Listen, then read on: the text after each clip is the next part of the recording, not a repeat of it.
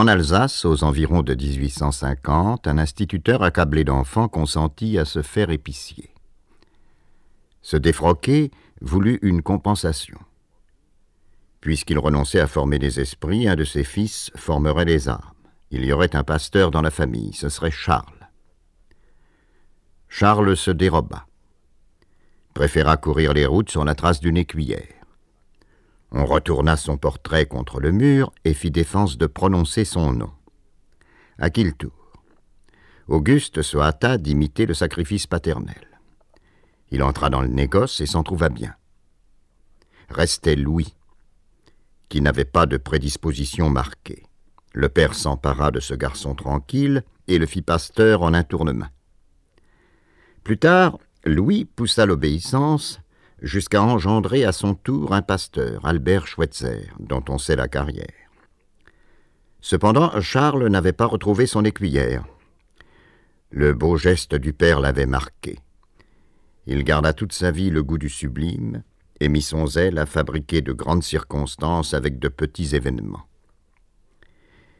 Il ne songeait pas, comme on voit, à éluder la vocation familiale. Il souhaitait se vouer à une forme atténuée de spiritualité, à un sacerdoce qui lui permit les écuyères. Le professorat fit l'affaire. Charles choisit d'enseigner l'allemand. Il soutint une thèse sur Hans opta pour la méthode directe, dont il se dit plus tard l'inventeur, publia avec la collaboration de M. Simoneau un Deutsches Lesebuch, estimé, fit une carrière rapide. Mâcon, Lyon, Paris. À Paris, pour la distribution des prix, il prononça un discours qui eut les honneurs d'un tirage à part. Monsieur le ministre, mesdames, messieurs, mes chers enfants, vous ne devineriez jamais de quoi je vais vous parler aujourd'hui, de la musique. Il excellait dans les vers de circonstance. Il avait coutume de dire aux réunions de famille Louis est le plus pieux, Auguste le plus riche, moi je suis le plus intelligent. Les frères riaient, les belles-sœurs pinçaient les lèvres. À Mâcon, Charles Schweitzer avait épousé Louise Guillemin, fille d'un avoué catholique. Elle détesta son voyage de noces. Il l'avait enlevée avant la fin du repas et jetée dans un train. À soixante-dix ans, Louise parlait encore de la salade de poireaux qu'on leur avait servie dans un buffet de gare. Il prenait tout le blanc et me laissait le vert. Ils passèrent quinze jours en Alsace sans quitter la table. Les frères se racontaient en patois des histoires scatologiques. De temps en temps, le pasteur se tournait vers Louise et les lui traduisait par charité chrétienne. Elle ne tarda pas à se faire délivrer des certificats de complaisance qui la dispensèrent du commerce conjugal et lui donnèrent le droit de faire chambre à part. Elle parlait de ses migraines, prit l'habitude de salité, se mit à détester le bruit, la passion, les enthousiasmes, toute la grosse vie fruste et théâtrale des Schweitzer.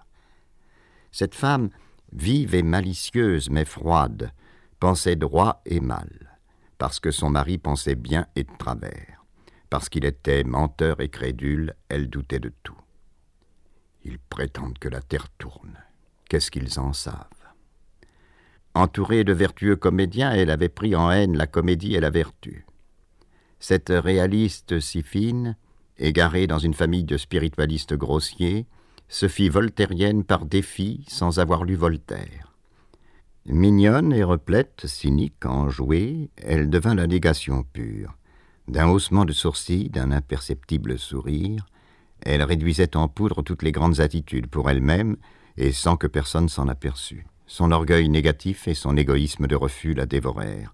Elle ne voyait personne, ayant trop de fierté pour briguer la première place, trop de vanité pour se contenter de la seconde. Sachez, disait-elle, vous laisser désirer. On la désira beaucoup, puis de moins en moins. Et, faute de la voir, on finit par l'oublier. Elle ne quitta plus guère son fauteuil ou son lit. Naturalistes et puritains, cette combinaison de vertus est moins rare qu'on ne pense, les serres aimaient les mots crus qui, tout en rabaissant très chrétiennement le corps, manifestaient leur large consentement aux fonctions naturelles. Louise aimait les mots couverts. Elle lisait beaucoup de romans lestes, dont elle appréciait moins l'intrigue que les voiles transparents qui l'enveloppaient. C'est osé, c'est bien écrit, disait-elle d'un air délicat. Glissez, mortel, n'appuyez pas. Cette femme de neige pensa mourir de rire en lisant La fille de feu d'Adolphe Belot.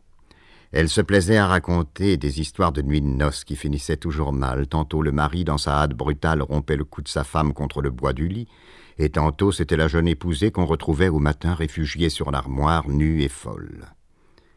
Louise vivait dans le demi-jour. Charles entrait chez elle, repoussait les persiennes, allumait toutes les lampes. Elle gémissait en portant la main à ses yeux. Charles, tu m'éblouis mais ses résistances ne dépassaient pas les limites d'une opposition constitutionnelle. Charles lui inspirait de la crainte, un prodigieux agacement, parfois aussi de l'amitié, pourvu qu'il ne la touchât pas. Elle lui cédait surtout dès qu'il se mettait à crier. Il lui fit quatre enfants par surprise, une fille qui mourut en bas âge, deux garçons, une autre fille. Par indifférence ou par respect, il avait permis qu'on les élevât dans la religion catholique. Incroyante, Louise les fit croyants par dégoût du protestantisme. Les deux garçons prirent le parti de leur mère, elle les éloigna doucement de ce père volumineux. Charles ne s'en aperçut même pas. L'aîné, Georges, entra à Polytechnique, le second, Émile, devint professeur d'allemand. Il m'intrigue, je sais qu'il est resté célibataire, mais qu'il imitait son père en tout, bien qu'il ne l'aimât pas. Père et fils finirent par se brouiller. Il y eut des réconciliations mémorables. Émile cachait sa vie. Il adorait sa mère et, jusqu'à la fin, il garda l'habitude de lui faire, sans prévenir, des visites clandestines. Il la couvrait de baisers et de caresses, puis se mettait à parler du père, d'abord ironiquement, puis avec rage et la quittait en claquant la porte. Elle l'aimait, je crois, mais il lui faisait peur.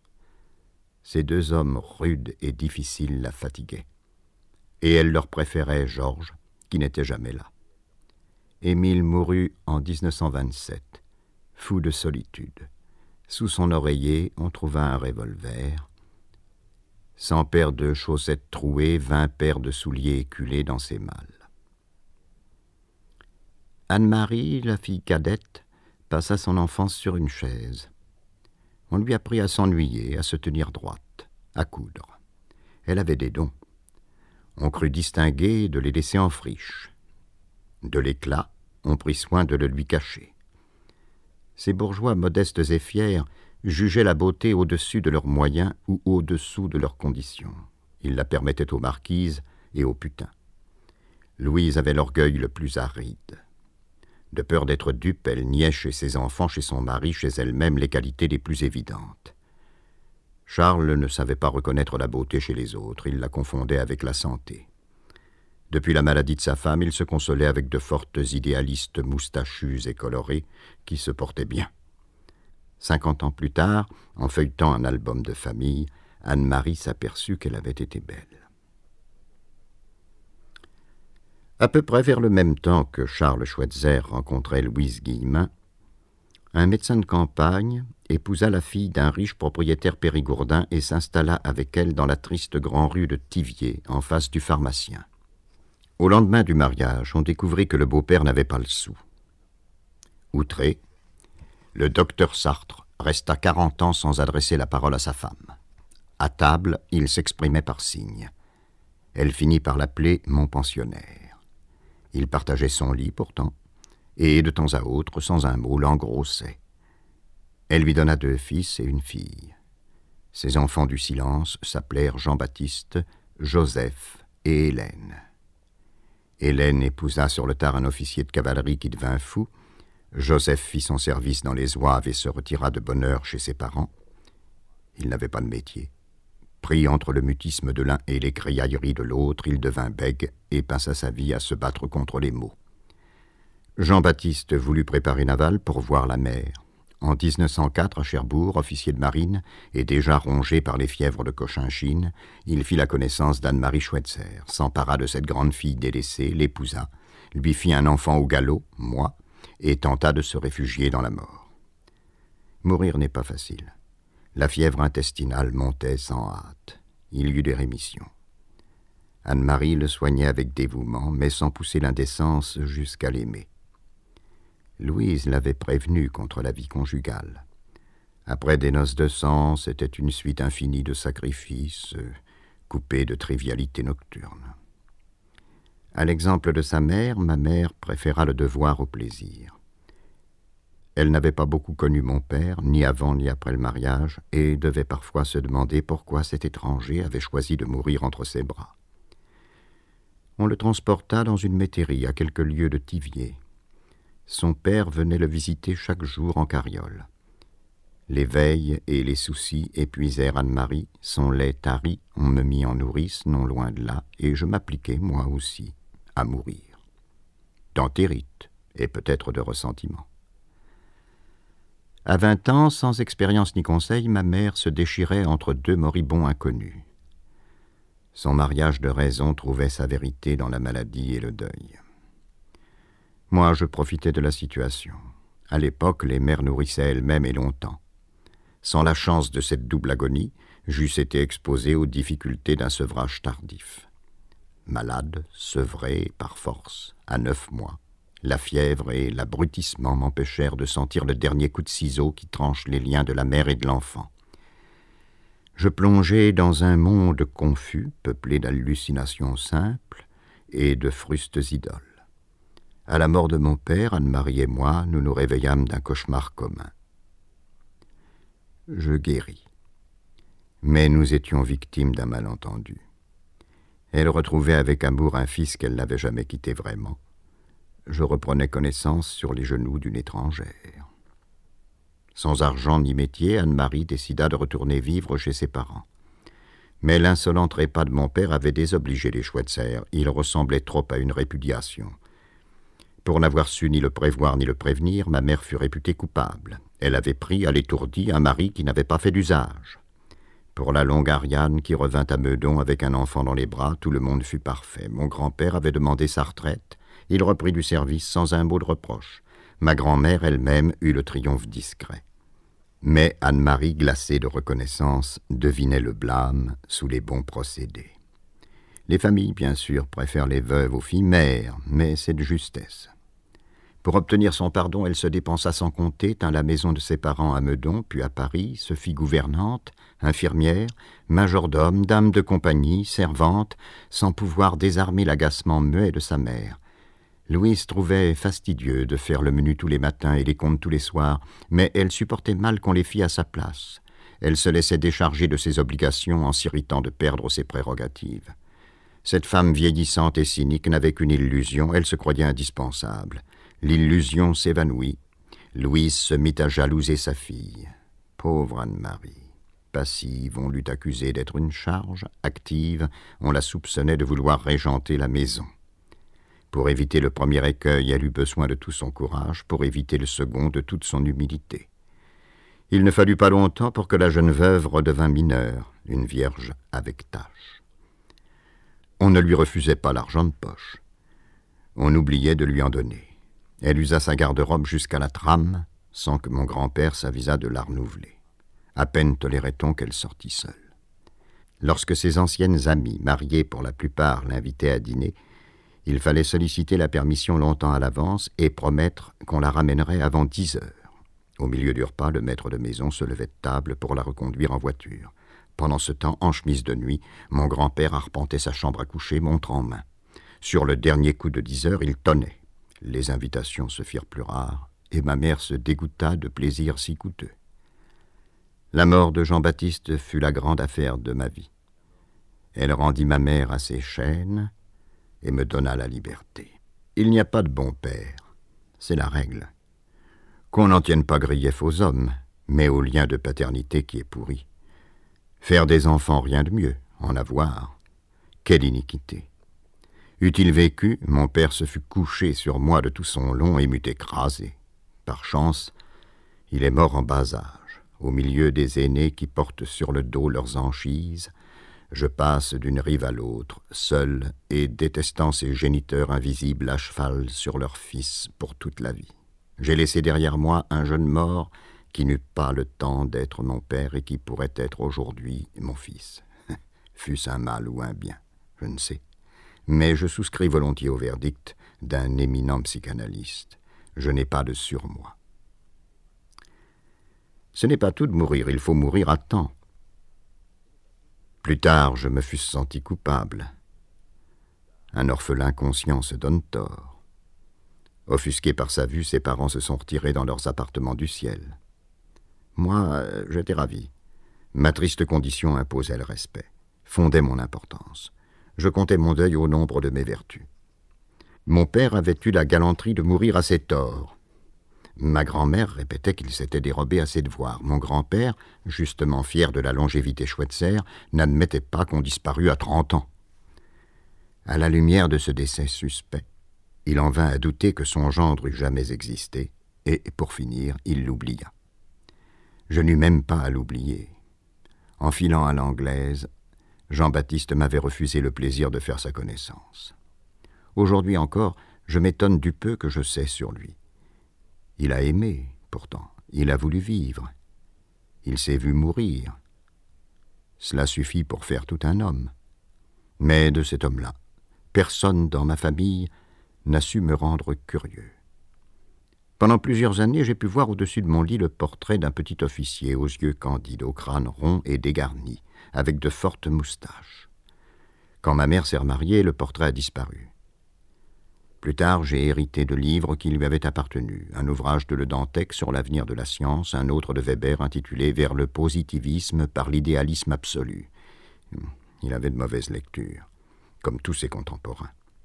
Dans les marges, j'ai découvert des griffonnages indéchiffrables, signe mort d'une petite illumination qui fut vivante et dansante aux environs de ma naissance. J'ai vendu les livres. Ce défunt me concernait si peu. Je le connais par oui dire, comme le masque de fer ou le chevalier Léon, et ce que je sais de lui ne se rapporte jamais à moi. S'il m'a aimé, s'il m'a pris dans ses bras, s'il a tourné vers son fils ses yeux clairs, aujourd'hui mangés, Personne n'en a gardé mémoire. Ce sont des peines d'amour perdu. Ce père n'est pas même une ombre, pas même un regard. Nous avons pesé quelque temps, lui et moi, sur la même terre, voilà tout. Plutôt que le fils d'un mort, on m'a fait entendre que j'étais l'enfant du miracle. De là vient sans aucun doute mon incroyable légèreté. Je ne suis pas un chef, ni n'aspire à le devenir. Commander, obéir, c'est tout un. Le plus autoritaire commande au nom d'un autre, d'un parasite sacré, son père, transmet les abstraites violences qu'il subit. De ma vie, je n'ai donné d'ordre sans rire, sans faire rire. C'est que je ne suis pas rongé par le chancre du pouvoir. On ne m'a pas appris l'obéissance. À qui obéirai-je On me montre une jeune géante, on me dit que c'est ma mère. De moi-même, je la prendrais plutôt pour une sœur aînée. Cette vierge en résidence surveillée, soumise à tous, je vois bien qu'elle est là pour me servir, je l'aime, mais comment la respecterai-je si personne ne la respecte? Il y a trois chambres dans notre maison, celle de mon grand-père, celle de ma grand-mère, celle des enfants. Les enfants, c'est nous, pareillement mineurs et pareillement entretenus. Mais tous les égards sont pour moi. Dans ma chambre, on a mis un lit de jeune fille.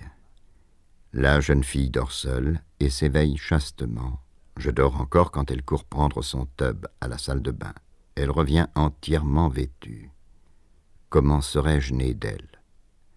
Elle me raconte ses malheurs et je l'écoute avec compassion. Plus tard, je l'épouserai pour la protéger. Je le lui promets. J'étendrai ma main sur elle. Je mettrai ma jeune importance à son service. Pense-t-on que je vais lui obéir? J'ai la bonté de céder à ses prières. Elle ne me donne pas d'ordre d'ailleurs. Elle esquisse en mots légers un avenir qu'elle me loue de bien vouloir réaliser. Mon petit chéri sera bien mignon, bien raisonnable.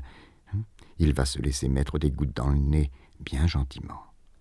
Je me laisse prendre au piège de ses prophéties douillettes. Restait le patriarche. Il ressemblait tant à Dieu le Père qu'on le prenait souvent pour lui. Un jour, il entra dans une église par la sacristie. Le curé menaçait les tièdes des foudres célestes. Dieu est là, il vous voit. Tout à coup, les fidèles découvrirent sous la chair un grand vieillard barbu qui les regardait. Ils s'enfuirent. D'autres fois, mon grand-père disait qu'il s'était jeté à ses genoux. Il prit goût aux apparitions. Au mois de septembre 1914, il se manifesta dans un cinéma d'Arcachon. Nous étions au balcon, ma mère et moi, quand il réclama la lumière. D'autres messieurs faisaient autour de lui les anges et criaient Victoire, victoire Dieu monta sur la scène et lut le communiqué de la Marne. Du temps que sa barbe était noire, il avait été Jéhovah, et je soupçonne qu'Émile est mort de lui, indirectement. Ce Dieu de colère se gorgeait du sang de ses fils. Mais j'apparaissais au terme de sa longue vie, sa barbe avait blanchi, le tabac l'avait jauni, et la paternité ne l'amusait plus. M'eût-il engendré, cependant, je crois bien qu'il n'eût pu s'empêcher de m'asservir, par habitude. Ma chance fut d'appartenir à un mort. Un mort avait versé les quelques gouttes de sperme qui font le prix ordinaire d'un enfant. J'étais un fief du soleil. Mon grand-père pouvait jouir de moi sans me posséder. Je fus sa merveille parce qu'il souhaitait finir ses jours en vieillard émerveillé. Il prit le parti de me considérer comme une faveur singulière du destin, comme un don gratuit et toujours révocable. Qu'eût-il exigé de moi? Je le comblais par ma seule présence. Il fut le Dieu d'amour, avec la barbe du Père et le sacré cœur du Fils. Il me faisait l'imposition des mains, je sentais sur mon crâne la chaleur de sa paume. Il m'appelait son tout petit, d'une voix qui chevrotait de tendresse. Les larmes embuaient ses yeux froids. Tout le monde se récriait. Ce garnement l'a rendu fou. Il m'adorait, c'était manifeste. M'aimait-il? Dans une passion si publique, j'ai peine à distinguer la sincérité de l'artifice. Je ne crois pas qu'il ait témoigné beaucoup d'affection à ses autres petits-fils. Il est vrai qu'il ne les voyait guère et qu'il n'avait aucun besoin de lui. Moi, je dépendais de lui pour tout. Il adorait en moi sa générosité. À la vérité, il forçait un peu sur le sublime. C'était un homme du XIXe siècle qui se prenait, comme tant d'autres, comme Victor Hugo lui-même pour Victor Hugo. Je tiens ce bel homme à barbe de fleuve, toujours entre deux coups de théâtre, comme l'alcoolique entre deux vins, pour la victime de deux techniques récemment découvertes, l'art du photographe et l'art d'être grand-père. Il avait la chance et le malheur d'être photogénique. Ses photos remplissaient la maison. Comme on ne pratiquait pas l'instantané, il y avait gagné le goût des poses et des tableaux vivants. Tout lui était prétexte à suspendre ses gestes, à se figer dans une belle attitude, à se pétrifier. Il raffolait de ces courts instants d'éternité où il devenait sa propre statue. Je n'ai gardé de lui, en raison de son goût pour les tableaux vivants, que des images raides de lanternes magiques. Un sous-bois, je suis assis sur un tronc d'arbre, j'ai cinq ans. Charles Schweitzer porte un panama, un costume de flanelle crème à rayures noires, un gilet de piqué blanc, barré par une chaîne de montre. Son pince-nez pend au bout d'un cordon. Il s'incline sur moi, lève un doigt bagué d'or, parle. Tout est sombre, tout est humide, sauf sa barbe solaire. Il porte son auréole autour du menton. Je ne sais ce qu'il dit. J'étais trop soucieux d'écouter pour entendre. Je suppose que ce vieux républicain d'Empire m'apprenait mes devoirs civiques et me racontait l'histoire bourgeoise. Il y avait eu des rois, des empereurs, ils étaient très méchants, on les avait chassés. Tout allait pour le mieux. Le soir, quand nous allions l'attendre sur la route, nous le reconnaissions bientôt dans la foule des voyageurs qui sortaient du funiculaire à sa haute taille, à sa démarche de maître de menuet. Du plus loin qu'il nous voyait, il se plaçait, pour obéir aux injonctions d'un photographe invisible. La barbe au vent, le corps droit, les pieds en équerre, la poitrine bombée, les bras largement ouverts. À ce signal, je m'immobilisais, je me penchais en avant. J'étais le coureur qui prend le départ, le petit oiseau qui va sortir de l'appareil. Nous restions quelques instants face à face, un joli groupe de saxes, puis je m'élançais, chargé de fruits et de fleurs, du bonheur de mon grand-père. J'allais buter contre ses genoux avec un essoufflement fin. Il m'enlevait de terre, me portait au nu, à bout de bras, me rabattait sur son cœur en murmurant Mon trésor. C'était la deuxième figure très remarquée des passants. Nous jouions une ample comédie au sens sketch d'hiver, le flirt, les malentendus vite dissipés, les taquineries bonheurs et les gronderies gentilles, le dépit amoureux, les cachotteries tendres et la passion. Nous imaginions des traverses à notre amour pour nous donner la joie de les écarter. J'étais impérieux parfois, mais les caprices ne pouvaient masquer ma sensibilité exquise.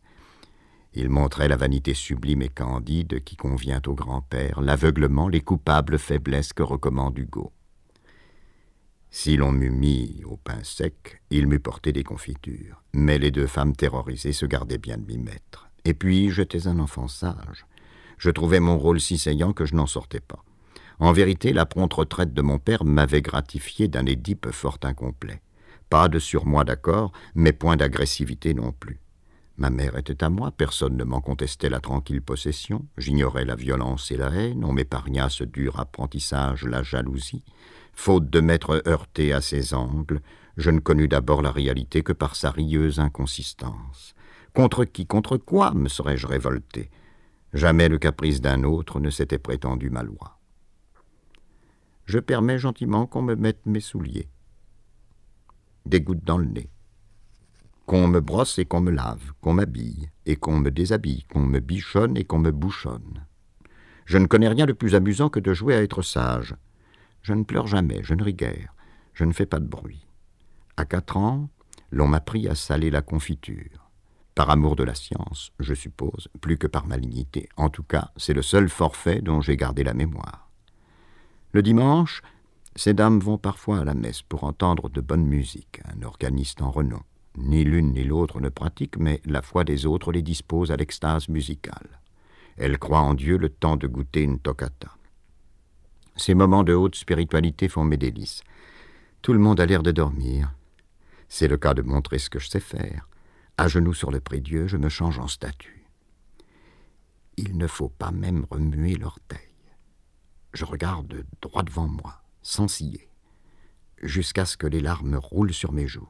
Naturellement, je livre un combat de titan contre les fourmis, mais je suis sûr de vaincre, si conscient de ma force que je n'hésite pas à susciter en moi les tentations les plus criminelles pour me donner le plaisir de les repousser. Si je me levais en criant badaboum, si je grimpais à la colonne pour faire pipi dans le bénitier, ces terribles évocations donneront plus de prix tout à l'heure aux félicitations de ma mère. Mais je me mens. Je feins d'être en péril pour accroître ma gloire. Pas un instant les tentations ne furent vertigineuses. Je crains bien trop le scandale. Si je veux étonner, c'est par mes vertus. Ces faciles victoires me persuadent que je possède un pont naturel. Je n'ai qu'à m'y laisser aller pour qu'on m'accable de louanges. Les mauvais désirs et les mauvaises pensées, quand il y en a, viennent du dehors. À peine en moi, elles languissent et s'étiolent. Je suis un mauvais terrain pour le mal. Vertueux par comédie, Jamais je ne m'efforce ni ne me contrains. J'invente. J'ai la liberté princière de l'acteur qui tient son public en haleine et raffine sur son rôle. On m'adore, donc je suis adorable. Quoi de plus simple, puisque le monde est bien fait? On me dit que je suis beau, et je le crois. Depuis quelque temps, je porte sur l'œil droit la taie qui me rendra borgne et louche, mais rien n'y paraît encore. On tire de moi cent photos que ma mère retouche avec des crayons de couleur. Sur l'une d'elles, qui est restée, je suis rose et blond avec des boucles, j'ai la joue ronde et, dans le regard, une déférence affable pour l'ordre établi. La bouche est gonflée par une hypocrite arrogance. Je sais ce que je vaux.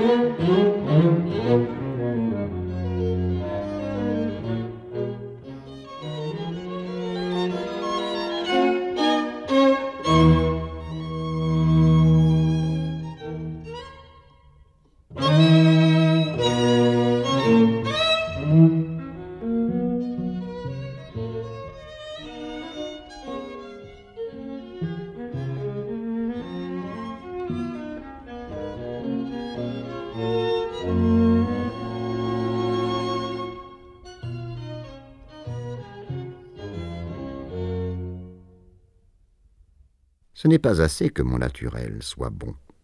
Il faut qu'il soit prophétique. La vérité sort de la bouche des enfants. Tout proches encore de la nature, ils sont les cousins du vent et de la mer. Leurs balbutiements offrent, à qui sait les entendre, des enseignements larges et vagues. Mon grand-père, avait traversé le lac de Genève avec Henri Bergson.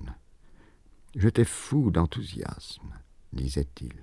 Je n'avais pas assez d'yeux pour contempler les crêtes étincelantes, pour suivre les miroitements de l'eau, mais Bergson, assis sur une valise, n'a pas cessé de regarder entre ses pieds. Il concluait de cet incident de voyage que la méditation poétique est préférable à la philosophie. Il médita sur moi.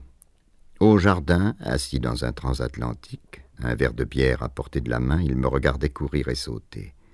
Il cherchait une sagesse dans mes propos confus. Il l'y trouvait. J'ai ri plus tard de cette folie. Je le regrette. C'était le travail de la mort. Charles combattait l'angoisse par l'extase. Il admirait en moi l'œuvre admirable de la terre pour se persuader que tout est bon, même notre fin miteuse.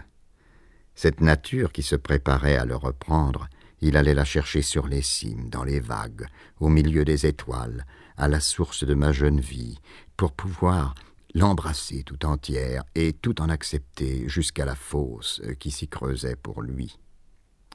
Ce n'était pas la vérité, c'était sa mort qui lui parlait par ma bouche. Rien d'étonnant si le fade bonheur de mes premières années a eu parfois un goût funèbre. Je devais ma liberté à un trépas opportun, mon importance à un décès très attendu. Mais quoi, toutes les pities sont des mortes, chacun sait cela, tous les enfants sont des miroirs de mort. Et puis mon grand-père se plaît à emmerder ses fils. Ce père terrible a passé sa vie à les écraser, ils entrent sur la pointe des pieds et le surprennent au genou d'un môme. De quoi leur crever le cœur. Dans la lutte des générations, enfants et vieillards font souvent cause commune. Les uns rendent les oracles, les autres les déchiffrent. La nature parle et l'expérience traduit. Les adultes n'ont plus qu'à la boucler. À défaut d'enfants qu'on prenne un caniche. Au cimetière des chiens, l'an dernier, dans le discours tremblant qui se poursuit de tombe en tombe, j'ai reconnu les maximes de mon grand-père. Les chiens savent aimer, ils sont plus tendres que les hommes, plus fidèles. Ils ont du tact, un instinct sans défaut qui leur permet de reconnaître le bien, de distinguer les bons des méchants. Un Polonius, disait une inconsolée, tu es meilleur que je ne suis. Tu ne m'aurais pas survécu, je te survis. Un ami américain m'accompagnait outré, il donna un coup de pied à un chien de ciment et lui cassa l'oreille. Il avait raison. Quand on aime trop les enfants et les bêtes, on les aime contre les hommes. Donc je suis un caniche d'avenir, je prophétise, j'ai des mots d'enfant, on les retient, on me les répète, j'apprends à en faire d'autres, j'ai des mots d'homme, je sais tenir sans y toucher des propos au-dessus de mon âge. Ces propos sont des poèmes. La recette est simple, il faut se fier au diable, au hasard, au vide. Emprunter des phrases entières aux adultes, les mettre bout à bout et les répéter sans les comprendre. Bref, je rends de vrais oracles et chacun les entend comme il veut.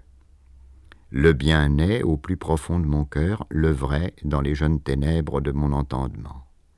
Je m'admire de confiance. Il se trouve que mes gestes et mes paroles ont une qualité qui m'échappe et qui saute aux yeux des grandes personnes, qu'à cela ne tienne. Je leur offrirai sans défaillance le plaisir délicat qui m'est refusé.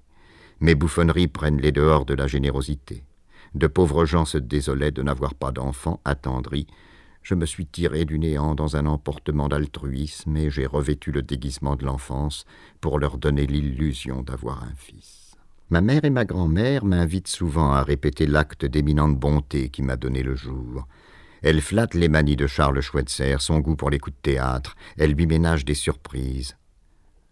On me cache derrière un meuble. Je retiens mon souffle. Les femmes quittent la pièce ou feignent de m'oublier. Je m'anéantis. Mon grand-père entre dans la pièce, là et morne, tel qu'il serait si je n'existais pas. Tout d'un coup, je sors de ma cachette. Je lui fais la grâce de naître. Il m'aperçoit, entre dans le jeu, change de visage et jette les bras au ciel. Je le comble de ma présence. En un mot, je me donne. Je me donne toujours et partout, je donne tout. Il suffit que je pousse une porte pour avoir moi aussi le sentiment de faire une apparition. Je pose mes cubes les uns sur les autres, je démoule mes pâtés de sable, j'appelle à grands cris, quelqu'un vient qui s'exclame. J'ai fait un heureux de plus. Le repas, Le sommeil et les précautions contre les intempéries forment les fêtes principales et les principales obligations d'une vie toute cérémonieuse. Je mange en public comme un roi. Si je mange bien, on me félicite. Ma grand-mère elle-même s'écrit qu'il est sage d'avoir faim. Je ne cesse de me créer. Je suis le donateur et la donation. Si mon père vivait, je connaîtrais mes droits et mes devoirs. Il est mort et je les ignore. Je n'ai pas de droit puisque l'amour me comble. Je n'ai pas de devoir puisque je donne par amour. Un seul mandat, plaire, tout pour la montre.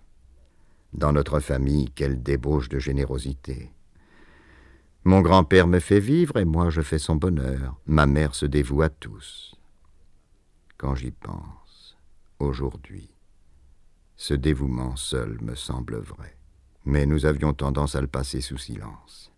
N'importe. Notre vie n'est qu'une suite de cérémonies, et nous consumons notre temps à nous accabler d'hommages. Je respecte les adultes à condition qu'ils m'idolâtrent. Je suis franc, ouvert, doux comme une fille. Je pense bien. Je fais confiance aux gens. Tout le monde est bon puisque tout le monde est content. Je tiens la société pour une rigoureuse hiérarchie de mérite et de pouvoir.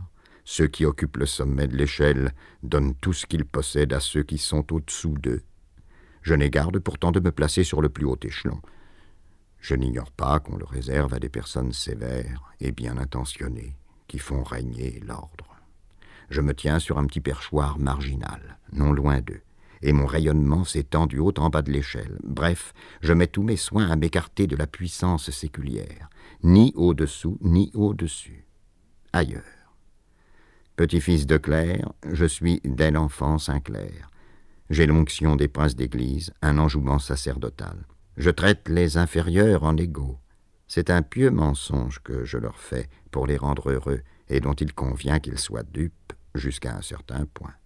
À ma bonne, au facteur, à ma chienne, je parle d'une voix patiente et tempérée.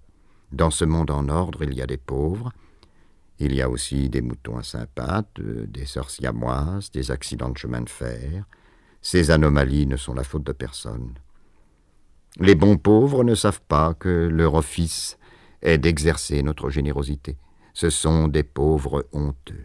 Ils rasent les murs. Je m'élance. Je leur glisse dans la main une pièce de deux sous. Et surtout, je leur fais cadeau d'un beau sourire égalitaire. Je trouve qu'ils ont l'air bêtes et je n'aime pas les toucher, mais je m'y force. C'est une épreuve. Et puis il faut qu'ils m'aiment. Cet amour embellira leur vie.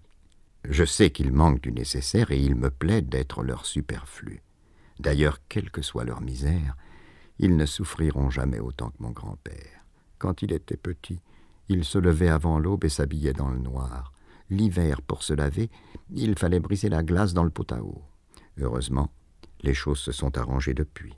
Mon grand-père croit au progrès, moi aussi. Le progrès. Ce long chemin ardu qui mène jusqu'à moi. C'était le paradis. Chaque matin, je m'éveillais dans une stupeur de joie, admirant la chance folle qui m'avait fait naître dans la famille la plus unie, dans le plus beau pays du monde. Les mécontents me scandalisaient, de quoi pouvaient-ils se plaindre? C'étaient des mutins. Ma grand-mère en particulier me donnait les plus vives inquiétudes. J'avais la douleur de constater qu'elle ne m'admirait pas assez. De fait, Louise m'avait percé à jour. Elle blâmait ouvertement en moi le cabotinage qu'elle n'osait reprocher à son mari. J'étais un polichinelle, un pasquin, un grimacier. Elle m'ordonnait de cesser mes simagrées. J'étais d'autant plus indigné que je la soupçonnais de se moquer aussi de mon grand-père. C'était l'esprit qui toujours nie. Je lui répondais. Elle exigeait des excuses, sûre d'être soutenue. Je refusais d'en faire. Mon grand-père saisissait au bon l'occasion de montrer sa faiblesse. Il prenait mon parti contre sa femme qui se levait outragée pour aller s'enfermer dans sa chambre. Inquiète, craignant les rancunes de ma grand-mère, ma mère parlait bas, donnait humblement tort à son père qui haussait les épaules et se retirait dans son cabinet de travail. Elle me suppliait enfin d'aller demander mon pardon. Je jouissais de mon pouvoir. J'étais Saint-Michel et j'avais terrassé l'esprit malin. Pour finir, j'allais m'excuser négligemment. À part cela, bien entendu, je l'adorais, puisque c'était ma grand-mère. On m'avait suggéré de l'appeler mamie, d'appeler le chef de famille par son prénom alsacien, Karl. Karl et mamie, ça sonnait mieux que Roméo et Juliette, que Philémon et Baucis. Ma mère me répétait cent fois par jour, non sans intention, car les mamies nous attendent, car les mamies seront contents, car les mamies, évoquant par l'intime union de ces quatre syllabes l'accord parfait des personnes. Je n'étais qu'à moitié dupe. Je m'arrangeais pour le paraître entièrement. D'abord à mes propres yeux. Le mot jetait son ombre sur la chose. À travers Carl et Mamie, je pouvais maintenir l'unité sans faille de la famille et reverser sur la tête de Louise une bonne partie des mérites de Charles. Suspecte et pécamineuse, ma grand-mère, toujours au bord de faillir, était retenue par le bras des anges, par le pouvoir d'un mot. Il y a de vrais méchants. Les Prussiens, qui nous ont pris l'Alsace-Lorraine et toutes nos horloges, sauf la pendule de marbre noir qui orne la cheminée de mon grand-père et qui lui fut offerte justement par un groupe d'élèves allemands. On se demande où ils l'ont volée. On m'achète des livres de Hansi, on m'en fait voir les images. Je n'éprouve aucune antipathie pour ces gros hommes en sucre rose qui ressemblent si fort à mes oncles alsaciens. Mon grand-père, qui a choisi la France en 71, va de temps en temps à Gunsbach, à Pfaffenhofen, rendre visite à ceux qui sont restés. On m'emmène. Dans les trains, quand un contrôleur allemand lui demande ses billets, dans les cafés, quand un garçon tarde à prendre la commande, Charles Schweitzer s'empourpre de colère patriotique. Les deux femmes se cramponnent à ses bras. Charles, y songes-tu Ils nous expulseront et tu seras bien avancé. Mon grand-père hausse le ton. Je voudrais bien voir qu'il m'expulse. Je suis chez moi.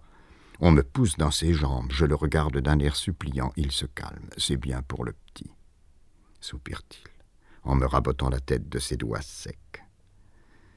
Ces scènes m'indisposent contre lui, sans m'indigner contre les occupants. Du reste, Charles ne manque pas, à Gunspar, de s'emporter contre sa belle-sœur. Plusieurs fois par semaine, il jette sa serviette sur la table et quitte la salle à manger en claquant la porte. Pourtant, ce n'est pas une Allemande. Après le repas, nous allons gémir et sangloter à ses pieds. Il nous oppose un front d'airain. Comment ne pas souscrire au jugement de ma grand-mère L'Alsace ne lui vaut rien. Il ne devrait pas y retourner si souvent. D'ailleurs, je n'aime pas tant les Alsaciens qui me traitent sans respect. Et, et je ne suis pas si fâché qu'on nous les ait pris. Il paraît que je vais trop souvent chez l'épicier de Pfaffenhofen, M. Blumenfeld, que je le dérange pour un rien. Ma tante Caroline a fait des réflexions à ma mère on me les communique pour une fois. Louise et moi, nous sommes complices. Elle déteste la famille de son mari. À Strasbourg, d'une chambre d'hôtel où nous sommes réunis, j'entends des sons grêles et lunaires. Je cours à la fenêtre, l'armée. Je suis tout heureux de voir défiler la Prusse au son de cette musique puérile. Je bats des mains. Mon grand-père est resté sur sa chaise. Il grommelle. Ma mère vient me souffler à l'oreille qu'il faut quitter la fenêtre. J'obéis en boudant un peu. Je déteste les Allemands, parbleu, mais sans conviction. Du reste, Charles ne peut se permettre qu'une pointe délicate de chauvinisme. En 1911, nous avons quitté Meudon pour nous installer à Paris, à rue Le Goff. Il a dû prendre sa retraite et vient de fonder, pour nous faire vivre, l'Institut des langues vivantes. On y enseigne le français aux étrangers de passage, par la méthode directe. Les élèves, pour la plupart, viennent d'Allemagne. Ils paient bien. Mon grand-père met les louis d'or sans jamais les compter dans la poche de son veston.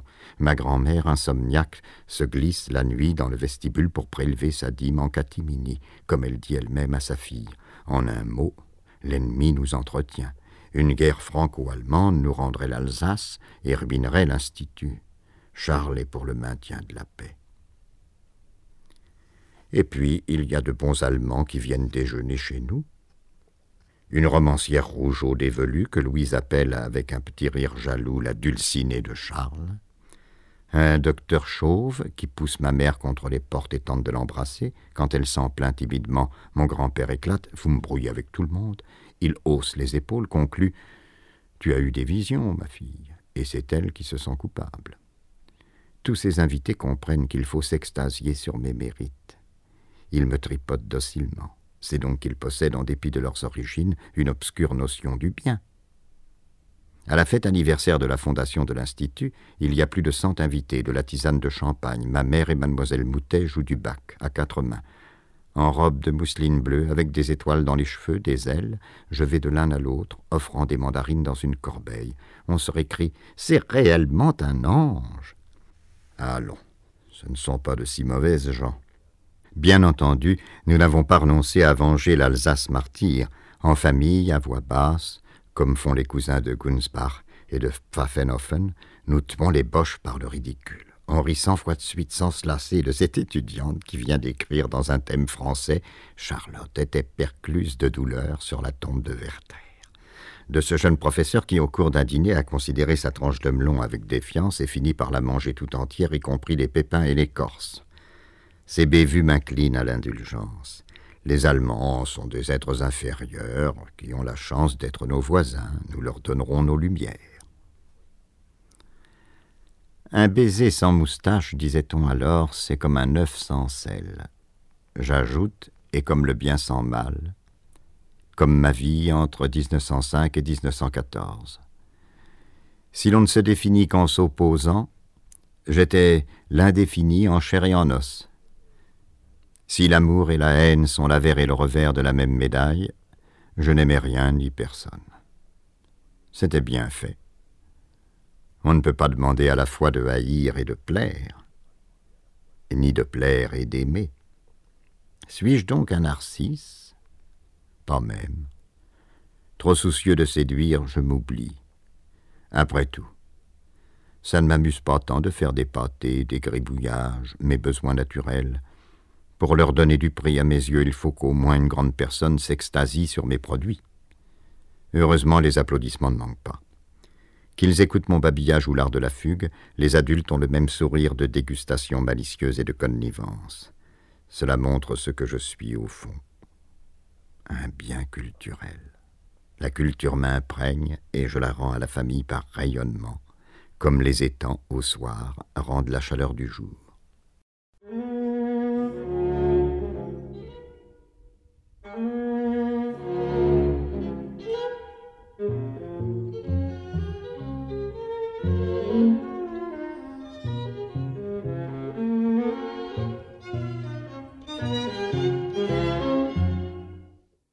J'ai commencé ma vie comme je la finirai sans doute, au milieu des livres. Dans le bureau de mon grand-père, il y en avait partout. Défense était faite de les épousseter, sauf une fois l'an, avant la rentrée d'octobre. Je ne savais pas encore lire que déjà je les révérais, ces pierres levées, droites ou penchées, serrées comme des briques sur les rayons de la bibliothèque, ou noblement espacées en allées de menhir. Je sentais que la prospérité de notre famille en dépendait. Elles se ressemblaient toutes. Je m'ébattais dans un minuscule sanctuaire entouré de monuments trapus, antiques, qui m'avaient vu naître, qui me verraient mourir, et dont la permanence me garantissait un avenir aussi calme que le passé. Je les touchais en cachette pour honorer mes mains de leur poussière, mais je ne savais trop qu'en faire et j'assistais chaque jour à des cérémonies dont le sens m'échappait. Mon grand-père, si maladroit d'habitude que ma mère lui boutonnait ses gants, maniait ses objets culturels avec une dextérité d'officiant. Je l'ai vu mille fois se lever d'un air absent, faire le tour de sa table, traverser la pièce en deux enjambées, prendre un volume sans hésiter, sans se donner le temps de choisir, le feuilleter, en regagnant son fauteuil par un mouvement combiné du pouce et de l'index, puis, à peine assis, l'ouvrir d'un coup sec à la bonne page, en le faisant craquer comme un soulier. Quelquefois je m'approchais pour observer ces boîtes qui se fendaient comme des huîtres, et je découvrais la nudité de leurs organes intérieurs, des feuilles blêmes et moisies, légèrement boursouflées, couvertes de vénules noires, qui buvaient l'encre et sentaient le champignon. Dans la chambre de ma grand-mère, les livres étaient couchés. Elle les empruntait à un cabinet de lecture, et je n'en ai jamais vu plus de deux à la fois. Ces colifichets me faisaient penser à des confiseries de Nouvel An, parce que leurs feuillets souples et miroitants semblaient découpés dans du papier glacé. Vifs, blancs, presque neufs, ils servaient de prétexte à des mystères légers. Chaque vendredi, ma grand-mère s'habillait pour sortir et disait Je vais les rendre. Au retour, après avoir ôté son chapeau noir et sa voilette, elle les tirait de son manchon et je me demandais, mystifié, sont-ce les mêmes? Elle les couvrait soigneusement, puis après avoir choisi l'un d'eux, s'installait près de la fenêtre dans sa bergère à oreillettes, chaussait ses besicles, soupirait de bonheur et de lassitude, baissait les paupières avec un fin sourire voluptueux que j'ai retrouvé depuis sur les lèvres de la Joconde. Ma mère se taisait, m'invitait à me taire, je pensais à la messe, à la mort, au sommeil, je m'emplissais d'un silence sacré. De temps en temps, Louise avait un petit rire. Elle appelait sa fille, pointait du doigt sur une ligne, et les deux femmes échangeaient un regard complice. Pourtant, je n'aimais pas ces brochures trop distinguées, c'étaient des intruses, et mon grand-père ne cachait pas qu'elles faisaient l'objet d'un culte mineur exclusivement féminin. Le dimanche, il entrait par désœuvrement dans la chambre de sa femme et se plantait devant elle sans rien trouver à lui dire. Tout le monde le regardait, il tambourinait contre la vitre, puis, à bout d'invention, se retournait vers Louise et lui ôtait des mains son roman. Charles, s'écriait-elle furieuse, tu vas me perdre ma page. Déjà les sourcils hauts, il lisait brusquement, son index frappait la brochure. Comprends pas. Mais comment veux-tu comprendre disait ma grand-mère. Tu lis par-dedans. Il finissait par jeter le livre sur la table et s'en allait en haussant les épaules. Il avait sûrement raison puisqu'il était du métier. Je le savais. Il m'avait montré sur un rayon de la bibliothèque de forts volumes cartonnés et recouverts de toile brune. Cela, petit, c'est le grand-père qui les a faits. Quelle fierté. J'étais le petit-fils d'un artisan spécialisé dans la fabrication des objets saints, aussi respectable qu'un facteur d'orgue, qu'un tailleur pour ecclésiastique. Je le vis à l'œuvre.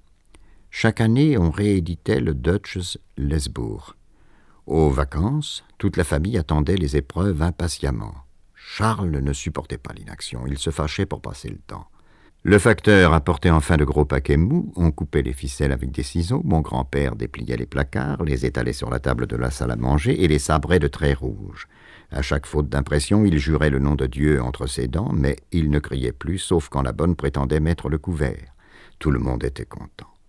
Debout sur une chaise, je contemplais dans l'extase ces lignes noires striées de sang. Charles Schweitzer m'apprit qu'il avait un ennemi mortel, son éditeur. Mon grand-père n'avait jamais su compter.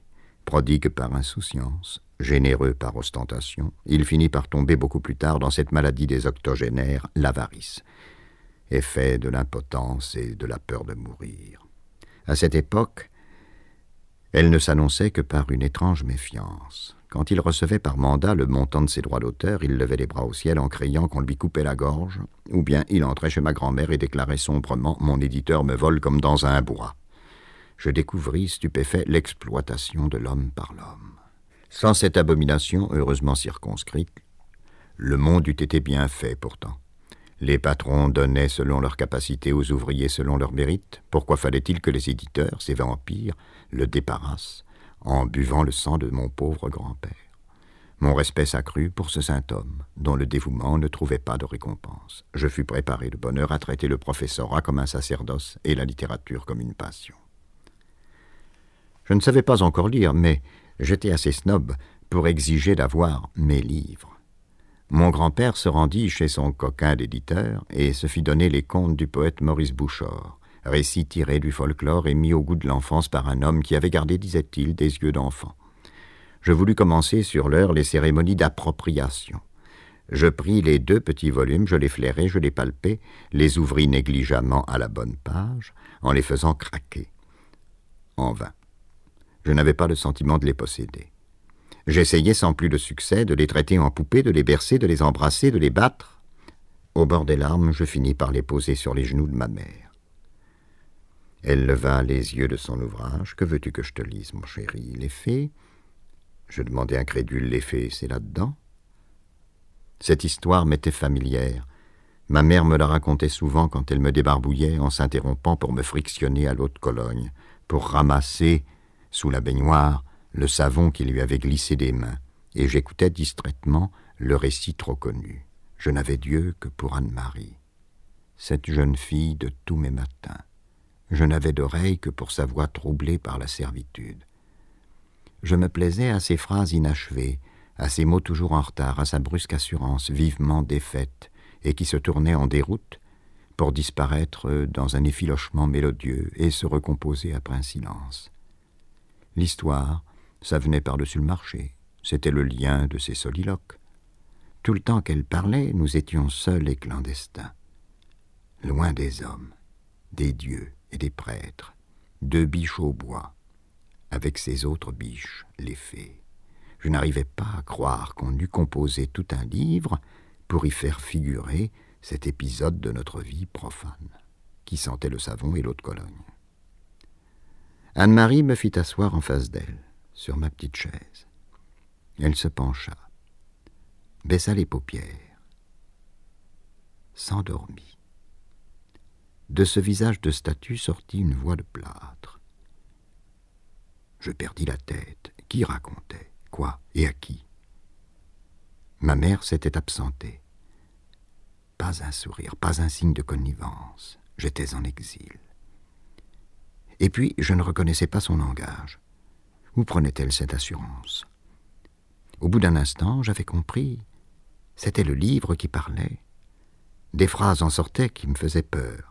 C'étaient de vrais mille pattes. Elles grouillaient de syllabes et de lettres, et tiraient leurs diphtongues, faisaient vibrer les doubles consonnes chantantes, nasales, coupées de pauses et de soupirs, riches en mots inconnus. Elles s'enchantaient d'elles-mêmes et de leurs méandres sans se soucier de moi. Quelquefois elles disparaissaient avant que j'eusse pu les comprendre. D'autres fois j'avais compris d'avance, et elles continuaient de rouler noblement vers leur fin sans me faire grâce d'une virgule. Assurément, ce discours ne m'était pas destiné. Quant à l'histoire, elle s'était endimanchée. Le bûcheron, la bûcheronne et leur fille, la fée, toutes ces petites gens, nos semblables, avaient pris de la majesté. On parlait de leur guenille avec magnificence. Les mots déteignaient sur les choses, transformant les actions en rites et les événements en cérémonies. Quelqu'un se mit à poser des questions. L'éditeur de mon grand-père, spécialisé dans la publication d'ouvrages scolaires, ne perdait aucune occasion d'exercer la jeune intelligence de ses lecteurs. Il me sembla qu'on interrogeait un enfant à la place du bûcheron, qu'eût-il fait? Laquelle des deux sœurs préférait-il? Pourquoi Approuvait-il le châtiment de Babette? Mais cet enfant n'était pas tout à fait moi et j'avais peur de répondre. Je répondis pourtant. Ma faible voix se perdit et je me sentis devenir un autre. Anne-Marie aussi, c'était une autre, avec son air d'aveugle extra-lucide. Il me semblait que j'étais l'enfant de toutes les mères, qu'elle était la mère de tous les enfants. Quand elle cessa de lire, je lui repris vivement les livres et les emportai sous mon bras sans dire merci. À la longue, je pris plaisir à ce déclic qui m'arrachait de moi-même.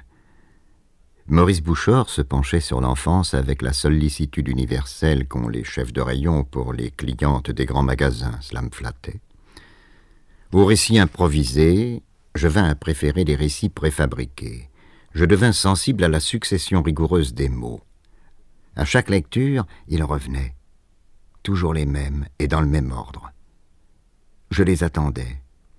Dans les contes d'Anne-Marie, les personnages vivaient au petit bonheur, comme elle faisait elle-même. Ils acquirent des destins.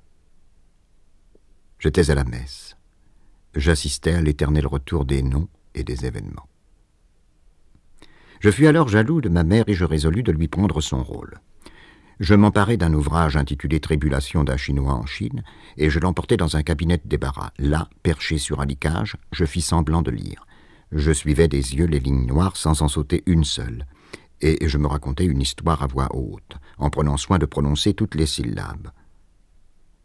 On me surprit, ou je me fis surprendre. On se récria, on décida qu'il était temps de m'enseigner l'alphabet. Je fus zélé comme un catéchumène. J'allais jusqu'à me donner des leçons particulières. Je grimpais sur mon licage avec sans famille d'Hector Malot, que je connaissais par cœur, et, moitié récitant, moitié déchiffrant, j'en parcourus toutes les pages l'une après l'autre. Quand la dernière fut tournée, je savais lire. J'étais fou de joie. À moi, ces voix séchées dans leurs petits herbiers, ces voix que mon grand-père ranimait de son regard qu'il entendait, que je n'entendais pas. Je les écouterais, je m'emplirais de discours cérémonieux, je saurais tout. On me laissa vagabonder dans la bibliothèque et je donnai l'assaut à la sagesse humaine. C'est ce qui m'a fait. Plus tard, j'ai cent fois entendu les antisémites reprocher aux juifs d'ignorer les leçons et les silences de la nature. Je répondais en ce cas, je suis plus juif qu'eux. Les souvenirs touffus et la douce déraison des enfances paysannes, en vain les chercherai-je en moi. Je n'ai jamais gratté la terre, ni quêté des nids. Je n'ai pas herborisé ni lancé des pierres aux oiseaux, mais les livres ont été mes oiseaux et mes nids, mes bêtes domestiques, mon étable et ma campagne. La bibliothèque, c'était le monde pris dans un miroir. Elle en avait l'épaisseur infinie, la variété, l'imprévisibilité. Je me lançais dans d'incroyables aventures. Il fallait grimper sur les chaises, sur les tables, au risque de provoquer des avalanches qui m'eussent enseveli. Les ouvrages du rayon supérieur restèrent longtemps hors de ma portée. D'autres, à peine je les avais découverts, me furent ôtés des mains. D'autres encore se cachaient. Je les avais pris. J'en avais commencé la lecture. Je croyais les avoir remis en place. Il fallait une semaine pour les retrouver. Je fis d'horribles rencontres. J'ouvrais un album, je tombais sur une planche en couleur. Des insectes hideux grouillaient sous ma vue. Couché sur le tapis, j'entrepris d'arides voyages à travers Fontenelle, Aristophane, Rabelais. Les phrases me résistaient à la manière des choses. Il fallait les observer, en faire le tour, feindre de m'éloigner et revenir brusquement sur elles pour les surprendre hors de leur garde. La plupart du temps, elles gardaient leur secret. J'étais la Pérouse, Magellan, Vasco de Gama. Je découvrais des indigènes étranges. Et Otonti Morumenos, dans une traduction de Terence en alexandrin. Idiot ainsi, dans un ouvrage de littérature comparée. Apocope, chiasme, parangon, cent autres cafres impénétrables et distants surgissaient au détour d'une page et leur seule apparition disloquait tout le paragraphe. Ces mots durs et noirs, je n'en ai connu le sens que dix ans ou quinze ans plus tard, et même aujourd'hui ils gardent leur opacité. C'est l'humus de ma mémoire. La bibliothèque ne comprenait guère que les grands classiques de France et d'Allemagne. Il y avait des grammaires aussi, quelques romans célèbres, les contes choisis de Maupassant, des ouvrages d'art, un Rubens, un Van un Durer, un Rembrandt, que les élèves de mon grand-père lui avaient offert à l'occasion d'un nouvel an. Maigre univers. Mais le grand Larousse me tenait lieu de tout. J'en prenais un tome au hasard, derrière le bureau, sur l'avant-dernier rayon. A. Bello.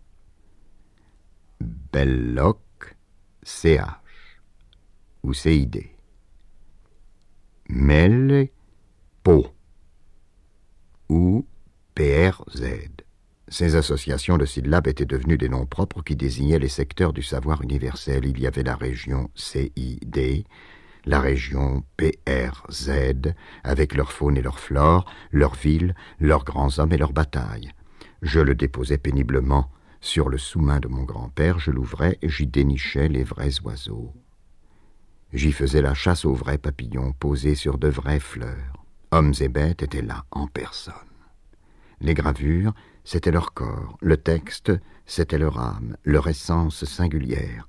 Hors les murs, on rencontrait de vagues ébauches qui s'approchaient plus ou moins des archétypes sans atteindre à leur perfection. Au jardin d'acclimatation, les singes étaient moins singes. Au jardin du Luxembourg, les hommes étaient moins hommes. Platonicien par état, j'allais du savoir à son objet. Je trouvais à l'idée plus de réalité qu'à la chose parce qu'elle se donnait à moi d'abord et parce qu'elle se donnait comme une chose. C'est dans les livres que j'ai rencontré l'univers, assimilé, classé, étiqueté, pensé, redoutable encore, et j'ai confondu le désordre de mes expériences livresques avec le cours hasardeux des événements réels.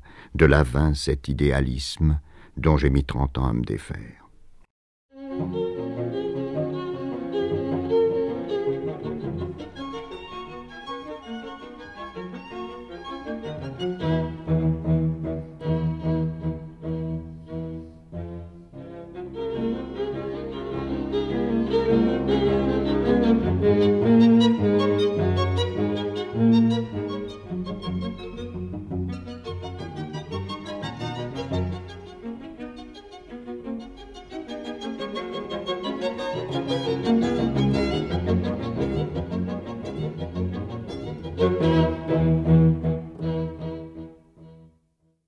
La vie quotidienne était limpide. Nous fréquentions des personnes racises qui parlaient haut et clair, fondaient leurs certitudes sur de saints principes, sur la sagesse des nations, et ne daignaient se distinguer du commun que par un certain maniérisme de l'âme auquel j'étais parfaitement habitué. À peine émis, leur avis me convainquait par une évidence cristalline et simplette. Voulaient-elles justifier leur conduite? Elles fournissaient des raisons si ennuyeuses qu'elles ne pouvaient manquer d'être vraies. Leur cas de conscience, complaisamment exposé, me troublait moins qu'il ne m'édifiait. C'étaient de faux conflits résolus d'avance, toujours les mêmes. Leurs torts, quand elles les reconnaissaient, ne pesaient guère. La précipitation, une irritation légitime mais sans doute exagérée, avait altéré leur jugement. Par bonheur, elles s'en étaient avisées à temps. Les torts des absents, plus graves, n'étaient jamais impardonnables. On ne médisait point, chez nous, on constatait, dans l'affliction, les défauts d'un caractère. J'écoutais, je comprenais, j'approuvais. Je trouvais ses propos rassurants, et je n'avais pas tort, puisqu'ils visaient à rassurer. Rien n'est sans remède et dans le fond, rien ne bouge. Les vaines agitations de la surface ne doivent pas nous cacher le calme mortuaire qui est notre lot. Nos visiteurs prenaient congé. Je restais seul. Je m'évadais de ce banal cimetière. J'allais rejoindre la vie, la folie dans les livres. Il me suffisait d'en ouvrir un pour y redécouvrir cette pensée inhumaine, inquiète, dont les pompes et les ténèbres passaient mon entendement, qui sautait d'une idée à l'autre si vite que je lâchais prise, cent fois par page, et la laissais filer, étourdie, perdue. J'assistais à des événements que mon grand-père eût certainement jugés invraisemblables et qui, pourtant, avaient l'éclatante vérité des choses écrites. Les personnages surgissaient sans crier gare, s'aimaient, se brouillaient, s'entrégorgeaient. Le survivant se consumait de chagrin, rejoignait dans la tombe l'ami, la tendre maîtresse qu'il venait d'assassiner. Que fallait-il faire? Étais-je appelé, comme les grandes personnes, à blâmer, féliciter, absoudre? Mais ces originaux n'avaient pas du tout l'air de se guider sur nos principes, et leurs motifs même, lorsqu'on les donnait, m'échappaient. Brutus tue son fils, et, c'est ce que fait aussi Matteo Falcone. Cette pratique paraissait donc assez commune. Autour de moi, pourtant, personne n'y avait recouru. À Meudon, mon grand-père s'était brouillé avec mon oncle Émile, et je les avais entendus crier dans le jardin. Il ne semblait pas, cependant, qu'il eût songé à l'abattre. Comment jugeait-il les pères infanticides? Moi, je m'abstenais. Mes jours n'étaient pas en danger, puisque j'étais orphelin, et ces meurtres d'apparat m'amusaient un peu. Mais dans les récits qu'on en faisait, je sentais une approbation qui me déroutait. Horace, j'étais obligé de me faire violence pour ne pas cracher sur la gravure qui le montrait casqué, l'épée nue, courant après la pauvre Camille. Karl fredonnait parfois On ne peut pas être plus proche parents que frère et sœur, assurément. Ça me troublait. Si l'on m'eût donné par chance une sœur, m'eût-elle été plus proche qu'Anne-Marie, que Karl et mamie, alors c'eût été mon amante. Amante n'était encore qu'un mot ténébreux que je rencontrais souvent dans les tragédies de Corneille. Des amants s'embrassent et se promettent de dormir dans le même lit, étrange coutume. Pourquoi pas dans des lits jumeaux, comme nous faisions ma mère et moi? Je ne savais rien de plus, mais sous la surface lumineuse de l'idée, je pressentais une masse velue. Frère, en tout cas, j'eusse été incestueux. J'y rêvais. Dérivation Camouflage de sentiments interdits C'est bien possible. J'avais une sœur aînée, ma mère, et je souhaitais une sœur cadette. Aujourd'hui encore, 1963, c'est bien le seul lien de parenté qui m'émeuve. Vers dix ans, je me délectais en lisant Les Transatlantiques. On y montre un petit Américain et sa sœur, fort innocent d'ailleurs. Je m'incarnais dans le garçon, et j'aimais à travers lui Biddy, la fillette. J'ai longtemps rêvé d'écrire un conte sur deux enfants perdus et discrètement incestueux. On trouverait dans mes écrits des traces de ce fantasme. Oreste et Electre dans Les Mouches, Boris et Ivitch dans Les Chemins de la Liberté, Franz et Lenny dans Les Sequestrés d'Altona. Ce dernier couple est le seul à passer aux actes. Ce qui me séduisait dans ce lien de famille, c'était moins la tentation amoureuse que l'interdiction de faire l'amour. Feu et glace, délices et frustration mêlées, l'inceste me plaisait, s'il restait platonique. J'ai commis la grave erreur de chercher souvent parmi les femmes cette sœur qui n'avait pas eu lieu, déboutée, condamnée aux dépens. N'empêche que je ressuscite en écrivant ces lignes la colère qui me prit contre le meurtrier de Camille. Elle est si fraîche et si vivante que je me demande si le crime d'Horace n'est pas une des sources de mon antimilitarisme. Les militaires tuent leurs sœurs. Je lui en aurais fait voir, moi, à ce soudard, pour commencer au poteau, et douze balles dans la peau. Je tournai la page. Des caractères d'imprimerie me démontraient mon erreur. Il fallait acquitter le sororicide. Pendant quelques instants, je soufflais, je frappais du sabot. trop déçu par le leur, et puis je me hâtais de jeter des cendres sur ma colère. C'était comme ça. Je devais en prendre mon parti. J'étais trop jeune. J'avais tout pris de travers. La nécessité de cet acquittement se trouvait justement établie par les nombreux alexandrins qui m'étaient restés hermétiques ou que j'avais sautés par impatience. J'aimais cette incertitude et que l'histoire m'échappât de tous côtés. Cela me dépaysait. Vingt fois je relus les dernières pages de Madame Bovary. À la fin, j'en savais des paragraphes entiers par cœur, sans que la conduite du pauvre veuf me devint plus claire. Il trouvait des lettres. Était-ce une raison pour laisser pousser sa barbe? Il jetait un regard sombre à Rodolphe. Donc il lui gardait rancune de quoi, au fait Et pourquoi lui disait-il Je ne vous en veux pas? Pourquoi Rodolphe le trouvait-il comique et un peu vil? Ensuite, Charles Bovary mourait de chagrin, de maladie. Et pourquoi le docteur l'ouvrait-il puisque tout était fini? J'aimais cette résistance coriace, dont je ne venais jamais à bout. Mystifié, fourbu, je goûtais l'ambiguë volupté de comprendre sans comprendre. C'était l'épaisseur du monde. Le cœur humain dont mon grand-père parlait volontiers en famille, je le trouvais fade et creux, partout, sauf dans les livres. Des noms vertigineux conditionnaient mes humeurs, me plongeaient dans des terreurs ou des mélancolies dont les raisons m'échappaient. Je disais Char Bovary, et je voyais nulle part un grand barbu en loques se promener dans un enclos. Ce n'était pas supportable. À la source de ces anxieuses délices, il y avait la combinaison de deux peurs contradictoires. Je craignais de tomber la tête la première dans un univers fabuleux et d'y errer sans cesse en compagnie d'Horace, de Charbovary, sans espoir de retrouver la rue Le Goff, car les mamies ni ma mère. Et d'un autre côté, je devinais que ces défilés de phrases offraient au lecteur adulte des significations qui se dérobaient à moi.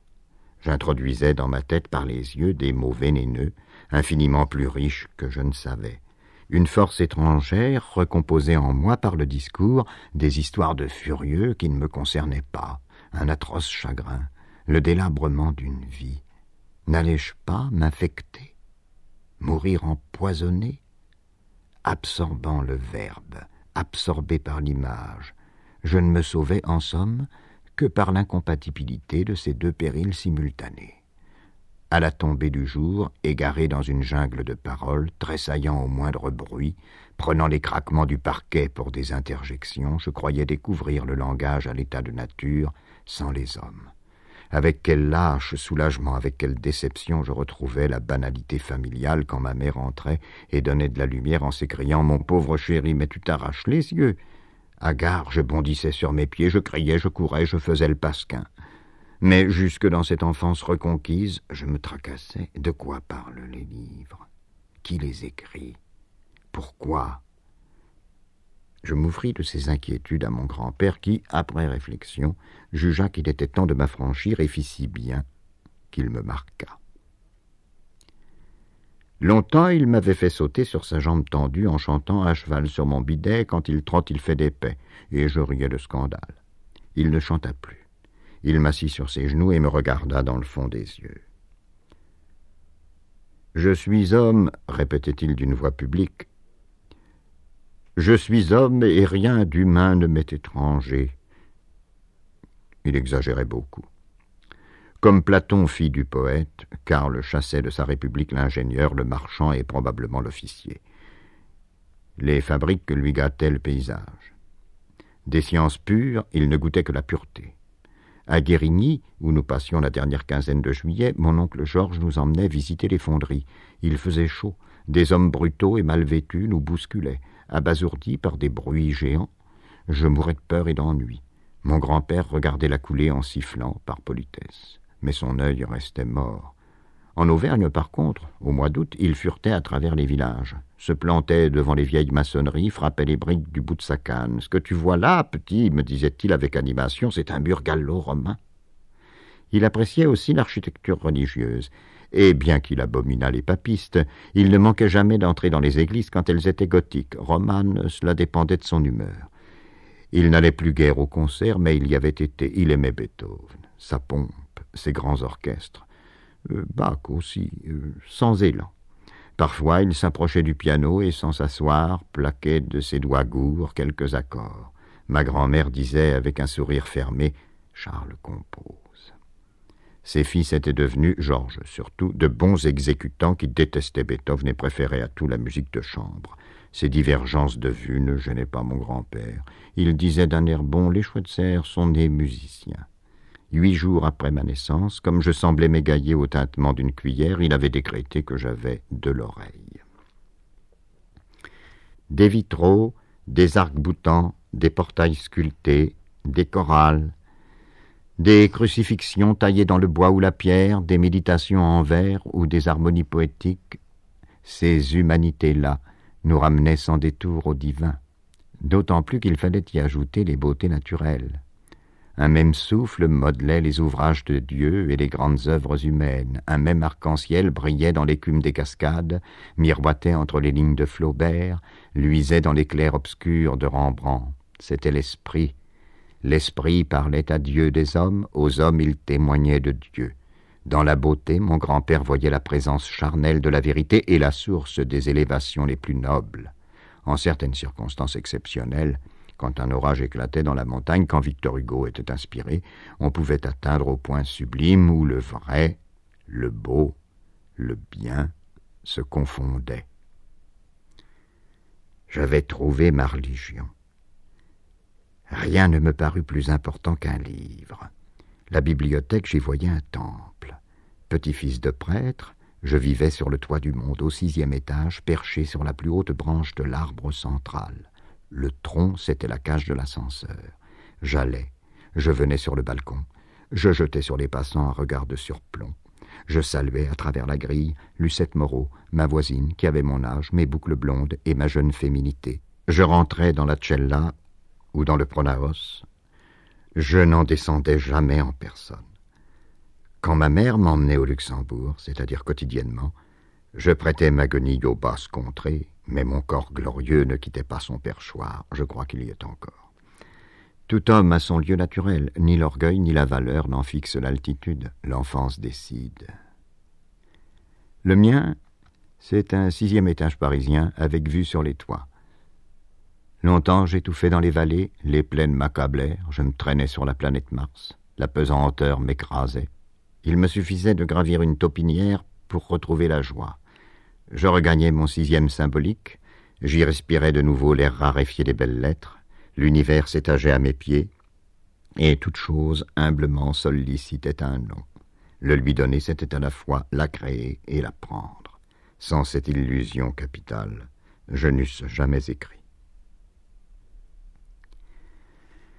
Aujourd'hui, 22 avril 1963, je corrige ce manuscrit au dixième étage d'une maison neuve. Par la fenêtre ouverte, je vois un cimetière. Paris, les collines de Saint-Cloud, bleu. C'est dire mon obstination. Tout a changé pourtant. Enfant, eussé-je voulu mériter cette position élevée, il faudrait voir dans mon goût des pigeonniers un effet de l'ambition, de la vanité, une compensation de ma petite taille. Mais non. Il n'était pas question de grimper sur mon arbre sacré. J'y étais. Je refusais d'en descendre. Il ne s'agissait pas de me placer au-dessus des hommes. Je voulais vivre en plein éther, parmi les simulacres aériens des choses. Plus tard, loin de m'accrocher à des montgolfières, j'ai mis tout mon zèle à couler bas. il fallut chausser des semelles de plomb. Avec de la chance, il m'est arrivé parfois de frôler sur des sables nus des espèces sous-marines dont je devais inventer le nom. D'autres fois, rien à faire, une irrésistible légèreté me retenait à la surface. Pour finir, mon altimètre s'est détraqué. Je suis tantôt ludion, tantôt scaphandrier, souvent les deux ensemble, comme il convient dans notre partie. J'habite en l'air par habitude et je fouine en bas sans trop d'espoir. Il fallut pourtant me parler des auteurs. Mon grand-père le fit avec tact, sans chaleur. Il m'apprit le nom de ces hommes illustres. Seul, je m'en récitais la liste, de Hésiode à Hugo, sans une faute. C'étaient les saints et les prophètes. Charles Schweitzer leur vouait, disait-il, un culte. Il le dérangeait pourtant. Leur présence importune l'empêchait d'attribuer directement au Saint-Esprit les œuvres de l'homme. Aussi nourrissait-il une préférence secrète pour les anonymes, pour les bâtisseurs qui avaient eu la modestie de s'effacer devant leur cathédrale, pour l'auteur innombrable des chansons populaires. Il ne détestait pas Shakespeare, dont l'identité n'était pas établie, ni Homère pour le même motif, ni quelques autres, dont on n'était pas tout à fait sûr qu'ils eussent existé. À ceux qui n'avaient pas voulu ou su effacer les traces de leur vie, il trouvait des excuses à condition qu'ils fussent morts. Mais il condamnait en bloc ses contemporains, à l'exception d'Anatole France et de Courteline qui l'égayaient. Charles Schweitzer jouissait fièrement de la considération qu'on témoignait à son grand âge, à sa culture, à sa beauté, à ses vertus. Ce luthérien ne se défendait pas de penser très bibliquement que l'Éternel avait béni sa maison. À table, il se recueillait parfois pour prendre une vue cavalière sur sa vie et conclure Mes enfants, comme il est bon de ne rien avoir à se reprocher. Ses emportements, sa majesté, son orgueil et son goût du sublime couvraient une timidité d'esprit qui lui venait de sa religion, de son siècle, et de l'université, son milieu. Par cette raison, il éprouvait une répugnance secrète pour les monstres sacrés de sa bibliothèque, genre de sacs et de cordes, dont il tenait au fond de soi les livres pour des incongruités. Je m'y trompais. La réserve qui paraissait sous un enthousiasme de commande, je la prenais pour la sévérité d'un juge. Son sacerdoce l'élevait au-dessus d'eux. De toute manière, me soufflait le ministre du culte, le génie n'est qu'un prêt, il faut le mériter par de grandes souffrances, par des épreuves modestement, fermement traversées. On finit par entendre des voix, et l'on écrit sous la dictée. Entre la première révolution russe et le premier conflit mondial, quinze ans après la mort de Mallarmé, au moment que Daniel de Fontanin découvrait les nourritures terrestres, un homme du XIXe siècle imposait à son petit-fils les idées en cours sous Louis-Philippe. Ainsi, dit-on, s'expliquent les routines paysannes. Les pères vont au champ, laissant les fils aux mains des grands-parents. Je prenais le départ avec un handicap de quatre-vingts ans. Faut-il m'en plaindre? Je ne sais pas. Dans nos sociétés en mouvement, les retards donnent quelquefois de l'avance. Quoi qu'il en soit, on m'a jeté cet os à ronger, et je l'ai si bien travaillé que je vois le jour au travers. Mon grand-père avait souhaité me dégoûter sournoisement des écrivains, ses intermédiaires. Il obtint le résultat contraire. Je confondis le talent et le mérite. Ces braves gens me ressemblaient. Quand j'étais bien sage, quand j'endurais vaillamment mes bobos, j'avais droit à des lauriers, à une récompense. C'était l'enfance. Car le Schweitzer me montrait d'autres enfants comme moi, surveillés, éprouvés, récompensés, qui avaient su garder toute leur vie mon âge. Sans frère ni sœur et sans camarades, je fis d'eux mes premiers amis. Ils avaient aimé, souffert avec rigueur, comme les héros de leurs romans, et surtout avaient bien fini. J'évoquais leurs tourments avec un attendrissement un peu gai. Comme ils devaient être contents, les gars.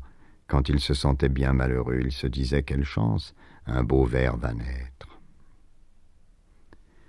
À mes yeux, ils n'étaient pas morts. Enfin, pas tout à fait il s'était métamorphosé en livre. Corneille, c'était un gros rougeau, rugueux, au dos de cuir, qui sentait la colle. Ce personnage incommode et sévère, aux paroles difficiles, avait des angles qui me blessaient les cuisses quand je le transportais. Mais à peine ouvert, il m'offrait ses gravures, sombres et douces comme des confidences. Flaubert, c'était un petit entoilé inodore, piqueté de taches de son. Victor Hugo, le multiple, nichait sur tous les rayons à la fois. Voilà pour les corps. Quant aux âmes, elles hantaient les œuvres. Les pages, c'étaient des fenêtres. Du dehors, un visage se collait contre la vitre. Quelqu'un m'épiait. Je feignais de ne rien remarquer. Je continuais ma lecture, les yeux rivés aux mots sous le regard fixe de feu Chateaubriand. Ces inquiétudes ne duraient pas. Le reste du temps, j'adorais mes compagnons de jeu. Je les mis au-dessus de tout et l'on me raconta sans m'étonner que Charles Quint avait ramassé le pinceau du Titien, la belle affaire. Un prince est fait pour cela. Pourtant je ne les respectais pas. Pourquoi les eussé-je loués d'être grands? Ils ne faisaient que leur devoir. Je blâmais les autres d'être petits. Bref, j'avais tout compris de travers. Et je faisais de l'exception la règle. L'espèce humaine devint un comité restreint qu'entouraient des animaux affectueux. Surtout mon grand-père en usait trop mal avec eux pour que je puisse les prendre au sérieux tout à fait. Il avait cessé de lire depuis la mort de Victor Hugo. Quand il n'avait rien d'autre à faire, il relisait. Mais son office était de traduire. Dans la vérité de son cœur, l'auteur du Deutsches Lesebuch tenait la littérature universelle pour son matériau. Du bout des lèvres, il classait les auteurs par ordre de mérite, mais cette hiérarchie de façade cachait mal ses préférences qui étaient utilitaires. Maupassant fournissait aux élèves allemands les meilleures versions. Goethe, battant d'une tête Gottfried Keller, était inégalable pour les thèmes. Humaniste, mon grand-père tenait les romans en petite estime. Professeur, il les prisait fort à cause du vocabulaire. Il finit par ne plus supporter que les morceaux choisis, et je l'ai vu, quelques années plus tard, se délecter d'un extrait de Madame Bovary prélevé par Mironneau pour ses lectures, quand Flaubert au complet attendait depuis vingt ans son bon plaisir. Je sentais qu'il vivait des morts, ce qui n'allait pas sans compliquer mes rapports avec eux. Sous prétexte de leur rendre inculte, il les tenait dans ses chaînes et ne se privait pas de les découper en tranches pour les transporter d'une langue à l'autre plus commodément. Je découvris en même temps leur grandeur et leur misère. Mérimée, pour son malheur, convenait au cours moyen. En conséquence, il menait double vie, au quatrième étage de la bibliothèque Colomba, c'était une fraîche colombe aux centelles, glacée, offerte et systématiquement ignorée, nul regard ne la déflora jamais, mais sur le rayon du bas, cette même vierge s'emprisonnait dans un sale petit bouquin brun et puant. L'histoire ni la langue n'avaient changé, mais il y avait des notes en allemand et un lexique. J'appris en outre, scandale inégalé depuis le viol de l'Alsace-Lorraine, qu'on l'avait édité à Berlin. Ce livre-là, mon grand-père le mettait deux fois la semaine dans sa serviette. Il l'avait couvert de taches, de traits rouges, de brûlures, et je le détestais. C'était mérimé humilié. Rien qu'à l'ouvrir, je mourais d'ennui. Chaque syllabe se détachait sous ma vue comme elle faisait à l'Institut dans la bouche de mon grand-père. Imprimé en allemand pour être lu par des Allemands, qu'étaient-ils d'ailleurs ces signes connus et méconnaissables, sinon la contrefaçon des mots français? Encore une affaire d'espionnage. Il eût suffi de gratter pour découvrir, sous leur travestissement gaulois, les vocables germaniques aux aguets. Je finis par me demander s'il n'y avait pas deux colombas, l'une farouche et vraie, l'autre fausse et didactique, comme il y a deux iseutes. Les tribulations de mes petits camarades me convainquirent que j'étais leur père. Je n'avais ni leur don ni leur mérite, et je n'envisageais pas encore d'écrire, mais petit-fils de prêtre, je l'emportais sur eux par la naissance. Sans aucun doute j'étais voué, non point à leur martyr, toujours un peu scandaleux, mais à quelque sacerdoce.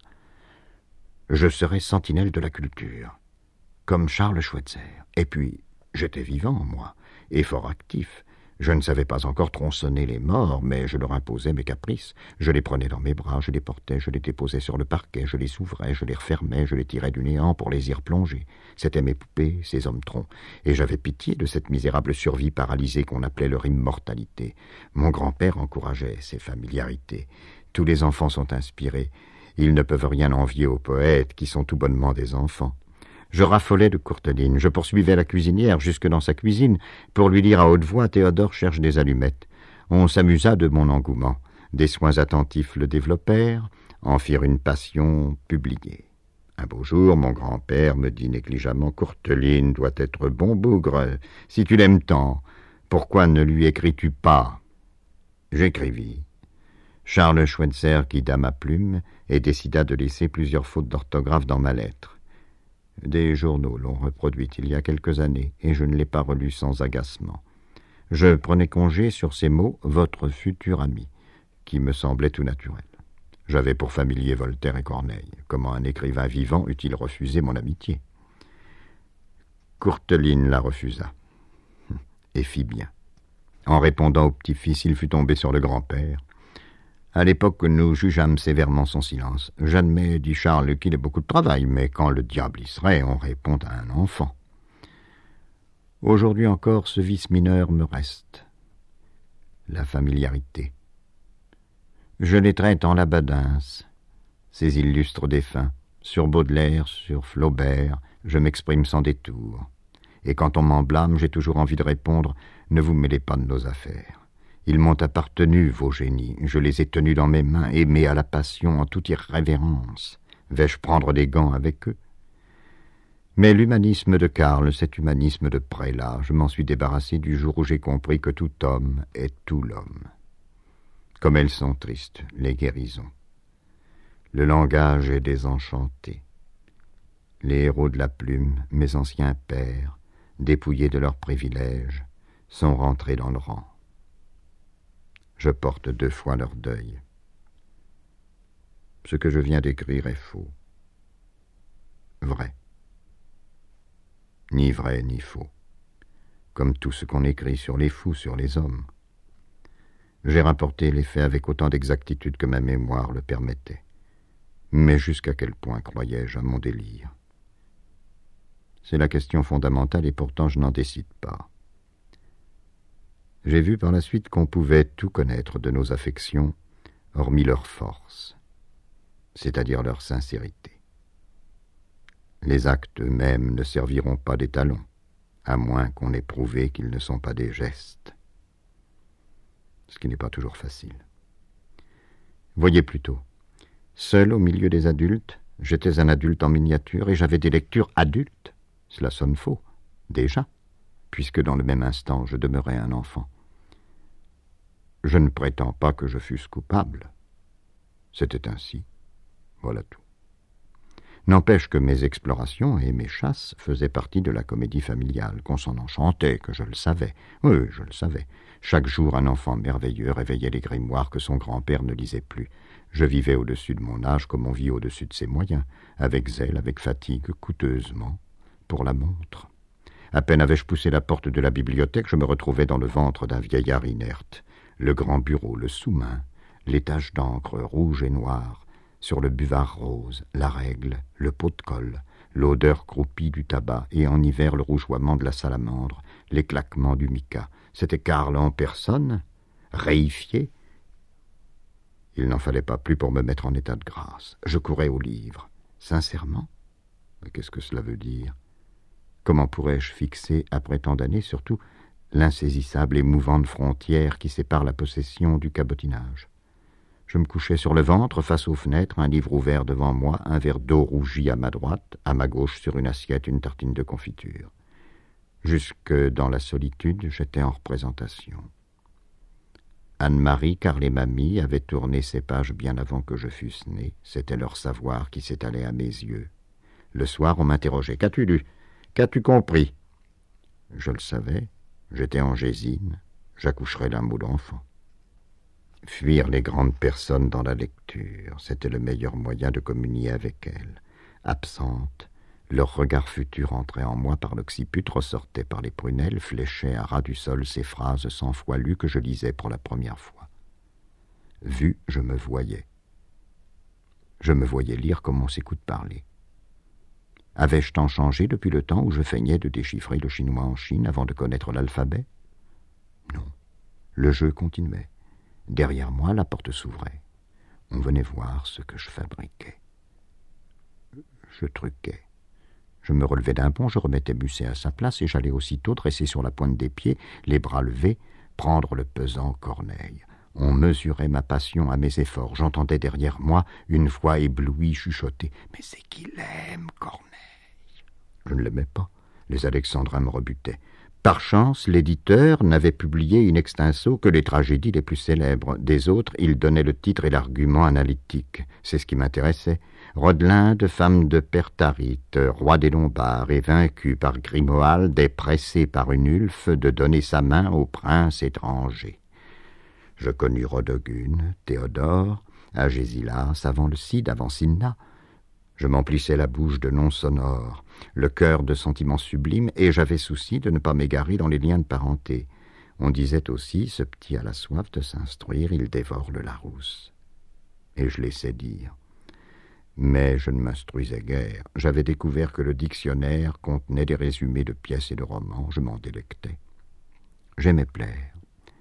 Et je voulais prendre des bains de culture. Je me rechargeais de sacré tous les jours, distraitement parfois. Il suffisait de me prosterner et de tourner les pages. Les œuvres de mes petits amis me servirent fréquemment de moulin à prière. En même temps, j'eus des effrois et des plaisirs pour de bon. Il m'arrivait d'oublier mon rôle et de filer à tombeau ouvert, emporté par une folle baleine qui n'était autre que le monde, allait conclure. En tout cas, mon regard travaillait les mots. Il fallait les essayer, décider de leur sens. La comédie de la culture, à la longue, me cultivait. Je faisais pourtant de vraies lectures. Hors du sanctuaire, dans notre chambre ou sous la table de la salle à manger, De celle-là, je ne parlais à personne. Personne. Sauf ma mère ne m'en parlait. Anne-Marie avait pris au sérieux mes emportements truqués. Elle s'ouvrit à mamie de ses inquiétudes. Ma grand-mère fut une alliée sûre. Charles n'est pas raisonnable, dit-elle. C'est lui qui pousse le petit, je l'ai vu faire. Nous serons bien avancés quand cet enfant se sera desséché. Les deux femmes évoquèrent aussi le surmenage et la méningite. Il eût été dangereux et vain d'attaquer mon grand-père de front. Elles biaisèrent. Au cours d'une de nos promenades, Anne-Marie s'arrêta comme par hasard devant le kiosque qui se trouve encore à l'angle du boulevard Saint-Michel et de la rue Soufflot. Je vis des images merveilleuses. Leurs couleurs criardes me fascinèrent. Je les réclamais, je les obtins. Le tour était joué. Je voulus avoir toutes les semaines Cricri, les patents, les vacances, les trois boy scouts de Jean de Laïr et le tour du monde en aéroplane d'Arnould de Galopin qui paraissait en fascicule le jeudi. D'un jeudi à l'autre, je pensais à l'Aigle des Andes, à Marcel Dulot, le boxeur au point de fer, à Christian l'aviateur, beaucoup plus qu'à mes amis Rabelais et Vigny ma mère se mit en quête d'ouvrages qui me rendissent à mon enfance. Il y eut les petits livres roses d'abord, recueil mensuel de contes de fées, puis peu à peu les enfants du capitaine Grant, le dernier des Mohicans, Nicolas Nickleby, les cinq sous de la Varède. À Jules Verne, trop pondéré, je préférais les extravagances de Paul d'Ivoire. Mais quel que fût l'auteur, j'adorais les ouvrages de la collection Hetzel. Petit théâtre dont la couverture rouge à gland d'or figurait le rideau. La poussière de soleil sur les tranches, c'était la rampe. Je dois à ces boîtes magiques, et non aux phrases balancées de Chateaubriand, mes premières rencontres avec la beauté. Quand je les ouvrais, j'oubliais tout. Était-ce lire? Non, mais mourir d'extase. De mon abolition naissaient aussitôt des indigènes munis de saguets, la brousse, un explorateur casqué de blanc. J'étais vision. J'inondais de lumière les belles choux sombres d'Aouda, les favoris de Phileas Fogg. Délivrée d'elle-même enfin, la petite merveille se laissait devenir pur émerveillement. À cinquante centimètres du plancher naissait un bonheur sans maître ni collier, parfait. Le nouveau monde semblait d'abord plus inquiétant que l'ancien.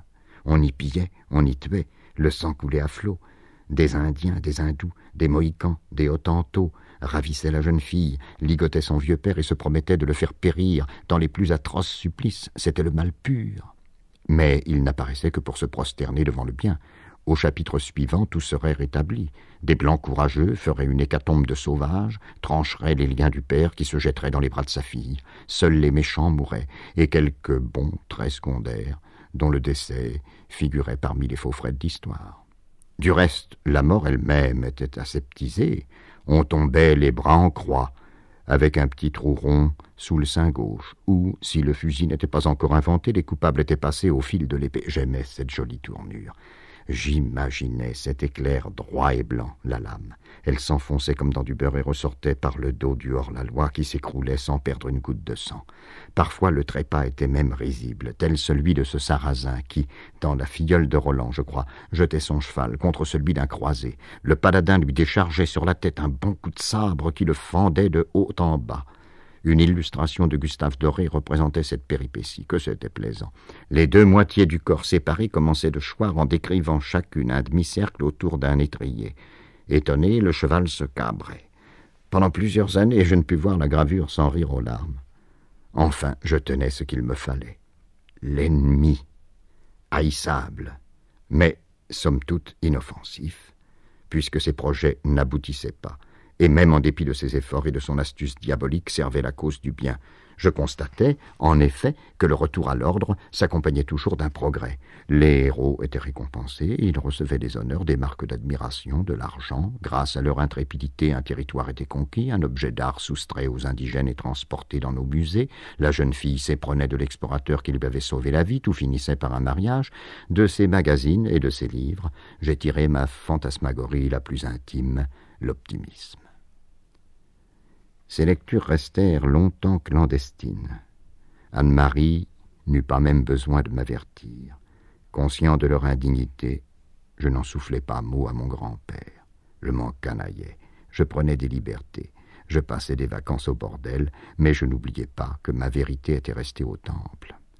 À quoi bon scandaliser le prêtre par le récit de mes égarements? Karl finit par me surprendre. Il se fâcha contre les deux femmes et celles-ci, profitant d'un moment qu'il reprenait haleine, mirent tout sur mon dos. J'avais vu les magazines, les romans d'aventure, je les avais convoités, réclamés, pouvait-elle me les refuser?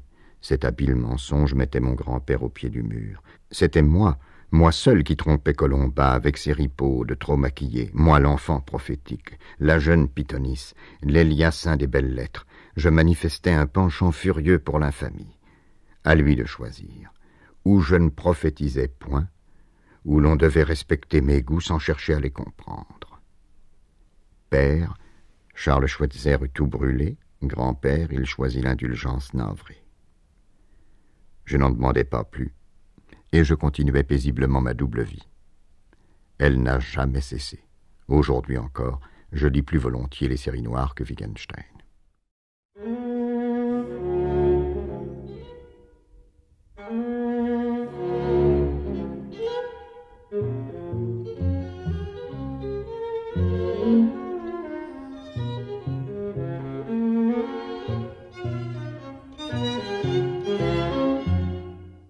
J'étais le premier, l'incomparable, dans mon île aérienne.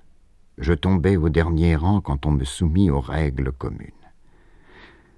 Mon grand-père avait décidé de m'inscrire au lycée Montaigne. Un matin, il m'emmena chez le proviseur et il lui vanta mes mérites. Je n'avais que le défaut d'être trop avancé pour mon âge.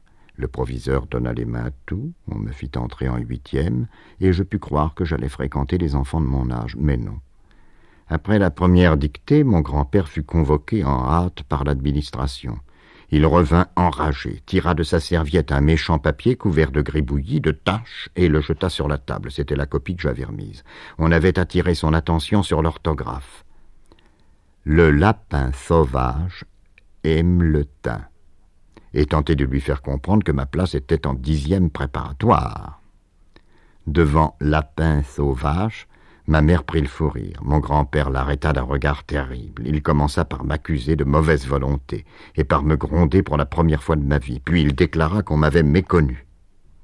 Dès le lendemain, il me retirait du lycée et se brouillait avec le proviseur. Je n'avais rien compris à cette affaire et mon échec ne m'avait pas affecté. J'étais un enfant prodige qui ne savait pas l'orthographe. Voilà tout. Et puis je retrouvais sans ennui ma solitude. J'aimais mon mal. J'avais perdu, sans même y prendre garde, l'occasion de devenir vrai. On chargea M. Liévin, un instituteur parisien, de me donner des leçons particulières. Il venait presque tous les jours. Mon grand-père m'avait acheté un petit bureau personnel fait d'un banc et d'un pupitre de bois blanc. Je m'asseyais sur le banc et M. Liévin se promenait en dictant. Il ressemblait à Vincent Auriol, et mon grand-père prétendait qu'il était frère trois points. Quand je lui dis bonjour, nous disait-il avec la répugnance apeurée d'un honnête homme en but aux avances d'un pédéraste, il trace avec son pouce le triangle maçonnique sur la paume de ma main. Je le détestais parce qu'il oubliait de me choyer. Je crois qu'il me prenait, non sans raison, pour un enfant retardé. Il disparut. Je ne sais plus pourquoi. Peut-être s'était-il ouvert à quelqu'un de son opinion sur moi.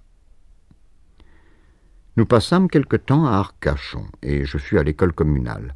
Les principes démocratiques de mon grand-père l'exigeaient. Mais il voulait aussi qu'on m'y tînt à l'écart du vulgaire. Il me recommanda en ces termes un instituteur. Mon cher collègue, je vous confie ce que j'ai de plus cher. Monsieur Barrault portait une barbiche et un pince-nez. Il vint boire du vin de muscat dans notre villa et se déclara flatté de la confiance que lui témoignait un membre de l'enseignement secondaire. Il me faisait asseoir à un pupitre spécial à côté de la chaire et pendant les récréations me gardait à ses côtés. Ce traitement de faveur me semblait légitime, ce qu'en pensaient les fils du peuple, mes égaux. Je l'ignore. Je crois qu'ils s'en foutaient. Moi, leur turbulence me fatiguait et je trouvais distingué de m'ennuyer auprès de M. Barrault pendant qu'il jouait au bar. J'avais deux raisons de respecter mon instituteur. Il me voulait du bien. Il avait la laine forte. Les grandes personnes doivent être laides, ridées, incommodes. Quand elles me prenaient dans leurs bras, il ne me déplaisait pas d'avoir un léger dégoût à surmonter. C'était la preuve que la vertu n'était pas facile. Il y avait des joies simples, triviales, courir, sauter, manger des gâteaux, embrasser la peau douce et parfumée de ma mère, mais j'attachais plus de prix aux plaisirs studieux et mêlés que j'éprouvais dans la compagnie des hommes mûrs. La répulsion qu'ils m'inspiraient faisait partie de leur prestige. Je confondais le dégoût avec l'esprit de sérieux. J'étais snob. Quand M. Barrault se penchait sur moi, son souffle m'infligeait des gênes exquises. Je respirais avec zèle l'odeur ingrate de ses vertus. Un jour, je découvris une inscription toute fraîche sur le mur de l'école. Je m'approchai et lus Le père Barrault est un con. Mon cœur battit à se rompre. La stupeur me cloua sur place. J'avais peur. Ça ne pouvait être qu'un de ces vilains mots qui grouillaient dans les bas-fonds du vocabulaire et qu'un enfant bien élevé ne rencontre jamais. Court et brutal, il avait l'horrible simplicité des bêtes élémentaires. C'était déjà trop de l'avoir lu. Je m'interdis de le prononcer, fut sa voix basse. Ce cafard accroché à la muraille. Je ne voulais pas qu'il me sautât dans la bouche pour se métamorphoser au fond de ma gorge en un claironnement noir. Si je faisais semblant de ne pas l'avoir remarqué, peut-être rentrerait-il dans un trou de mur. Mais quand je détournais mon regard, c'était pour retrouver l'appellation infâme, le père Barreau, qui m'épouvantait plus encore, le mot con après tout. Je ne faisais qu'en augurer le sens, mais je savais très bien qui on appelait père un tel dans ma famille, les jardiniers, les facteurs, le père de la bonne, bref les vieux pauvres. Quelqu'un voyait M. Barrault, l'instituteur, le collègue de mon grand-père, sous l'aspect d'un vieux pauvre. Quelque part, dans une tête rôdait cette pensée malade et criminelle. Dans quelle tête? Dans la mienne, peut-être. Ne suffisait-il pas d'avoir lu l'inscription blasphématoire pour être complice d'un sacrilège? Il me semblait à la fois qu'un fou cruel raillait ma politesse, mon respect, mon zèle, le plaisir que j'avais chaque matin à ôter ma casquette en disant bonjour monsieur l'instituteur, et que j'étais moi-même ce fou, que les vilains mots et les vilaines pensées pullulaient dans mon cœur. Qu'est-ce qui m'empêchait, par exemple, de crier à plein gosier Ce vieux sagouin pue comme un cochon? Je murmurai Le père Barreau pue. Et tout se mit à tourner. Je m'enfuis en pleurant. Dès le lendemain, je retrouvai ma déférence pour M. Barrault pour son col de celluloïde et son nœud papillon. Mais quand il s'inclinait sur mon cahier, je détournai la tête, en retenant mon souffle. L'automne suivant, ma mère prit le parti de me conduire à l'institution Poupon. Il fallait monter un escalier de bois pénétrer dans une salle du premier étage. Les enfants se groupaient en demi-cercle silencieusement. Assises au fond de la pièce, droite et le dos au mur, les mères surveillaient le professeur. Le premier devoir des pauvres filles qui nous enseignaient, c'était de répartir également les éloges et les bons points à notre académie de prodiges. Si l'une d'elles avait un mouvement d'impatience ou se montrait trop satisfaite d'une bonne réponse, les demoiselles Poupon perdaient des élèves, elle perdait sa place. Nous étions bien trente académiciens qui n'eûmes jamais le temps de nous adresser la parole. À la sortie, chacune des mères s'emparait farouchement du sien et l'emportait au galop sans saluer. Au bout d'un semestre, ma mère me retira du cours. On y travaillait guère, et puis elle avait fini par se lasser de sentir peser sur elle le regard de ses voisines quand c'était mon tour d'être félicité.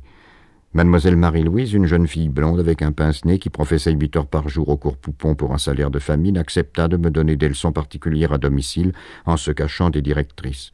Elle interrompait parfois les dictées, pour soulager son cœur de gros soupirs. Elle me disait qu'elle était lasse à mourir, qu'elle vivait dans une solitude affreuse, qu'elle eût tout donné pour avoir un mari n'importe lequel. Elle finit, elle aussi, par disparaître. On prétendait qu'elle ne m'apprenait rien, mais je crois surtout que mon grand-père la trouvait calamiteuse. Cet homme juste ne refusait pas de soulager les misérables, mais répugnait à les inviter sous son toit. Il était temps. Mademoiselle Marie-Louise me démoralisait.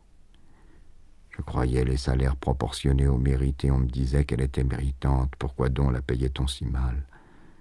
Quand on exerçait un métier, on était digne et fier, heureux de travailler. Puisqu'elle avait la chance de travailler huit heures par jour, pourquoi parlait-elle de sa vie comme d'un mal incurable? Quand je rapportais ses doléances, mon grand-père se mettait à rire. Elle était bien trop laide pour qu'un homme voulût d'elle. Je ne riais pas.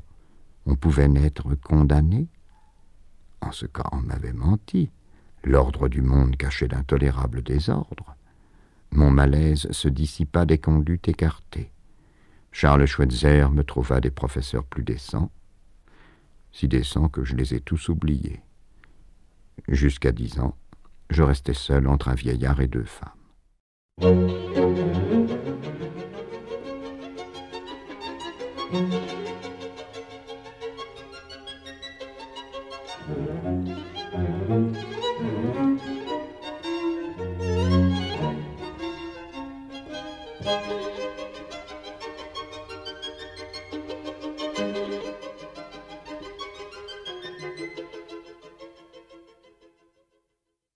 Ma vérité, mon caractère et mon nom étaient aux mains des adultes.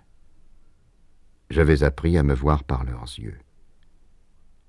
J'étais un enfant, ce monstre qu'ils fabriquent avec leurs regrets. Absents, ils laissaient derrière eux leurs regards, mêlés à la lumière. Je courais, je sautais à travers ce regard qui me conservait ma nature de petit-fils modèle, qui continuait à m'offrir mes jouets et l'univers.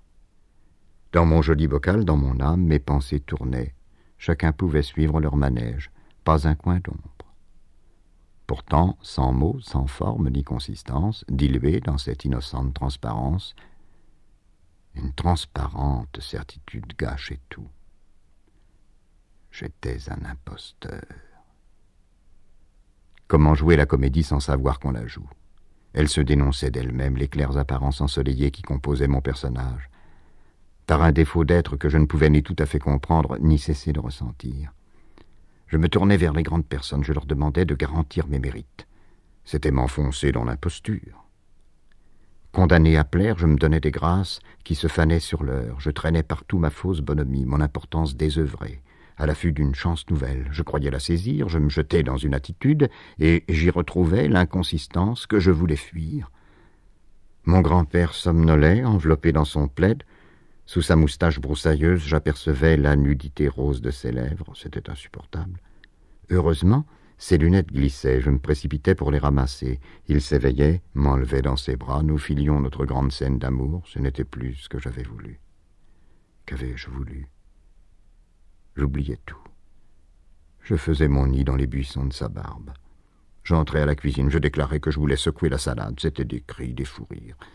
Non, mon chéri, pas comme ça, serre bien fort ta petite main. Voilà, Marie, aidez-le.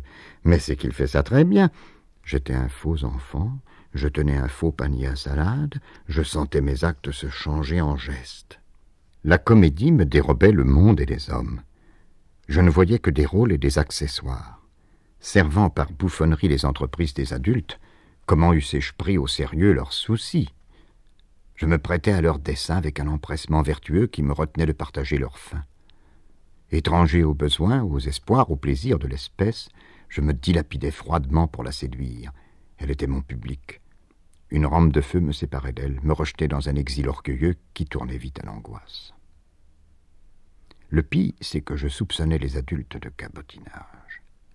Les mots qu'ils m'adressaient, c'étaient des bonbons, mais ils parlaient entre eux sur un tout autre ton, et puis il leur arrivait de rompre des contrats sacrés, je faisais ma moue la plus adorable, celle dont j'étais le plus sûr, et on me disait d'une voix vraie Va jouer plus loin, petit. Nous causons. D'autres fois, j'avais le sentiment qu'on se servait de moi. Ma mère m'emmenait au Luxembourg. L'oncle Émile, brouillé avec toute la famille, surgissait tout à coup. Il regardait sa sœur d'un air morose et lui disait sèchement C'est pas pour toi que je suis ici, c'est pour voir le petit.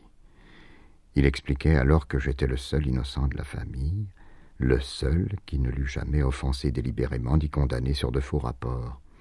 Je souriais, gêné par ma puissance par l'amour que j'avais allumé dans le cœur de cet homme sombre, mais déjà le frère et la sœur discutaient de leurs affaires, énuméraient leurs griefs réciproques. Émile s'emportait contre Charles, Anne-Marie le défendait en cédant du terrain, ils en venaient à parler de Louise, je restais entre leurs chaises de fer oubliées. J'étais préparé à admettre, si seulement j'eusse été en âge de les comprendre, toutes les maximes de droite qu'un vieil homme de gauche m'enseignait par ses conduites, que la vérité et la fable sont une même chose, qu'il faut jouer la passion pour la ressentir, que l'homme est un être de cérémonie. On m'avait persuadé que nous étions créés pour nous donner la comédie. La comédie, je l'acceptais, mais j'exigeais d'en être le principal personnage.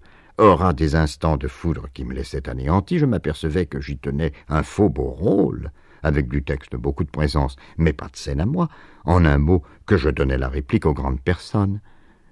Charles me flattait pour amadouer sa mort. Dans ma pétulance, Louise trouvait la justification de ses bouderies, Anne-Marie celle de son humilité, et pourtant sans moi ses parents eussent recueilli ma mère, sa délicatesse l'eût livrée sans défense à mamie, sans moi Louise eût boudé, Charles se fût émerveillé devant le Mont Servin, les météores ou les enfants des autres. J'étais la cause occasionnelle de leur discorde et de leur réconciliation. Les causes profondes étaient ailleurs, à Mâcon, à Kunzbach, à Tivier, dans un vieux cœur qui s'encrassait, dans un passé bien antérieur à ma naissance. Je leur reflétais l'unité de la famille et ses antiques contradictions. Ils usaient de ma divine enfance pour devenir ce qu'ils étaient. Je vécus dans le malaise. Au moment où leur cérémonie me persuadait que rien n'existe sans raison, et que chacun du plus grand au plus petit a sa place marquée dans l'univers, ma raison d'être à moi se dérobait. Je découvrais tout à coup que je comptais pour du beurre, et j'avais honte de ma présence insolite dans ce monde en ordre. Un père m'eût lesté de quelques obstinations durables, faisant de ses humeurs mes principes, de son ignorance mon savoir, de ses rancœurs mon orgueil, de ses manies ma loi, il m'eût habité. Ce respectable locataire m'eût donné du respect pour moi-même, sur le respect j'eusse fondé mon droit de vivre. Mon géniteur eût décidé de mon avenir, polytechnicien de naissance, j'eusse été rassuré pour toujours. Mais si jamais Jean-Baptiste Sartre avait connu ma destination, il en avait emporté le secret. Ma mère se rappelait seulement qu'il avait dit Mon fils n'entrera pas dans la marine. Faute de renseignements plus précis, personne, à commencer par moi, ne savait ce que j'étais venu foutre sur terre. M'eût-il laissé du bien, mon enfance en eût été changée. Je n'écrirais pas, puisque je serais un autre. Les champs et la maison renvoient au jeune héritier une image stable de lui-même. Il se touche sur son gravier, sur les vitres losangées de sa véranda, et fait de leur inertie la substance immortelle de son âme. Il y a quelques jours au restaurant, le fils du patron, un petit garçon de sept ans, criait à la caissière Quand mon père n'est pas là, c'est moi le maître. Voilà un homme. À son âge, je n'étais maître de personne, et rien ne m'appartenait. Dans mes rares minutes de dissipation, ma mère me chuchotait Prends garde, nous ne sommes pas chez nous. Nous ne fûmes jamais chez nous, ni rue Le Goff, ni plus tard, quand ma mère se furent mariées. Je n'en souffris pas, puisqu'on me prêtait tout. Mais je restais abstrait. Au propriétaire, les biens de ce monde reflètent ce qu'il est. Il m'enseignait ce que je n'étais pas. Je n'étais pas consistant ni permanent, je n'étais pas le continuateur futur de l'œuvre paternelle, je n'étais pas nécessaire à la production de l'acier. En un mot, je n'avais pas d'âme. C'eût été parfait si j'avais fait bon ménage avec mon corps, mais nous formions, lui et moi, un drôle de couple. Dans la misère, l'enfant ne s'interroge pas. Éprouvé corporellement par les besoins et les maladies, son injustifiable condition justifie son existence. C'est la faim, c'est le danger de mort perpétuelle qui fonde son droit de vivre. Il vit pour ne pas mourir. Moi, je n'étais ni assez riche pour me croire prédestiné, ni assez pauvre pour ressentir mes envies comme des exigences. Je remplissais mes devoirs alimentaires et Dieu m'envoyait parfois, rarement, cette grâce qui permet de manger sans dégoût l'appétit. Respirant, digérant, déféquant avec nonchalance, je vivais parce que j'avais commencé de vivre. De mon corps, ce compagnon gavé, j'ignorais la violence et les sauvages réclamations. Il se faisait connaître par une suite de malaises douillets, très sollicités par les grandes personnes. À l'époque, une famille distinguée se devait de compter au moins un enfant délicat. J'étais le bon sujet, puisque euh, j'avais pensé mourir à ma naissance. On me guettait, on me prenait le pouls, la température, on m'obligeait à tirer la langue. Tu ne trouves pas qu'il est un peu pâleau C'est l'éclairage. Euh, je t'assure qu'il a maigri. Mais, papa, nous l'avons pesé hier. Sous ses regards inquisiteurs, je me sentais devenir un objet, une fleur en pot. Pour conclure, on me fourrait au lit.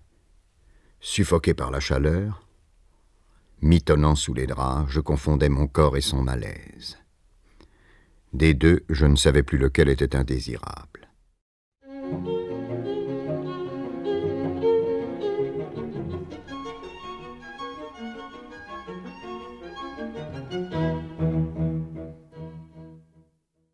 Monsieur Simoneau, collaborateur de mon grand-père, déjeunait avec nous le jeudi.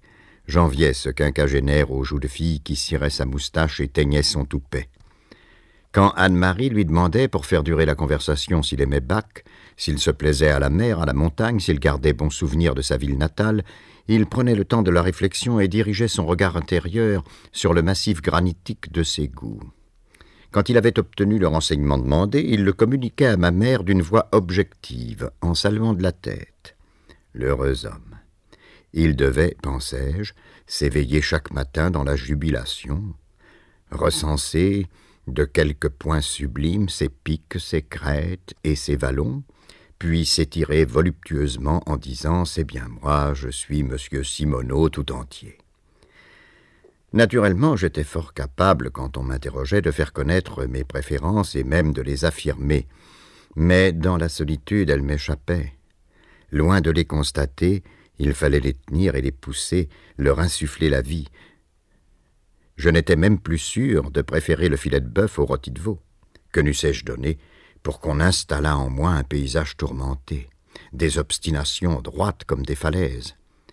Quand Madame Picard, usant avec tact du vocabulaire à la mode, disait de mon grand-père Charles est un être exquis, ou bien on ne connaît pas les êtres, je me sentais condamné sans recours.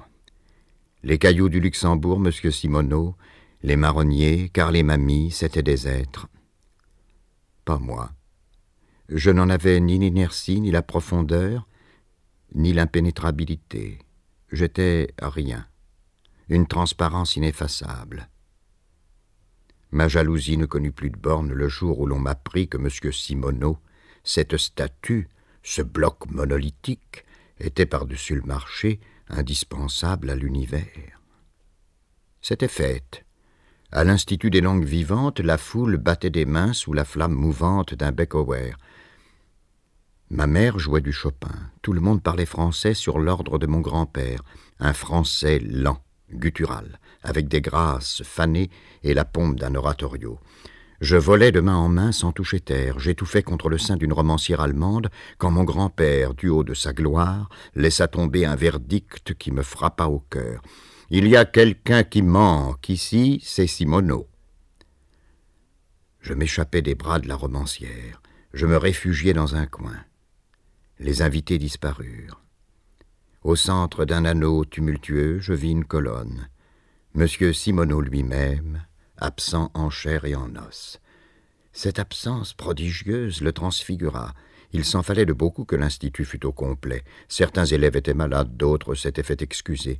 Mais il ne s'agissait là que de faits accidentels et négligeables. Seul monsieur Simoneau manquait.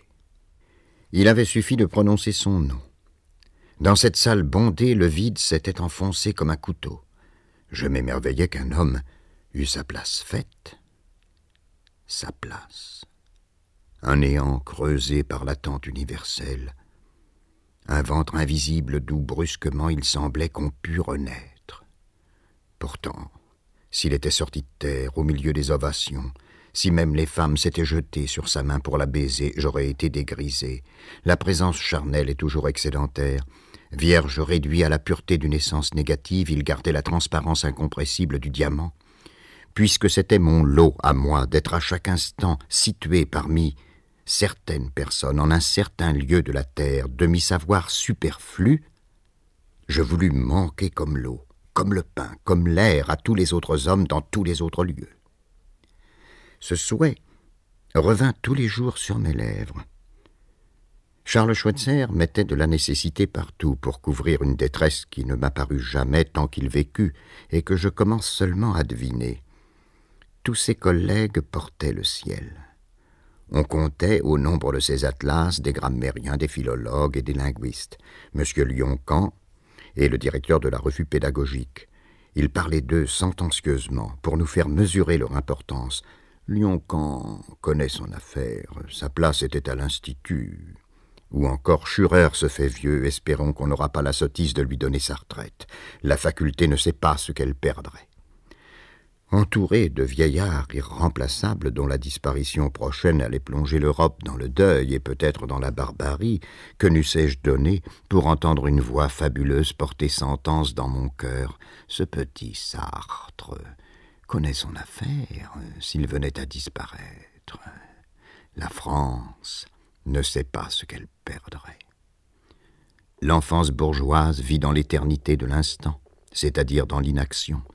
Je voulais être Atlas tout de suite, pour toujours, et depuis toujours, je ne concevais même pas qu'on pût travailler à le devenir. Il me fallait une cour suprême, un décret me rétablissant dans mes droits. Mais où étaient les magistrats? Mes juges naturels s'étaient déconsidérés par leur cabotinage. Je les récusais, mais je n'en voyais pas d'autres. Vermine stupéfaite, sans foi, sans loi, sans raison ni fin, je m'évadais dans la comédie familiale.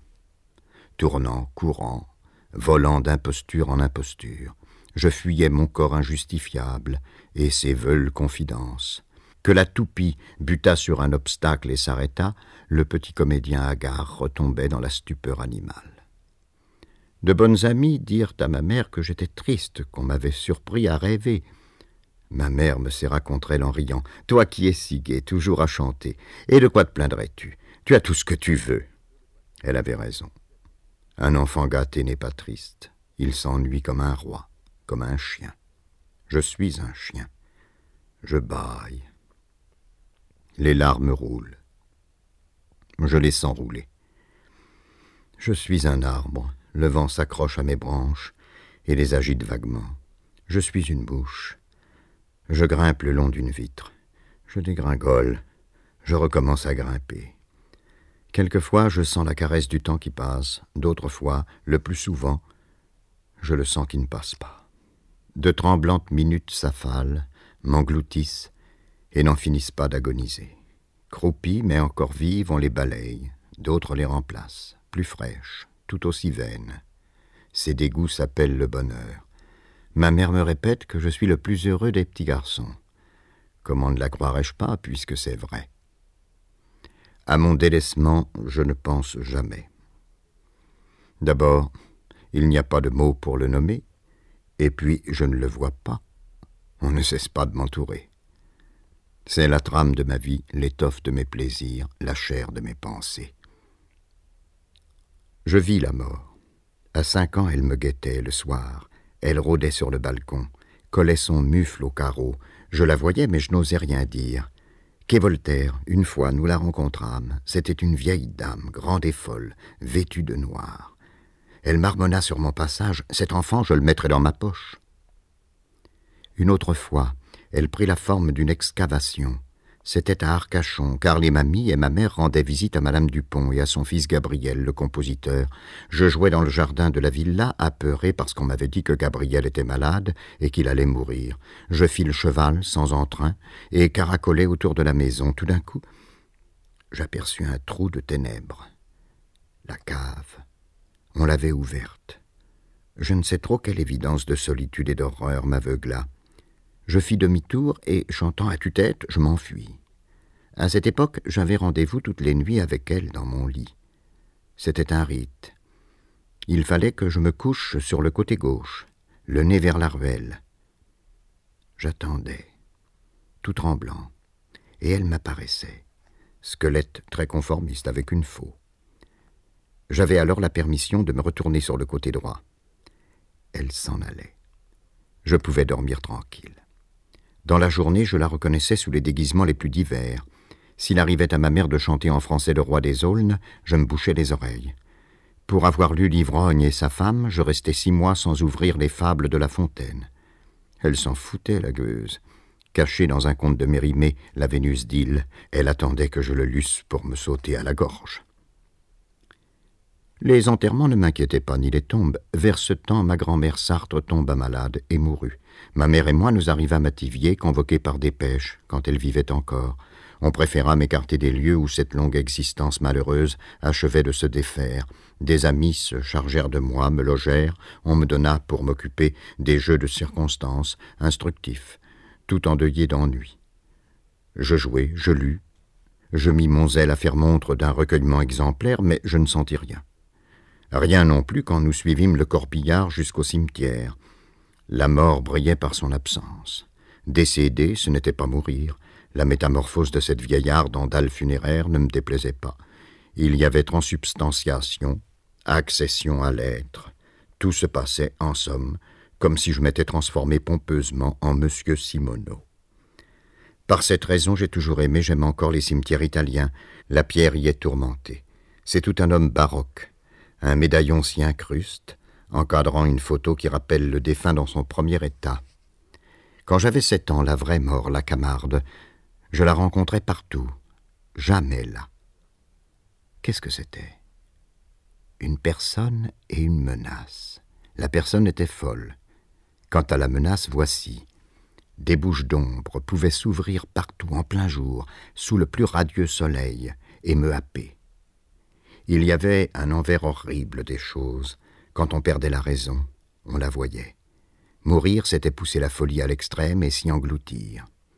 Je vécus dans la terreur. Ce fut une authentique névrose. Si j'en cherche la raison, il vient ceci, enfant gâté, don providentiel. Ma profonde inutilité m'était d'autant plus manifeste que le rituel familial me paraît constamment d'une nécessité forgée. Je me sentais de trop, donc il fallait disparaître. J'étais un épanouissement fade en instance perpétuelle d'abolition.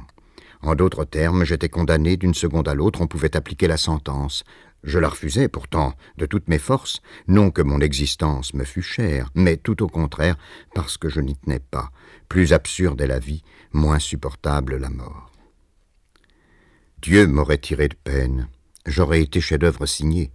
Assuré de tenir ma partie dans le concert universel, j'aurais attendu patiemment qu'il me révélât ses desseins et ma nécessité.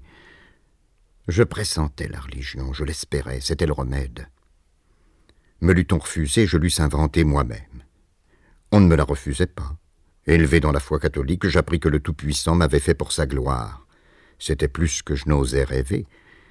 Mais par la suite, dans le Dieu fashionable qu'on m'enseigna, je ne reconnus pas celui qu'attendait mon âme. Il me fallait un créateur, on me donnait un grand patron. Les deux n'étaient qu'un, mais je l'ignorais. Je servais sans chaleur l'idole pharisienne, et la doctrine officielle me dégoûtait de chercher ma propre foi. Quelle chance Confiance et désolation faisaient de mon âme un terrain de choix pour y semer le ciel. Sans cette méprise, je serais moine. Mais euh, ma famille avait été touchée par le lent mouvement de déchristianisation qui naquit dans la haute bourgeoisie voltairienne et prit un siècle pour s'étendre à toutes les couches de la société. Sans cet affaiblissement général de la foi, Louise Guillemin, demoiselle catholique de province, eût fait plus de manière pour épouser un luthérien.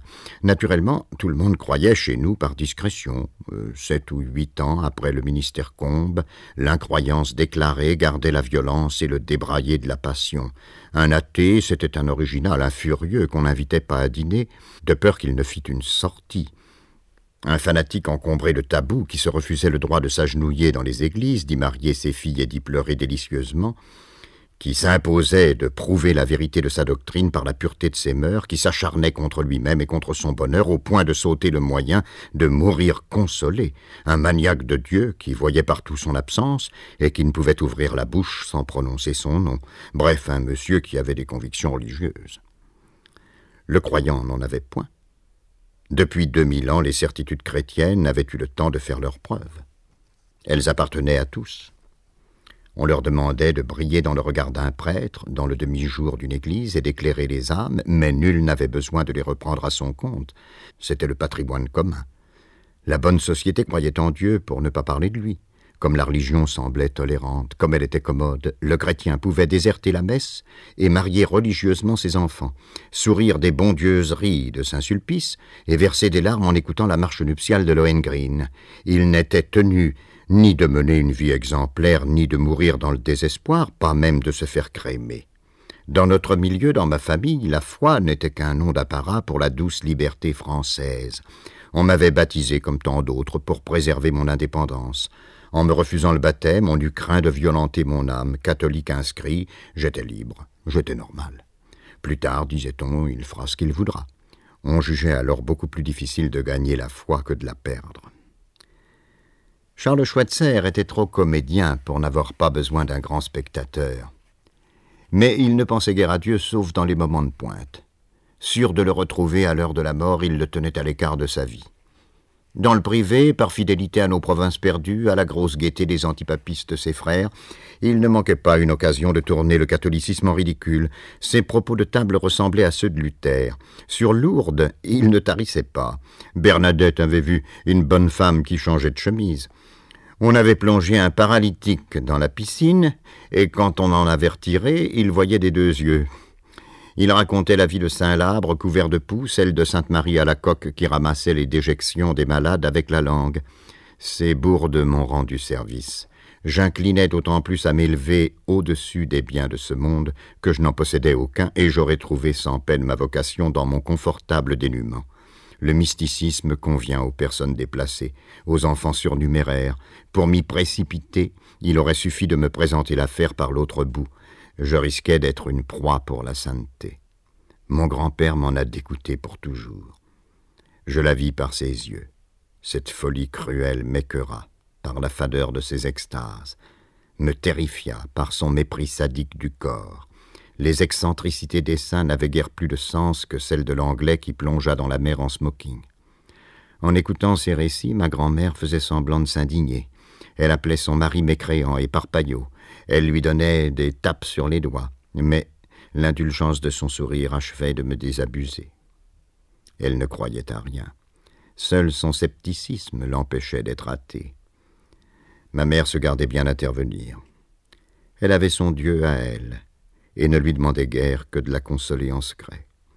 Le débat se poursuivait dans ma tête, affaibli. Un autre moi-même, mon frère noir, contestait languissamment tous les articles de foi. J'étais catholique et protestant. Je joignais l'esprit critique à l'esprit de soumission. Dans le fond, tout cela m'assommait. Je fus conduit à l'incroyance non par le conflit des dogmes, mais par l'indifférence de mes grands-parents. Pourtant, je croyais. En chemise, à genoux sur le lit, mains jointes, je faisais tous les jours ma prière, mais je pensais au bon Dieu de moins en moins souvent. Ma mère me conduisait le jeudi à l'institution de l'abbé d'Ibildos. J'y suivais un cours d'instruction religieuse au milieu d'enfants inconnus. Mon grand-père avait si bien fait que je tenais les curés pour des bêtes curieuses, bien qu'ils fussent les ministres de ma confession. Ils m'étaient plus étrangers que les pasteurs à cause de leur robe et du célibat. Charles Schweitzer respectait l'abbé d'Ibildos, un honnête homme, qu'il connaissait personnellement. Mais son anticléricalisme était si déclaré que je franchissais la porte cochère avec le sentiment de pénétrer en territoire ennemi. Quant à moi, je ne détestais pas les prêtres. Ils prenaient pour me parler le visage tendre, massé par la spiritualité, l'air de bienveillance émerveillé, le regard infini que j'appréciais tout particulièrement chez Madame Picard et d'autres vieilles amies musiciennes de ma mère. C'était mon grand-père qui les détestait par moi. Il avait eu le premier l'idée de me confier à son ami l'abbé, mais il dévisageait avec inquiétude le petit catholique qu'on lui ramenait le jeudi soir. Il cherchait dans mes yeux le progrès du papisme et ne se privait pas de me plaisanter. Cette situation fausse ne dura pas plus de six mois. Un jour, je remis à l'instructeur une composition française sur la passion. Elle avait fait les délices de ma famille et ma mère l'avait recopiée de sa main. Elle n'obtint que la médaille d'argent. Cette déception m'enfonça dans l'impiété. Une maladie, les vacances m'empêchèrent de retourner à l'institution d'Ibildos. À la rentrée, j'exigeais de n'y plus aller du tout. Pendant plusieurs années encore, j'entretins des relations publiques avec le Tout-Puissant. Dans le privé, je cessai de le fréquenter. Une seule fois, j'eus le sentiment qu'il existait. J'avais joué avec des allumettes et brûlé un petit tapis. J'étais en train de maquiller mon forfait, quand soudain Dieu me vit je sentis son regard à l'intérieur de ma tête et sur mes mains. Je tournoyais dans la salle de bain, horriblement visible, une cible vivante. L'indignation me sauva. Je me mis en fureur contre une indiscrétion si grossière. Je blasphémais, je murmurais comme mon grand-père sacré nom de Dieu, de nom de Dieu, de nom de Dieu. Il ne me regarda plus jamais.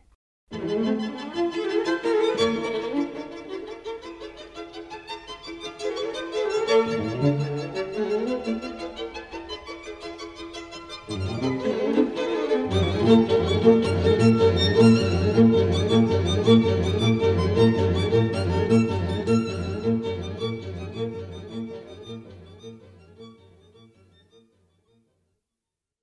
viens de raconter l'histoire d'une vocation manquée. J'avais besoin de Dieu, on me le donna. Je le reçus sans comprendre que je le cherchais. Faute de prendre racine en mon cœur, il a végété en moi quelque temps, puis il est mort. Aujourd'hui, quand on me parle de lui, je dis avec l'amusement sans regret d'un vieux beau qui rencontre une ancienne belle. Il y a cinquante ans, sans ce malentendu, sans cette méprise, sans l'accident qui nous sépara, il aurait pu y avoir quelque chose entre nous. Il n'y eut rien. Pourtant mes affaires allaient de mal en pis. Mon grand-père s'agaçait de ma longue chevelure. C'est un garçon, disait-il à ma mère. Tu vas en faire une fille. Je ne veux pas que mon petit-fils devienne une poule mouillée. Anne-Marie tenait bon. Elle eût aimé, je pense, que je fusse une fille pour de vrai. Avec quel bonheur elle eût comblé de bienfaits sa triste enfance ressuscitée. Le ciel ne l'ayant pas exaucé, elle s'arrangea. J'aurais le sexe des anges, indéterminé mais féminin sur les bords. Tendre, elle m'apprit la tendresse. Ma solitude fit le reste et m'écarta des jeux violents. Un jour, j'avais sept ans, mon grand-père n'y tint plus. Il me prit par la main, annonçant qu'il m'emmenait en promenade. Mais à peine avions-nous tourné le coin de la rue, il me poussa chez le coiffeur en me disant Nous allons faire une surprise à ta mère. J'adorais les surprises. Il y en avait tout le temps chez nous cachotterie amusée ou vertueuse, cadeaux inattendus, révélations théâtrales suivies d'embrassements. C'était le ton de notre vie. Quand on m'avait ôté l'appendice, ma mère n'en avait pas soufflé mot à Karl pour lui éviter des angoisses, qu'il n'eût de toute manière pas ressenties. Mon oncle Auguste avait donné l'argent, revenu clandestinement d'Arcachon, nous nous étions cachés dans une clinique de Courbevoie. Le surlendemain de l'opération, Auguste était venu voir mon grand-père. Je vais, lui avait-il dit, y t'annoncer une bonne nouvelle. Karl fut trompé par l'affable solennité de cette voix. Tu te remaries? Non, répondit mon oncle en souriant, mais tout s'est très bien passé. Quoi, tout etc., etc. Bref, les coups de théâtre faisaient mon petit ordinaire et je regardais avec bienveillance mes boucles rouler le long de la serviette blanche qui me serrait le cou et tomber sur le plancher inexplicablement terni. Je revins glorieux et tondu. Il y eut des cris, mais pas d'embrassement, et ma mère s'enferma dans sa chambre pour pleurer. On avait troqué sa fillette contre un garçonnet. Il y avait pis. Tant qu'elle voltigeait autour de mes oreilles, mes belles anglaises lui avaient permis de refuser l'évidence de ma laideur. Déjà, pourtant, mon œil droit entrait dans le crépuscule. Il fallait qu'elle s'avoie la vérité. Mon grand-père semblait lui-même tout interdit. On lui avait confié sa petite merveille, il avait rendu un grappot. C'était saper à la base ses futurs émerveillements. Mamie le regardait, amusée. Elle dit simplement Karl n'est pas fier, il fait le dos. Anne-Marie eut la bonté de me cacher la cause de son chagrin. Je ne l'appris qu'à douze ans, brutalement. Mais je me sentais mal dans ma peau. Les amis de ma famille me jetaient des regards soucieux ou perplexes que je surprenais souvent. Mon public devenait de jour en jour plus difficile. Il fallut me dépenser. J'appuyai mes effets et j'en vins à jouer faux. Je connus les affres d'une actrice vieillissante. J'appris que d'autres pouvaient plaire. Deux souvenirs me sont restés, un peu postérieurs mais frappants. J'avais neuf ans, il pleuvait, dans l'hôtel de Noir-Étable, nous étions dix enfants, dix chats dans le même sac. Pour nous occuper, mon grand-père consentit à écrire et à mettre en scène une pièce patriotique à dix personnages. Bernard, l'aîné de la bande, tint le rôle du père Struhoff, un bourru bienfaisant. Je fus un jeune Alsacien, mon père avait opté pour la France, et je franchissais la frontière secrètement pour aller le rejoindre. On m'avait ménagé des répliques de bravoure. J'étendais le bras droit, j'inclinais la tête et je murmurais, cachant ma joue de prélat dans le creux de mon épaule Adieu, adieu, notre chère Alsace. On disait aux répétitions que j'étais à croquer, cela ne m'étonnait pas. La représentation eut lieu au jardin, deux massifs de fusains et le mur de l'hôtel délimitaient la scène. On avait assis les parents sur des chaises de rotin. Les enfants s'amusaient comme des fous, sauf moi. Convaincu que le sort de la pièce était entre mes mains, je m'appliquais à plaire, par dévouement à la cause commune. Je croyais tous les yeux fixés sur moi. J'en fis trop. Les suffrages allèrent à Bernard, moins maniérés. L'ai-je compris? À la fin de la représentation, il faisait la quête. Je me glissai derrière lui et tirai sur sa barbe qui me resta dans la main. C'était une boutade de vedette, juste pour faire rire. Je me sentais tout exquis. Et je sautais d'un pied sur l'autre en brandissant mon trophée. On ne rit pas. Ma mère me prit par la main et vivement m'éloigna. Qu'est-ce qui t'a pris? me demanda-t-elle, navrée. La barbe était si belle. Tout le monde a poussé un haut de stupidité. Déjà ma grand-mère nous rejoignait avec les dernières nouvelles. La mère de Bernard avait parlé de jalousie.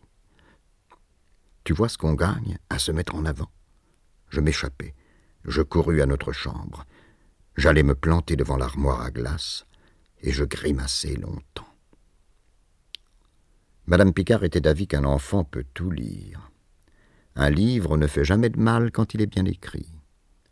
En sa présence, j'avais autrefois demandé la permission de lire Madame Bovary, et ma mère avait pris sa voix trop musicale. Mais si mon petit chéri lit ce genre de livre à son âge, qu'est-ce qu'il fera quand il sera grand? Je les vivrai. Cette réplique avait connu le succès le plus franc et le plus durable.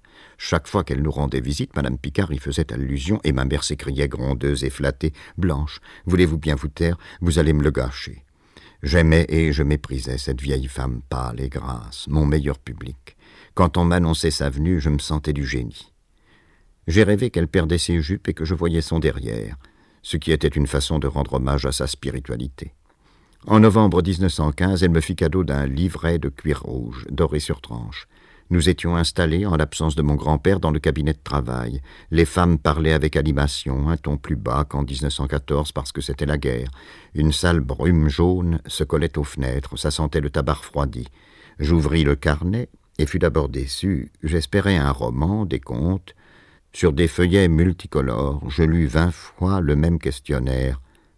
Remplis-le, me dit-elle, et fais-le remplir par tes petits amis, tu te prépareras de beaux souvenirs. Je compris qu'on m'offrait une chance d'être merveilleux. Je tins à répondre sur l'heure. Je m'assis au bureau de mon grand-père, posai le carnet sur le buvard de son sous-main, prit son porte-plume à manche de calalite, le plongeai dans la bouteille d'encre rouge, et me mis à écrire pendant que les grandes personnes échangeaient des regards amusés. Je m'étais d'un bond perché plus haut que mon âme pour faire la chasse aux réponses au-dessus de mon âge. Malheureusement, le questionnaire n'aidait pas.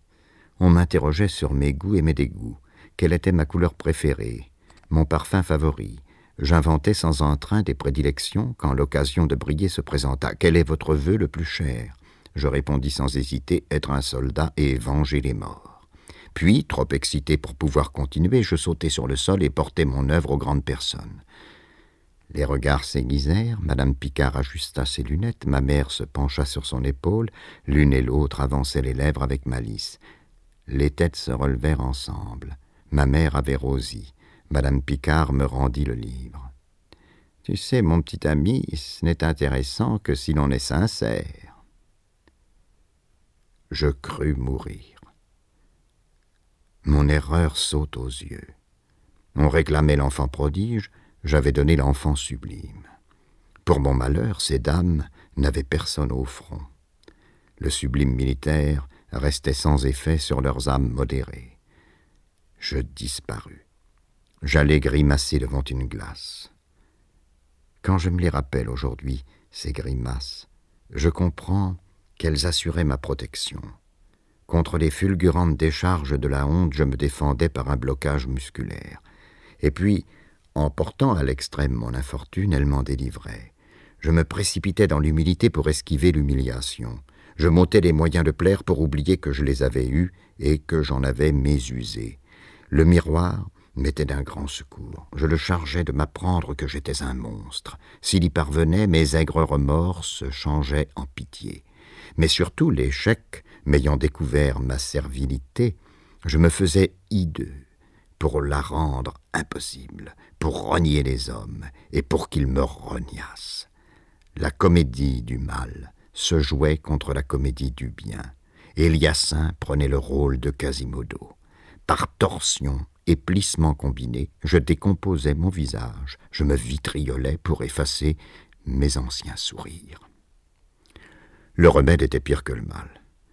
Contre la gloire et le déshonneur, j'avais tenté de me réfugier dans ma vérité solitaire, mais je n'avais pas de vérité. Je ne trouvais en moi qu'une fadeur étonnée. Sous mes yeux, une méduse heurtait la vitre de l'aquarium, fronçait mollement sa collerette, s'effilochait dans les ténèbres. La nuit tomba. des nuages d'encre se diluèrent dans la glace, ensevelissant mon ultime incarnation. Privé d'alibi, je m'affalai sur moi-même.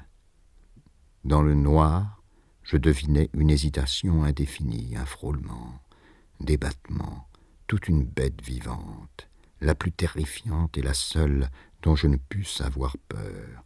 Je m'enfuis. J'allais reprendre aux lumières mon rôle de chérubin défraîchi. En vain. La glace m'avait appris ce que je savais depuis toujours. J'étais horriblement naturel. Je ne m'en suis jamais remis.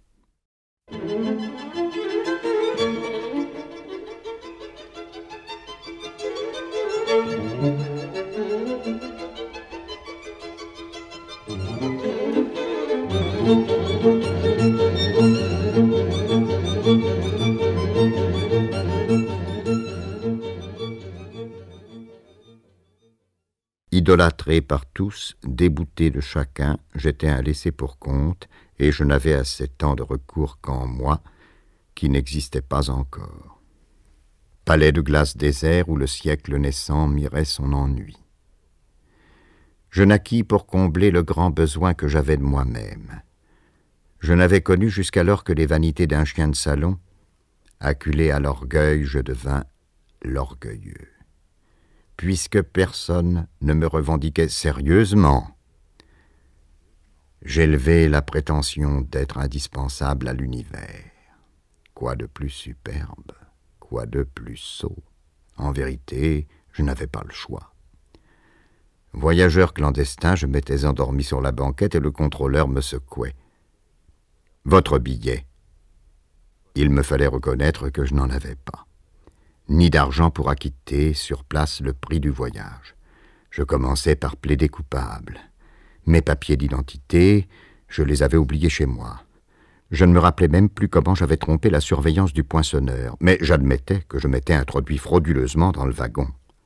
Loin de contester l'autorité du contrôleur, je protestais hautement de mon respect pour ses fonctions, et je me soumettais d'avance à sa décision. À ce point extrême de l'humilité, je ne pouvais plus me sauver qu'en renversant la situation. Je révélai donc que des raisons importantes et secrètes m'appelaient à Dijon, qui intéressait la France et peut-être l'humanité. Apprendre les choses sous ce nouveau jour, on n'aurait trouvé personne dans tout le convoi qui eût autant que moi le droit d'y occuper une place. Bien sûr, il s'agissait d'une loi supérieure qui contredisait le règlement, mais en prenant sur lui d'interrompre mon voyage, le contrôleur provoquerait de graves complications dont les conséquences retomberaient sur sa tête. Je le conjurai de réfléchir.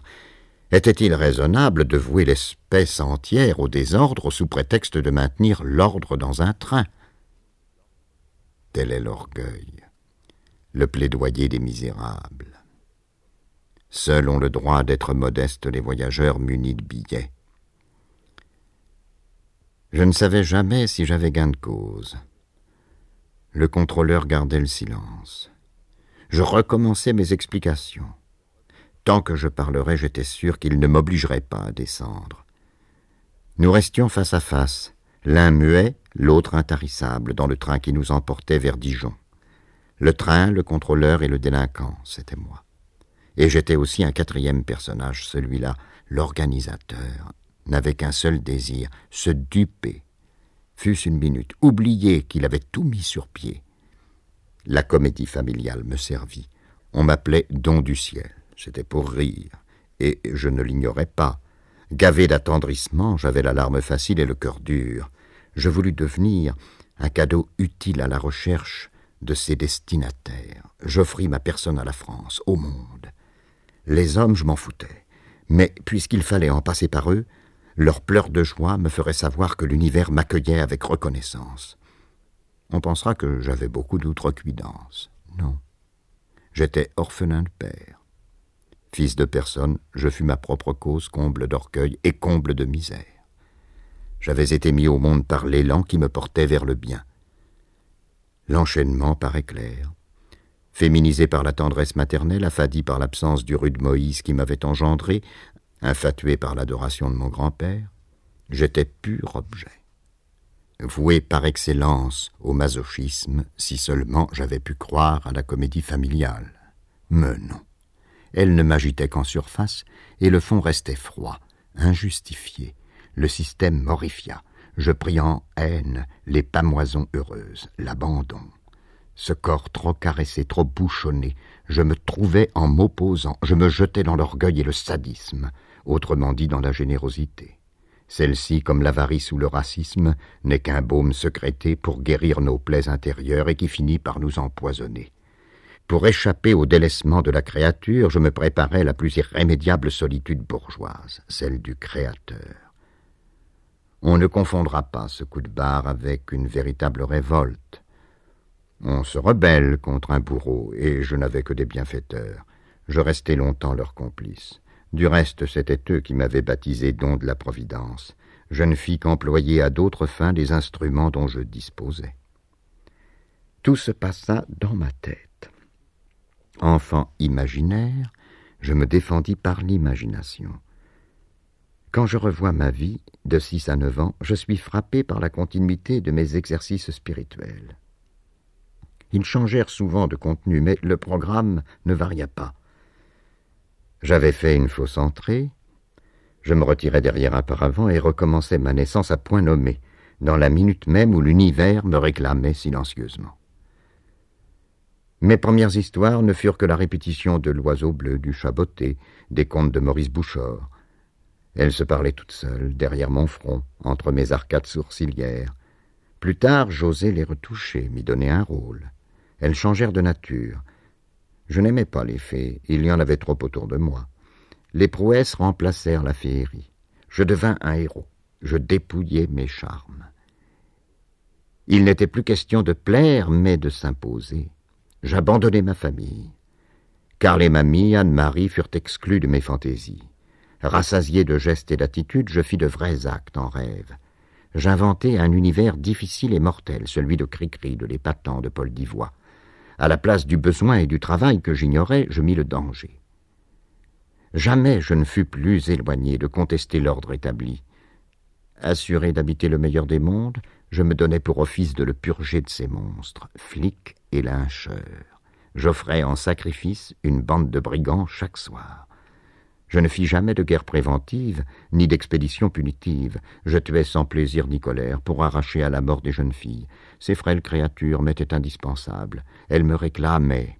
Il va de soi qu'elles ne pouvaient compter sur mon aide, puisqu'elles ne me connaissaient pas. Mais je les jetais dans de si grands périls que personne ne les en eût sortis à moins d'être moi. Quand les jadissaires brandissaient leur cimeterre courbe, un gémissement parcourait le désert et les rochers, disait au sable Il y a quelqu'un qui manque ici, c'est Sartre. À l'instant, j'écartais le paravent, je faisais voler les têtes à coups de sabre. Je naissais dans un fleuve de sang, bonheur d'acier, j'étais à ma place. Je naissais pour mourir. Sauvé, l'enfant se jetait dans les bras du margrave son père, je m'éloignais. Il fallait redevenir superflu ou chercher de nouveaux assassins. J'en trouvais. Champion de l'ordre établi, j'avais placé ma raison d'être dans un désordre perpétué. J'étouffais le mal dans mes bras.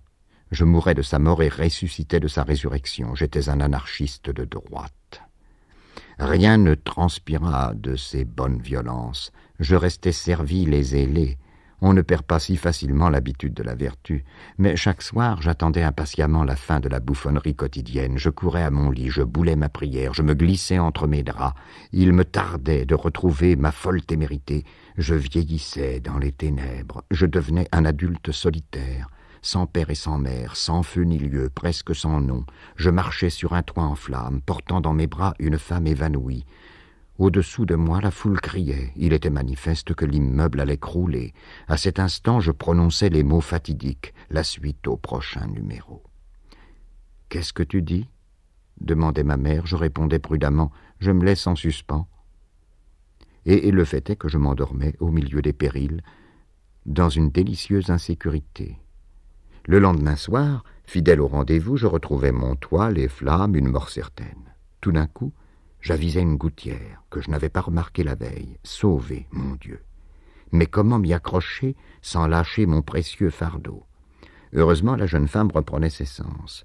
Je la chargeais sur mon dos, elle nouait ses bras à mon cou. Non, à la réflexion, je la replongeais dans l'inconscience. Si peu qu'elle eût contribué à son sauvetage, mon mérite en eût été diminué. Par chance, il y avait cette corde à mes pieds. J'attachais solidement la victime à son sauveteur. Le reste n'était qu'un jeu. Des messieurs, euh, le maire, le chef de la police, le capitaine des pompiers, me recevaient dans leurs bras, me donnaient des baisers, une médaille, je perdais mon assurance. Je ne savais plus que faire de moi. Les embrassements de ces hauts personnages ressemblaient trop à ceux de mon grand-père. J'effaçais tout. Je recommençais. C'était la nuit, une jeune fille appelait au secours. Je me jetais dans la mêlée. La suite au prochain numéro. Je risquais ma peau pour le moment sublime qui changerait une bête de hasard en passant providentiel, mais je sentais que je ne survivrais pas à ma victoire et j'étais trop heureux de la remettre au lendemain. On s'étonnera de rencontrer ces rêves de risque-tout chez un grimaud promis à la cléricature. Les inquiétudes de l'enfance sont métaphysiques. Pour les calmer, point n'est besoin de verser le sang. N'ai-je donc jamais souhaité d'être un médecin héroïque ou de sauver mes concitoyens de la peste bubonique ou du choléra? Jamais, je l'avoue. Pourtant, je n'étais ni féroce ni guerrier, et ce n'est pas ma faute si ce siècle naissant m'a fait épique. Battue, la France fourmillait de héros imaginaires dont les exploits pensaient son amour-propre. Huit ans avant ma naissance, Cyrano de Bergerac avait éclaté comme une fanfare de pantalon rouge. Un peu plus tard, l'aiglon, fier et meurtri, n'avait eu qu'apparaître pour effacer Fachoda. En 1912, j'ignorais tout de ces hauts personnages, mais j'étais en commerce constant avec leurs épigones. J'adorais le Cyrano de la Pègre, Arsène Lupin, sans savoir qu'il devait sa force herculéenne, son courage narquois, son intelligence bien française à notre déculotté de 1870. L'agressivité nationale et l'esprit de revanche faisaient de tous les enfants des vengeurs. Je devins un vengeur comme tout le monde. Séduit par la gouaille, par le panache, ces insupportables défauts des vaincus, je raillais les truands avant de leur casser les reins. Mais les guerres m'ennuyaient. J'aimais les douze Allemands qui fréquentaient chez mon grand-père, et je ne m'intéressais qu'aux injustices privées. Dans mon cœur sans haine, les forces collectives se transformèrent. Je les employais à alimenter mon héroïsme individuel. Je suis marqué. Si j'ai commis dans un siècle de fer la folle bévue de prendre la vie pour une épopée, c'est que je suis un petit-fils de la défaite. Matérialiste convaincu, mon idéalisme épique compensera jusqu'à ma mort un affront que je n'ai pas subi, une honte dont je n'ai pas souffert, la perte de deux provinces qui nous sont revenues depuis longtemps.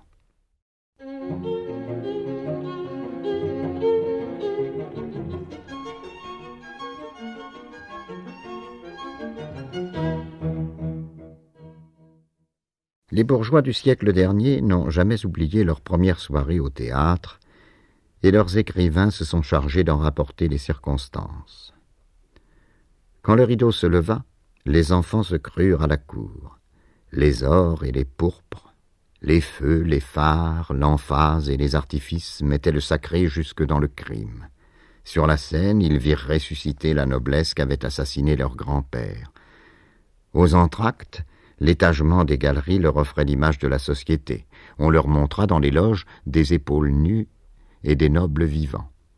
Ils rentrèrent chez eux, stupéfaits, amollis, insidieusement préparés à des destins cérémonieux, à devenir Jules Favre, Jules Ferry, Jules Grévy. Je défie mes contemporains de me citer la date de leur première rencontre avec le cinéma. Nous entrions à l'aveuglette dans un siècle sans tradition qui devait trancher sur les autres par ses mauvaises manières et le nouvel art. L'art roturier préfigurait notre barbarie. Né dans une caverne de voleurs rangée par administration au nombre des divertissements forains, il avait des façons populacières qui scandalisaient les personnes sérieuses. C'était le divertissement des femmes et des enfants. Nous l'adorions, ma mère et moi. Mais nous n'y pensions guère et nous n'en parlions jamais. Parle-t-on du pain s'il ne manque pas Quand nous nous avisâmes de son existence, il y avait beau temps qu'il était devenu notre principal besoin. Les jours de pluie, Anne-Marie me demandait ce que je souhaitais faire. Nous hésitions longuement entre le cirque, le Châtelet, la maison électrique et le musée Grévin. Au dernier moment, avec une négligence calculée, nous décidions d'entrer dans une salle de projection. Mon grand-père paraissait à la porte de son bureau quand nous ouvrions celle de l'appartement. Il demandait Où allez-vous, les enfants? Au cinéma, disait ma mère. Il fronçait les sourcils, et elle ajoutait très vite Au cinéma du Panthéon, c'est tout à côté, il n'y a que la rue Soufflot à traverser. Il nous laissait partir en haussant les épaules. Il dirait le jeudi suivant à M. Simoneau Voyons, Simoneau, vous qui êtes un homme sérieux, comprenez-vous ça? Ma fille mène mon petit-fils au cinéma. Et M. Simoneau dirait d'une voix conciliante euh, Je n'y ai jamais été, mais ma femme y va quelquefois. Le spectacle était commencé. Nous suivions l'ouvreuse en trébuchant. Je me sentais clandestin. Au-dessus de nos têtes, un faisceau de lumière blanche traversait la salle. On y voyait danser des poussières, des fumées. Un piano hennissait. Des poires violettes luisaient au mur. J'étais pris à la gorge par l'odeur vernie d'un désinfectant. L'odeur et les fruits de cette nuit habitée se confondaient en moi. Je mangeais les lampes de secours, je m'emplissais de leur goût acidulé. Je raclais mon dos à des genoux, je m'asseyais sur un siège grinçant, ma mère glissait une couverture pliée sous mes fesses pour me hausser, enfin je regardais l'écran. Je découvrais une craie fluorescente, des paysages clignotants rayés par des averses. Il pleuvait toujours, même au gros soleil, même dans les appartements. Parfois un astéroïde en flammes traversait le salon d'une baronne sans qu'elle parût s'en étonner. J'aimais cette pluie, cette inquiétude sans repos qui travaillait la muraille. Le pianiste attaquait l'ouverture des grottes de Fingal et tout le monde comprenait que le criminel allait paraître.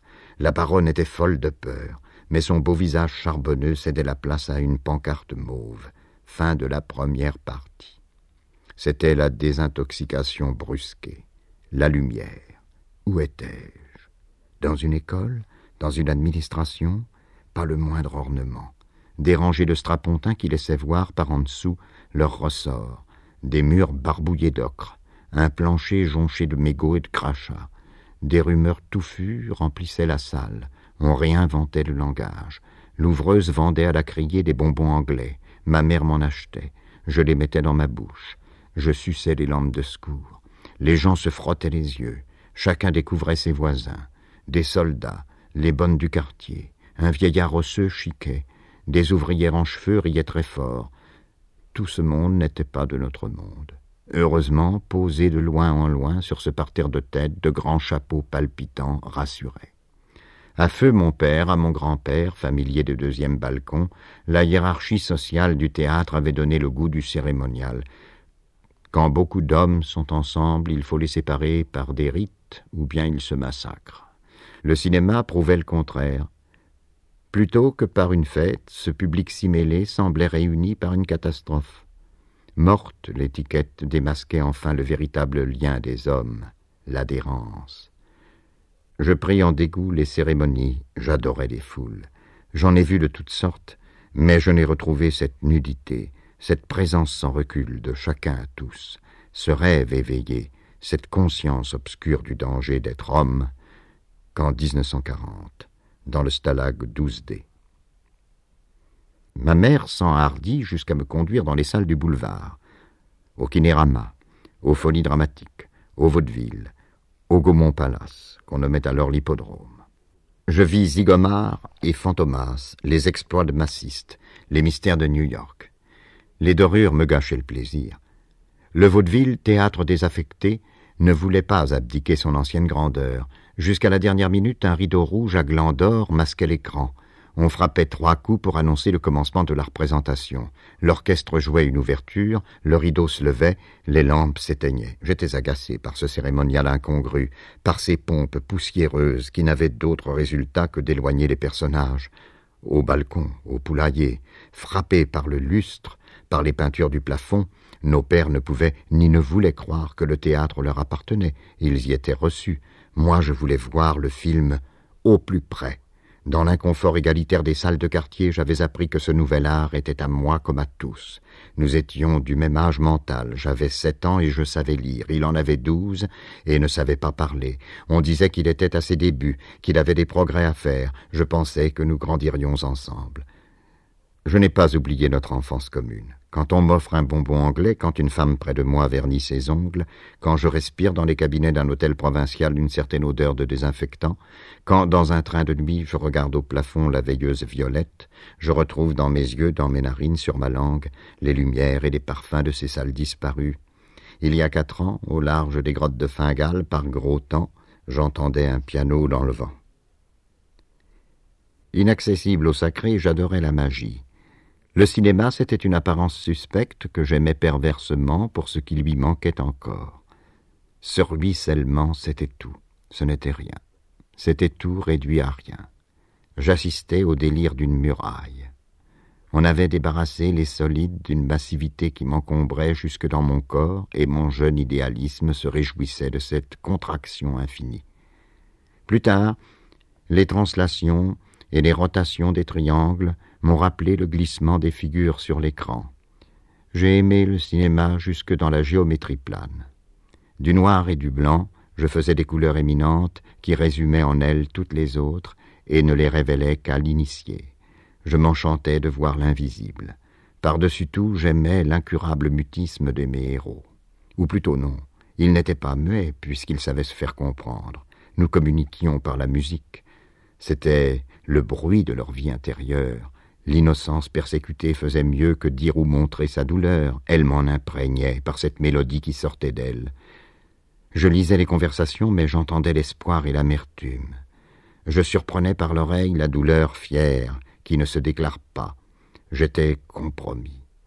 Ce n'était pas moi, cette jeune veuve qui pleurait sur l'écran. Et pourtant, nous n'avions, elle et moi, qu'une seule âme, la marche funèbre de Chopin. Il n'en fallait pas plus pour que ces pleurs mouillassent mes yeux. Je me sentais prophète sans rien pouvoir prédire. Avant même que le traître eût trahi, son forfait entrait en moi. Quand tout semblait tranquille au château, des accords sinistres dénonçaient la présence de l'assassin. Comme ils étaient heureux, ces cow-boys, ces mousquetaires, ces policiers. Leur avenir était là, dans cette musique prémonitoire, et gouvernait le présent. Un chant ininterrompu se confondait avec leur vie, les entraînait vers la victoire ou vers la mort, en s'avançant vers sa propre fin. Ils étaient attendus, eux, par la jeune fille en péril, par le général, par le traître embusqué dans la forêt, par le camarade ligoté près d'un tonneau de poudre et qui regardait tristement la flamme courir le long de la mèche. La course de cette flamme, la lutte désespérée de la Vierge contre son ravisseur, la galopade du héros dans la steppe, l'entrecroisement de toutes ces images, de toutes ces vitesses, et par en dessous, le mouvement infernal de la course à l'abîme, morceau d'orchestre tiré de la damnation de Faust et adapté pour le piano, tout cela ne faisait qu'un, c'était la destinée. Le héros mettait pied à terre, éteignait la mèche, le traître se jetait sur lui, un duel au couteau commençait, mais les hasards de ce duel participaient eux-mêmes à la rigueur du développement musical. C'était de faux hasards qui dissimulaient mal l'ordre universel. Quelle joie quand le dernier coup de couteau coïncidait avec le dernier accord. J'étais comblé. J'avais trouvé le monde où je voulais vivre. Je touchais à l'absolu. Quel malaise aussi quand les lampes se rallumaient. Je m'étais déchiré d'amour pour ces personnages et ils avaient disparu, remportant leur monde. J'avais senti leur victoire dans mes os. Pourtant, c'était la leur et non la mienne. Dans la rue, je me retrouvais surnuméraire. Je décidai de perdre la parole et de vivre en musique. J'en avais l'occasion chaque soir vers cinq heures. Mon grand-père donnait ses cours à l'Institut des langues vivantes, ma grand-mère, retirée dans sa chambre, lisait du gype. Ma mère m'avait fait goûter, elle avait mis le dîner en train, donné les derniers conseils à la bonne, elle s'asseyait au piano et jouait les ballades de Chopin une sonate de Schumann, les variations symphoniques de Franck, parfois sur ma demande l'ouverture des grottes de Fingal. Je me glissais dans le bureau. Il y faisait déjà sombre. Deux bougies brûlaient au piano. La pénombre me servait. Je saisissais la règle de mon grand-père, c'était ma rapière. Son coupe-papier, c'était ma dague. Je devenais sur le champ l'image plate d'un mousquetaire. Parfois, l'inspiration se faisait attendre. Pour gagner du temps, je décidais, bretteur illustre, qu'une importante affaire m'obligeait à garder l'incognito. Je devais recevoir les coups sans les rendre et mettre mon courage à feindre la lâcheté. Je tournais dans la pièce, l'œil torve, la tête basse, traînant les pieds. Je marquais par un soubresaut de temps à autre qu'on m'avait lancé une gifle ou botté le derrière, mais je n'avais garde de réagir. Je notais le nom de mon insulteur. Prise à dose massive, la musique agissait enfin. Comme un tambour vaudou, le piano m'imposait son rythme. La fantaisie impromptue se substituait à mon âme. Elle m'habitait, me donnait un passé inconnu, un avenir fulgurant et mortel. J'étais possédé. Le démon m'avait saisi et me secouait comme un prunier. À cheval, j'étais cavale et cavalier, chevauchant et chevauché. Je traversais à fond de train des landes, des guérets, le bureau, de la porte à la fenêtre. Tu fais trop de bruit, les voisins vont se plaindre, disait ma mère sans cesser de jouer. Je ne lui répondais pas, puisque j'étais muet. J'avise le duc, je mets pied à terre, je lui fais savoir par les mouvements silencieux de mes lèvres que je le tiens pour un bâtard. Il déchaîne ses rêtres. Mes moulinets me font un rempart d'acier. De temps en temps, je transperce une poitrine. Aussitôt, je faisais volte-face. Je devenais le spadassin pourfendu. Je tombais, je mourais sur le tapis. Puis je me retirais en douce du cadavre. Je me relevais, je reprenais mon rôle de chevalier errant. J'animais tous les personnages. Chevalier, je souffletais le duc. Je tournais sur moi-même. Duc, je recevais le soufflet. Mais je n'incarnais pas longtemps les méchants toujours impatients de revenir au grand premier rôle, à moi-même. Invincible, je triomphais de tous. Mais, comme dans mes récits nocturnes, je renvoyais aux calendes mon triomphe, parce que j'avais peur du marasme qui suivrait. Je protège une jeune comtesse contre le propre frère du roi. Quelle boucherie Mais ma mère a tourné la page. L'allegro fait place à un tendre adagio.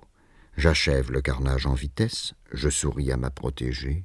Elle m'aime, c'est la musique qu'il dit, et moi je l'aime aussi, peut-être. Un cœur amoureux lent s'installe en moi. Quand on aime, que fait-on? Je lui prenais le bras, je la promenais dans une prairie. Cela ne pouvait suffire. Convoqués en hâte, les truands et les reîtres me tiraient l'embarras. Ils se jetaient sur nous, sans contraint. J'en tuais quatre-vingt-dix. Les dix autres enlevaient la comtesse. C'est le moment d'entrer dans mes années sombres. La femme qui m'aime est captive. J'ai toutes les polices du royaume à mes trousses. Hors la loi, traqué, misérable, il me reste ma conscience et mon épée, J'arpentais le bureau d'un air abattu, je m'emplissais de la tristesse passionnée de Chopin. Quelquefois je feuilletais ma vie, je sautais deux ou trois ans pour m'assurer que tout finirait bien, qu'on me rendrait mes titres, mes terres, une fiancée presque intacte, et que le roi me demanderait pardon. Mais aussitôt je bondissais en arrière, je retournais m'établir, deux ou trois ans plus tôt, dans le malheur. Ce moment me charmait. La fiction se confondait avec la vérité. Vagabond désolé à la poursuite de la justice, je ressemblais comme un frère à l'enfant désœuvré, embarrassé de lui-même, en quête d'une raison de vivre, qui rôdait en musique dans le bureau de son grand-père. Sans abandonner le rôle, je profitais de la ressemblance pour faire l'amalgame de nos destins. Rassuré sur la victoire finale, je voyais dans mes tribulations le plus sûr chemin pour y parvenir. À travers mon abjection, j'apercevais la gloire future qui en était la véritable cause. La sonate de Schumann achevait de me convaincre. J'étais la créature qui désespère et le Dieu qui l'a sauvé depuis le commencement du monde. Quelle joie de pouvoir se désoler à blanc. J'avais le droit de bouder l'univers.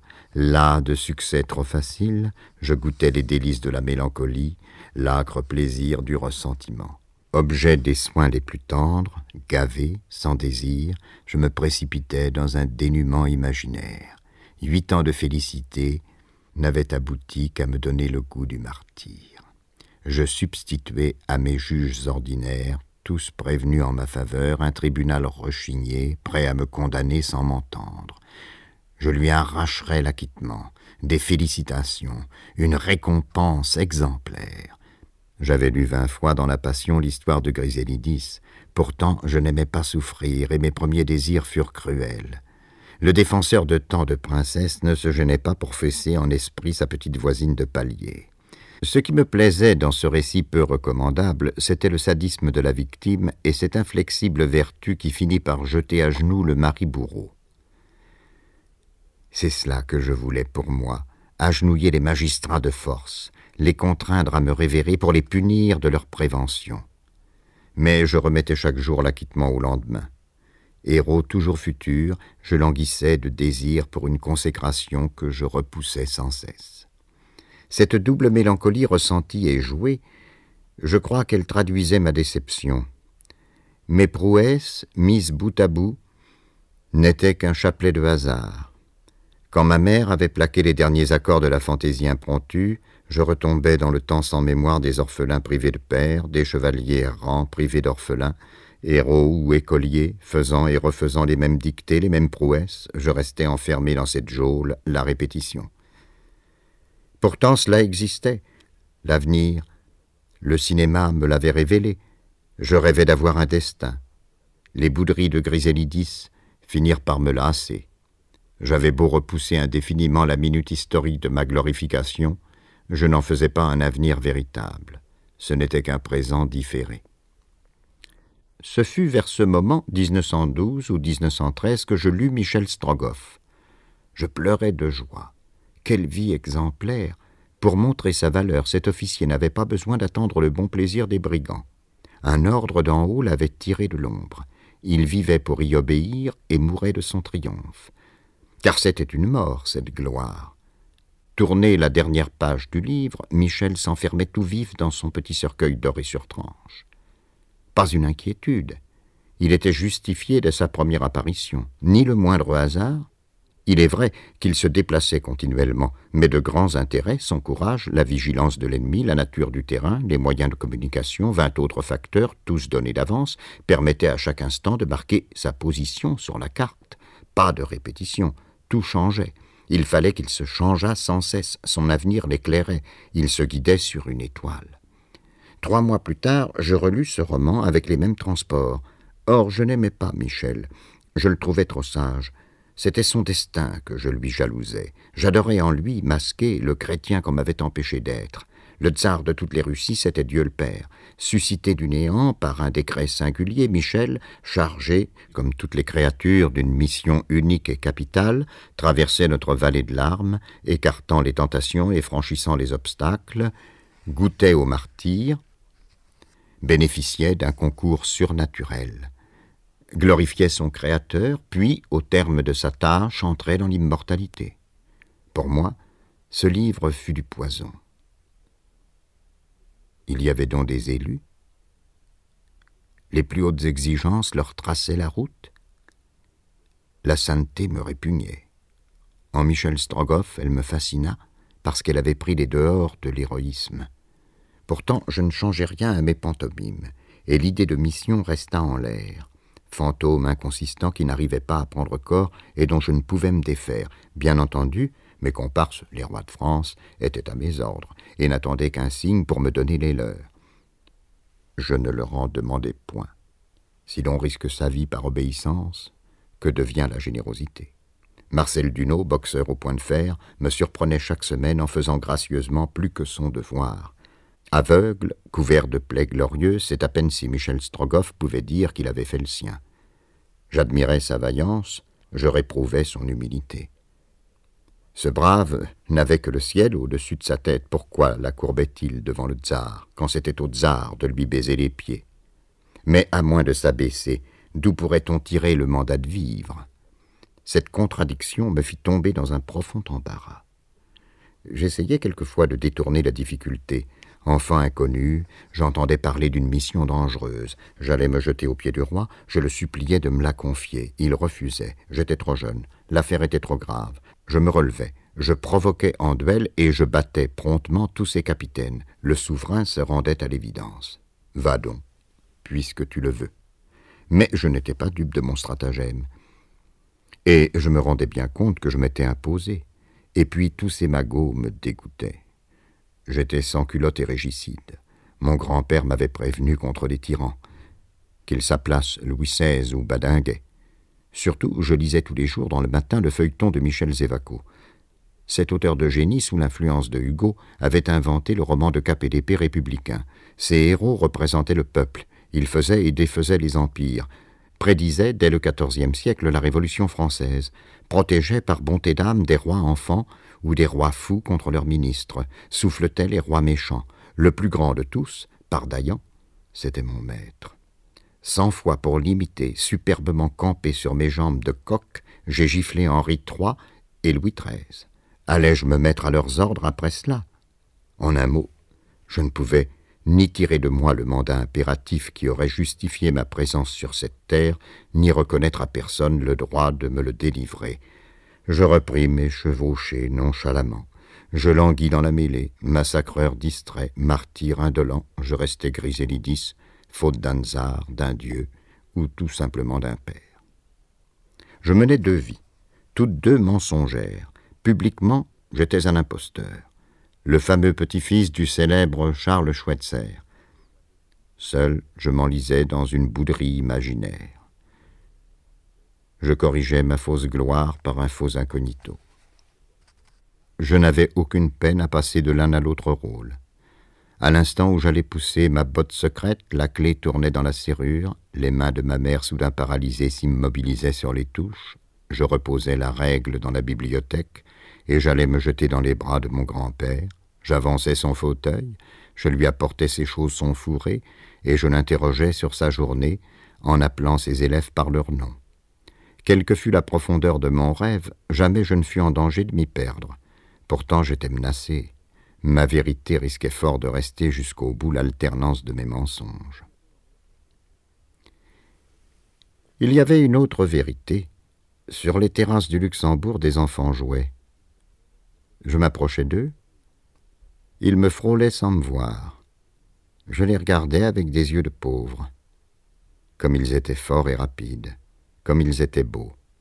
Devant ces héros de chair et d'os, je perdais mon intelligence prodigieuse, mon savoir universel, ma musculature athlétique, mon adresse spadacine.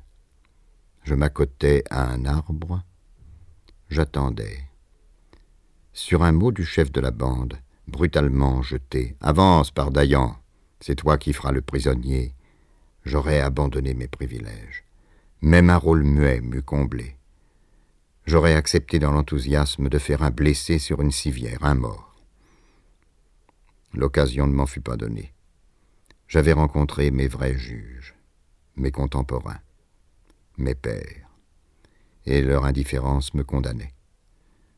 Je n'en revenais pas de me découvrir par eux ni merveille, ni méduse, un gringalet qui n'intéressait personne. Ma mère cachait mal son indignation. Cette grande et belle femme s'arrangeait fort bien de ma courte taille. Elle n'y voyait rien que de naturel. Les serres sont grands et les sartres petits. Je tenais de mon père, voilà tout. Elle aimait que je fusse à huit ans resté portatif et d'un maniement aisé. Mon format réduit passait à ses yeux pour un premier âge prolongé. Mais, voyant que nul ne m'invitait à jouer, elle poussait l'amour jusqu'à deviner que je risquais de me prendre pour un nain, ce que je ne suis pas tout à fait, et d'en souffrir. Pour me sauver du désespoir, elle feignait l'impatience. Mais qu'est-ce que tu attends, gros benet Demande-leur s'ils veulent jouer avec toi. Je secouais la tête. J'aurais accepté les besognes les plus basses. Je mettais mon orgueil à ne pas les solliciter. Elle désignait des dames qui tricotaient sur des fauteuils de fer, Veux-tu que je parle à leur maman? Je la suppliais de n'en rien faire. Elle prenait ma main, nous repartions. Nous allions d'arbre en arbre et de groupe en groupe, toujours implorant, toujours exclus. Au crépuscule, je retrouvais mon perchoir, les hauts lieux où soufflait l'esprit, mes songes, je me vengeais de mes déconvenus par six mots d'enfant et le massacre de cent reîtres. N'importe, ça ne tournait pas rond je fus sauvé par mon grand-père. Il me jeta sans le vouloir dans une imposture nouvelle qui changea ma vie.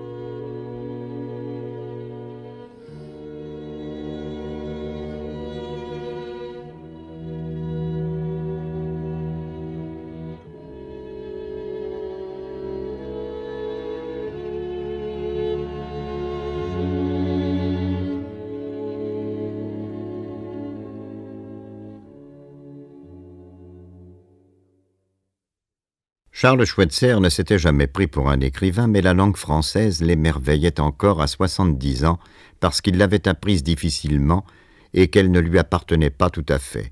Il jouait avec elle, se plaisait aux mots, aimait à les prononcer, et son impitoyable diction ne faisait pas grâce d'une syllabe. Quand il avait le temps, sa plume les assortissait en bouquets. Il illustrait volontiers les événements de notre famille et de l'université par des œuvres de circonstance, vœux de nouvel an, d'anniversaire, compliments au repas de mariage, discours en vers pour la Saint-Charlemagne, scénettes, charades, bourrimées, banalités affables. Euh, dans les congrès, il improvisait des quatrains en allemand et en français. Au début de l'été, nous partions pour Arcachon, les deux femmes et moi, avant que mon grand-père eût terminé ses cours. Il nous écrivait trois fois la semaine, deux pages pour Louise, un post-scriptum pour Anne-Marie, pour moi toute une lettre en vers. Pour me faire mieux goûter mon bonheur, ma mère apprit et m'enseigna les règles de la prosodie. Quelqu'un me surprit à gribouiller ma réponse versifiée. On me pressa de l'achever, on m'y aida. Quand les deux femmes m'envoyèrent la lettre, elles rirent aux larmes en pensant à la stupeur du destinataire. Par retour du courrier, je reçus un poème à ma gloire. J'y répondis par un poème. L'habitude était prise. Le grand-père et son petit-fils s'étaient unis par un lien nouveau. Ils se parlaient comme les Indiens, comme les macros de Montmartre, dans une langue interdite aux femmes. On m'offrit un dictionnaire de rimes. Je me fis versificateur. J'écrivais des madrigaux pour Vévé, une petite fille blonde qui ne quittait pas sa chaise longue et qui devait mourir quelques années plus tard. La petite fille s'en foutait. C'était un ange mais l'admiration d'un large public me consolait de cette indifférence. J'ai retrouvé quelques-uns de ces poèmes. Tous les enfants ont du génie sauf Minou Drouet, a dit Cocteau en 1955. En 1912, ils en avaient tous sauf moi. J'écrivais par singerie, par cérémonie, pour faire la grande personne. J'écrivais surtout parce que j'étais le petit-fils de Charles Schweitzer. On me donna les fables de La Fontaine, elles me déplurent. L'auteur en prenait à son aise je décidai de les réécrire en alexandrin. L'entreprise dépassait mes forces et je crus remarquer qu'elle faisait sourire. Ce fut ma dernière expérience poétique. Mais j'étais lancé. Je passais des vers à la prose et n'eus pas la moindre peine à réinventer par écrit les aventures passionnantes que je lisais dans Cricri. Il était temps, j'allais découvrir l'inanité de mes songes. Au cours de mes chevauchées fantastiques, c'était la réalité que je voulais atteindre. Quand ma mère me demandait sans détourner les yeux de sa partition Poulou, qu'est-ce que tu fais? Il m'arrivait parfois de rompre mon vœu de silence et de lui répondre Je fais du cinéma. En effet, j'essayais d'arracher les images de ma tête et de les réaliser hors de moi, entre de vrais meubles et de vrais murs, éclatantes et visibles autant que celles qui ruisselaient sur les écrans. Vainement, je ne pouvais plus ignorer ma double imposture. Je feignais d'être un acteur feignant d'être un héros. À peine eus-je commencé d'écrire, je posai ma plume pour jubiler. L'imposture était la même, mais j'ai dit que je tenais les mots pour la quintessence des choses. Rien ne me troublait plus que de voir mes pattes de mouche échanger peu à peu leur luisance de feu follet contre la terne consistance de la matière. C'était la réalisation de l'imaginaire. Pris au piège de la nomination, un lion, un capitaine du Second Empire, un bédouin s'introduisait dans la salle à manger. Ils y demeureraient à jamais captifs, incorporés par les signes. Je crus avoir ancré mes rêves dans le monde par les grattements d'un bec d'acier. Je me fis donner un cahier, une bouteille d'encre violette, j'inscrivis sur la couverture cahier de romans.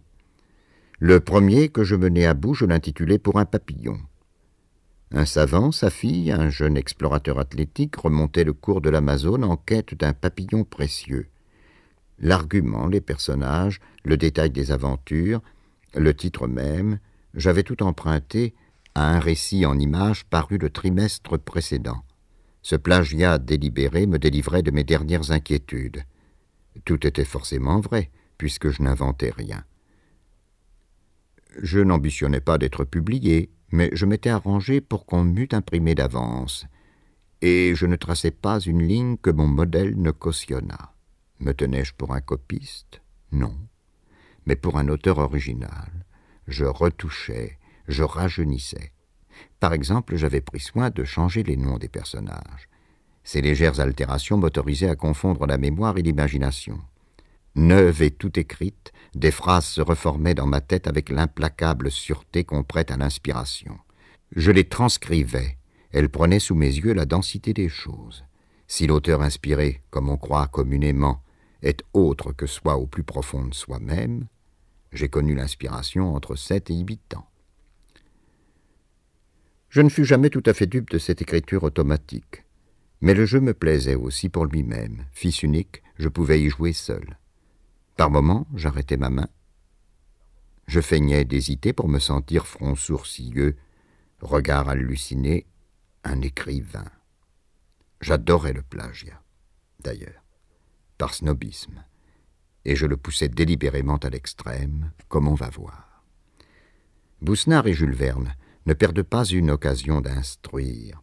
Aux instants les plus critiques, ils coupent le fil du récit pour se lancer dans la description d'une plante vénéneuse, d'un habitat indigène.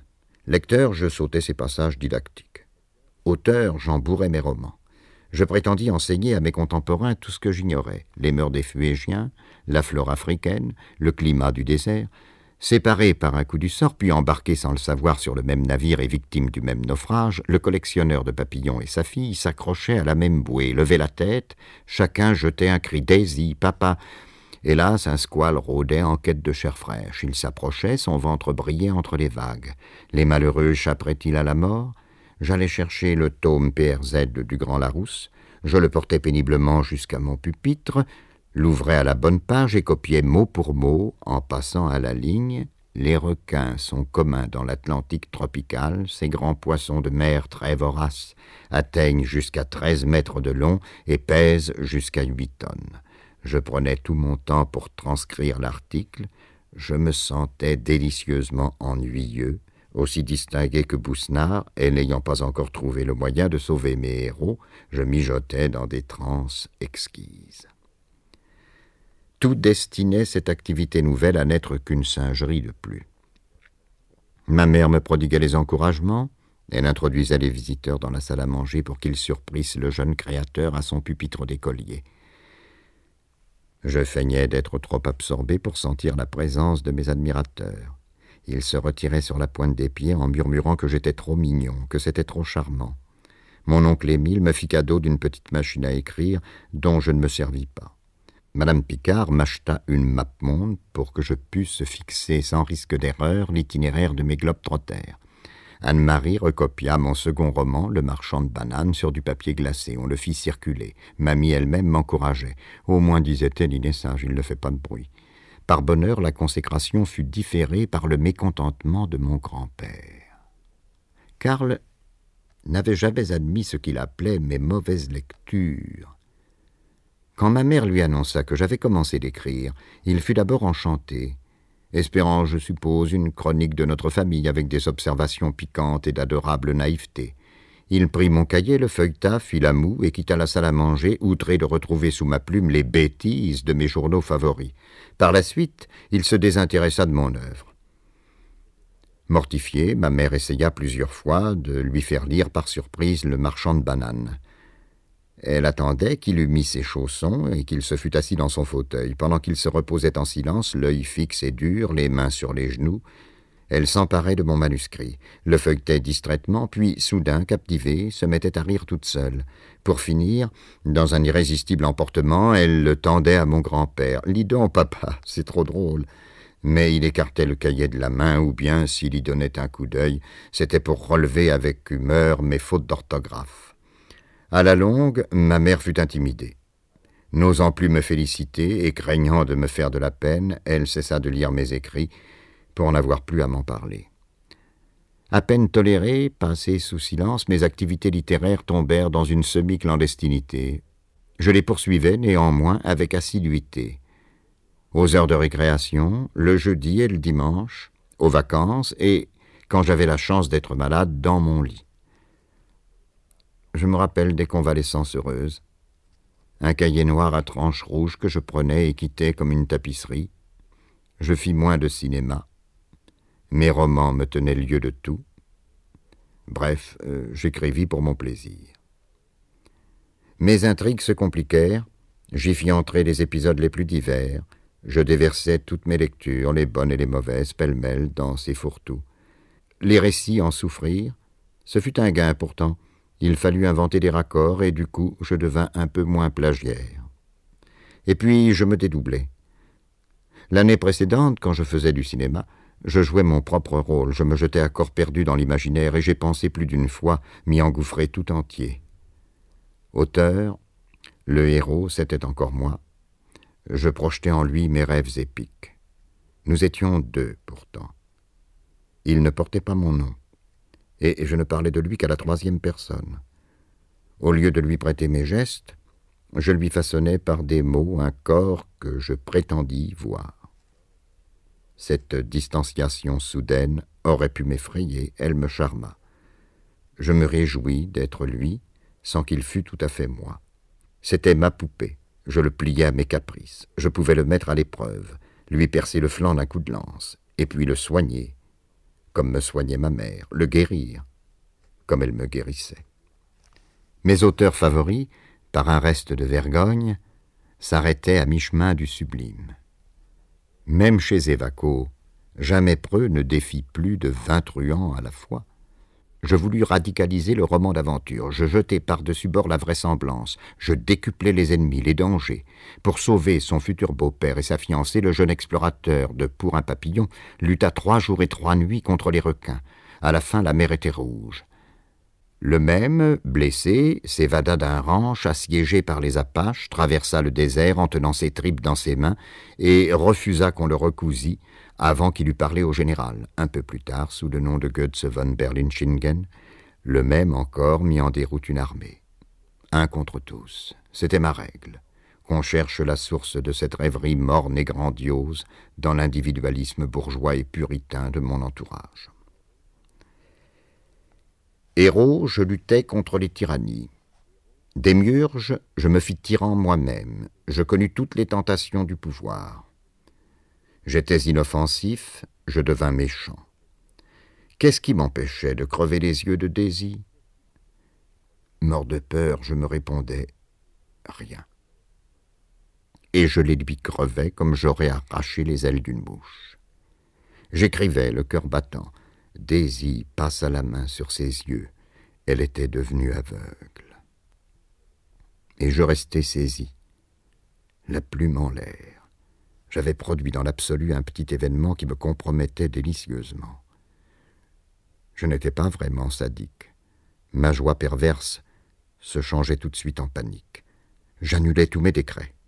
Je les surchargeais de ratures pour les rendre indéchiffrables. La jeune fille recouvrait la vue, ou plutôt elle ne l'avait jamais perdue, mais le souvenir de mes caprices me tourmentait longtemps.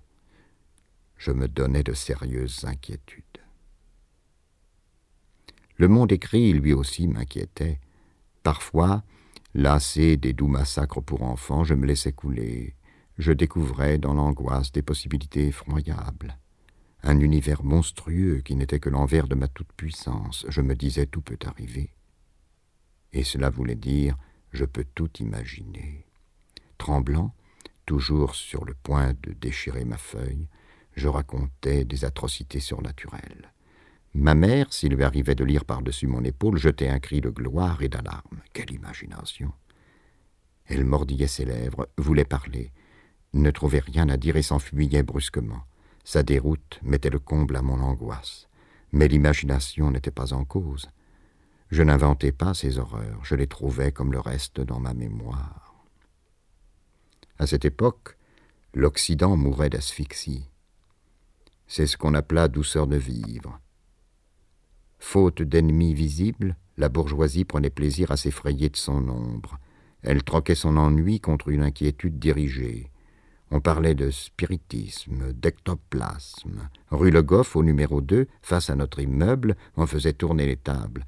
Cela se passait au quatrième étage, chez le mage, disait ma grand-mère.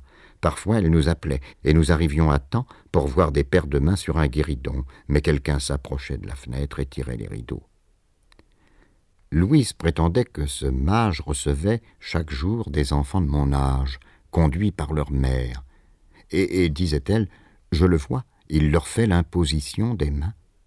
Mon grand-père hochait la tête, mais, bien qu'il condamnât ces pratiques, il n'osait les tourner en dérision. Ma mère en avait peur, ma grand-mère, pour une fois, semblait plus intriguée que sceptique.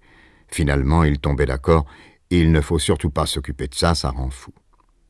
La mode était aux histoires fantastiques. Les journaux bien pensants en fournissaient deux ou trois par semaine à ce public déchristianisé qui regrettait les élégances de la foi. Le narrateur rapportait en toute objectivité un fait troublant. Il laissait une chance au positivisme, pour étrange qu'il fût, l'événement devait comporter une explication rationnelle. Cette explication, l'auteur la cherchait, la trouvait, nous la présentait loyalement, mais tout aussitôt il mettait son art à nous en faire mesurer l'insuffisance et la légèreté. Rien de plus. Le conte s'achevait sur une interrogation. Mais cela suffisait. L'autre monde était là, d'autant plus redoutable qu'on ne le nommait point. Quand j'ouvrais le matin, l'effroi me glaçait. Une histoire entre toutes me frappa. Je me rappelle encore son titre, Du vent dans les arbres. Un soir d'été, une malade, seule au premier étage d'une maison de campagne, se tourne et se retourne dans son lit. Par la fenêtre ouverte, un marronnier pousse ses branches dans la chambre. Au rez-de-chaussée, plusieurs personnes sont réunies. Elles causent et regardent la nuit tomber sur le jardin. Tout à coup, quelqu'un montre le marronnier. Tiens, tiens, mais il y a donc du vent. On s'étonne, on sort sur le perron, pas un souffle. Pourtant le feuillage s'agite. À cet instant, un cri. Le mari de la malade se jette dans l'escalier et trouve sa jeune épouse dressée sur le lit, qui désigne l'arbre du doigt et tombe morte. Le marronnier a retrouvé sa stupeur coutumière. Qu'a-t-elle vu? Un fou s'est échappé de l'asile. Ce sera lui caché dans l'arbre qui aura montré sa face grimaçante. C'est lui, il faut que ce soit lui, par la raison qu'aucune autre explication ne peut satisfaire. Et pourtant, Comment ne l'a-t-on pas vu monter, ni descendre? Comment les chiens n'ont-ils pas aboyé? Comment a-t-on pu l'arrêter six heures plus tard à cent kilomètres de la propriété? Question sans réponse. Le compteur passait à la ligne et négligemment concluait, s'il faut en croire les gens du village, c'était la mort qui secouait les branches du marronnier. Je rejetai le journal, je frappais du pied, je dis à haute voix non, non. Mon cœur battait à se rompre. Je pensais m'évanouir un jour dans le train de Limoges en feuilletant l'almanach Hachette j'étais tombé sur une gravure à faire dresser les cheveux. Un quai sous la lune, une longue pince rugueuse sortait de l'eau, accrochait un ivrogne, l'entraînait au fond du bassin.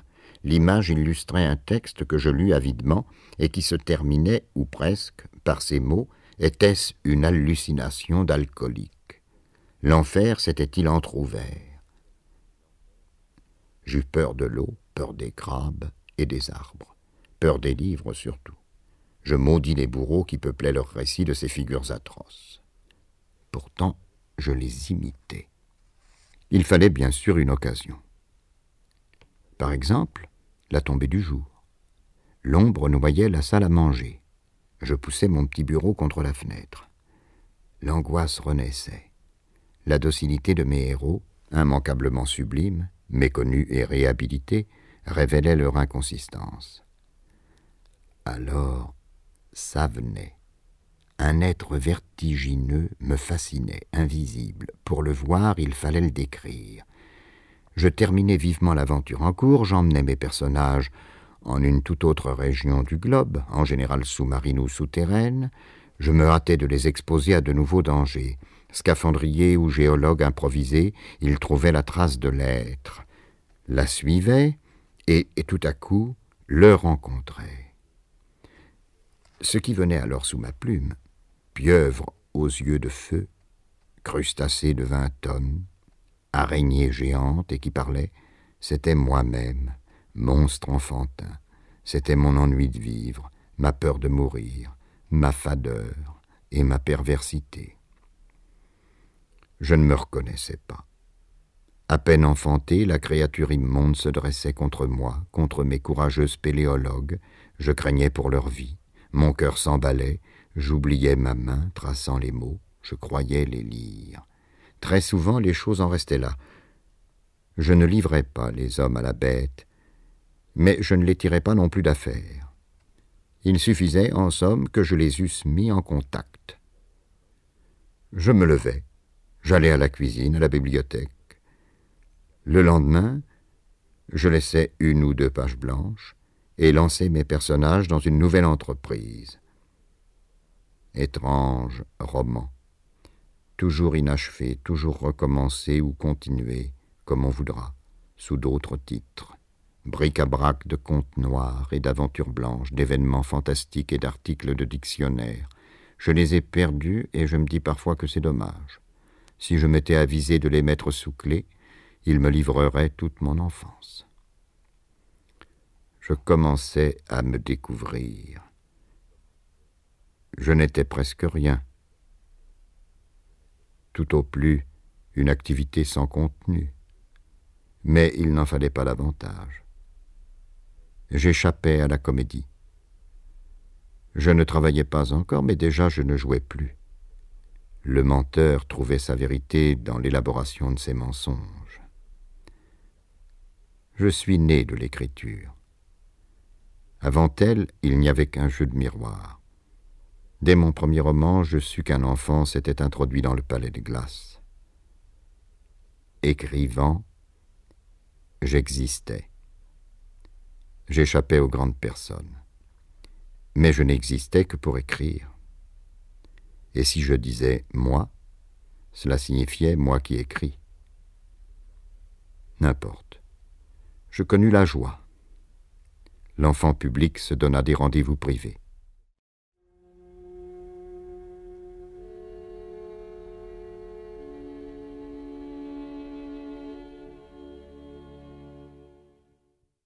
C'était trop beau pour durer. Je serais resté sincère si je m'étais maintenu dans la clandestinité. On m'en arracha. J'atteignais l'âge où l'on est convenu que les enfants bourgeois donnent les premières marques de leur vocation. On nous avait fait savoir depuis longtemps que mes cousins Schweitzer de Guérigny seraient ingénieurs comme leur père. Il n'y avait plus une minute à perdre. Madame Picard voulut être la première à découvrir le signe que je portais au front. Ce petit écrira, dit-elle avec conviction. Agacée, Louise fit son petit sourire sec. Blanche Picard se tourna vers elle et répéta sévèrement Il écrira. Il est fait pour écrire. Ma mère savait que Charles ne m'encourageait guère. Elle craignit des complications et me considéra d'un œil myope. Vous croyez, Blanche? Vous croyez? Mais le soir, comme je bondissais sur mon lit en chemise, elle me serra fortement les épaules et me dit en souriant Mon petit bonhomme écrira.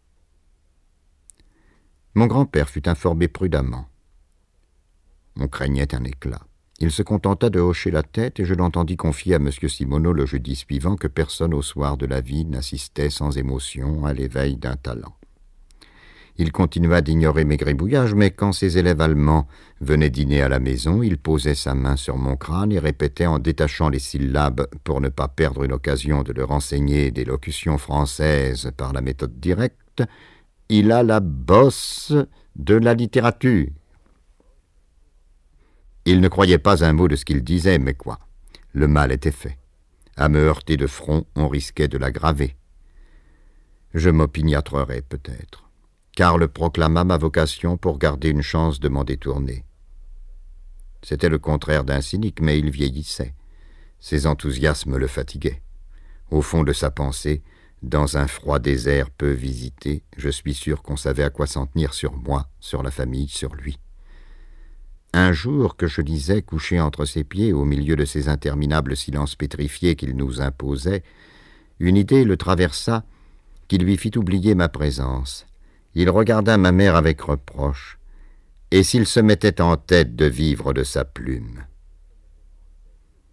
Mon grand-père appréciait Verlaine, dont il possédait un choix de poèmes, mais il croyait l'avoir vu en 1894 entrer sous comme un cochon dans un mastroquet de la rue Saint-Jacques. Cette rencontre l'avait ancré dans le mépris des écrivains professionnels, thaumaturges dérisoires qui demandent un louis d'or pour faire voir la lune et finissent par montrer pour cent sous leur derrière. Ma mère prit l'air effrayé, mais ne répondit pas. Elle savait que Charles avait d'autres vues sur moi. Dans la plupart des lycées, les chaires de langue allemande étaient occupées par des Alsaciens qui avaient opté pour la France et dont on avait voulu récompenser le patriotisme. Pris entre deux nations, entre deux langages, ils avaient fait des études irrégulières et leur culture avait des trous. Ils en souffraient. Ils se plaignaient aussi que l'hostilité de leurs collègues les tint à l'écart de la communauté enseignante. Je serais leur vengeur je vengerai mon grand-père. Petit-fils d'Alsacien, j'étais en même temps français de France. Karl me ferait acquérir un savoir universel. Je prendrais la voie royale. En ma personne, l'Alsace martyr entrerait à l'école normale supérieure, passerait brillamment le concours d'agrégation, deviendrait ce prince, un professeur de lettres. Un soir, il annonça qu'il voulait me parler d'homme à homme. Les femmes se retirèrent, il me prit sur ses genoux et m'entretint gravement. J'écrirai. C'était une affaire entendue, je devais le connaître assez pour ne pas redouter qu'il contrariât mes désirs. Mais il fallait regarder les choses en face, avec lucidité. La littérature ne nourrissait pas. Savais-je que des écrivains fameux étaient morts de faim, que d'autres, pour manger, s'étaient vendus? Si je voulais garder mon indépendance, il convenait de choisir un second métier. Le professorat laissait des loisirs, les préoccupations des universitaires rejoignent celles des littérateurs, je passerai constamment d'un sacerdoce à l'autre. Je vivrai dans le commerce des grands auteurs. D'un même mouvement, je révélerai leurs ouvrages à mes élèves et j'y puiserai mon inspiration. Je me distrairai de ma solitude provinciale en composant des poèmes, une traduction d'Horace en vers blanc, je donnerai aux journaux locaux de courts billets littéraires, à la revue pédagogique un essai brillant sur l'enseignement du grec, un autre sur la psychologie des adolescents. À ma mort, on trouverait des inédits dans mes tiroirs, une méditation sur la mer, une comédie en un acte, quelques pages érudites et sensibles sur les monuments d'Aurillac, de quoi faire une plaquette qui serait publiée par les soins de mes anciens élèves. Depuis quelque temps, quand mon grand-père s'extasiait sur mes vertus, je restais de glace. La voix qui tremblait d'amour en m'appelant cadeau du ciel, je feignais encore de l'écouter, mais j'avais fini par ne plus l'entendre. Pourquoi lui ai-je prêté l'oreille ce jour-là, au moment qu'elle mentait le plus délibérément? Par quel malentendu lui ai-je fait dire le contraire de ce qu'elle prétendait m'apprendre? C'est qu'elle avait changé, asséché, durci, je la pris pour celle de l'absent qui m'avait donné le jour. Charles avait deux visages. Quand il jouait au grand-père, je le tenais pour un bouffon de mon espèce et ne le respectais pas. Mais s'il parlait à M. Simoneau, à ses fils, s'il se faisait servir par ses femmes à table, en désignant du doigt sans un mot l'huilier ou la corbeille à pain, j'admirais son autorité. Le coup de l'index surtout m'en imposait. Il prenait soin de ne pas le tendre, de le promener vaguement dans les airs, à demi ployé, pour que la désignation demeurât imprécise et que ses deux servantes eussent à deviner ses ordres.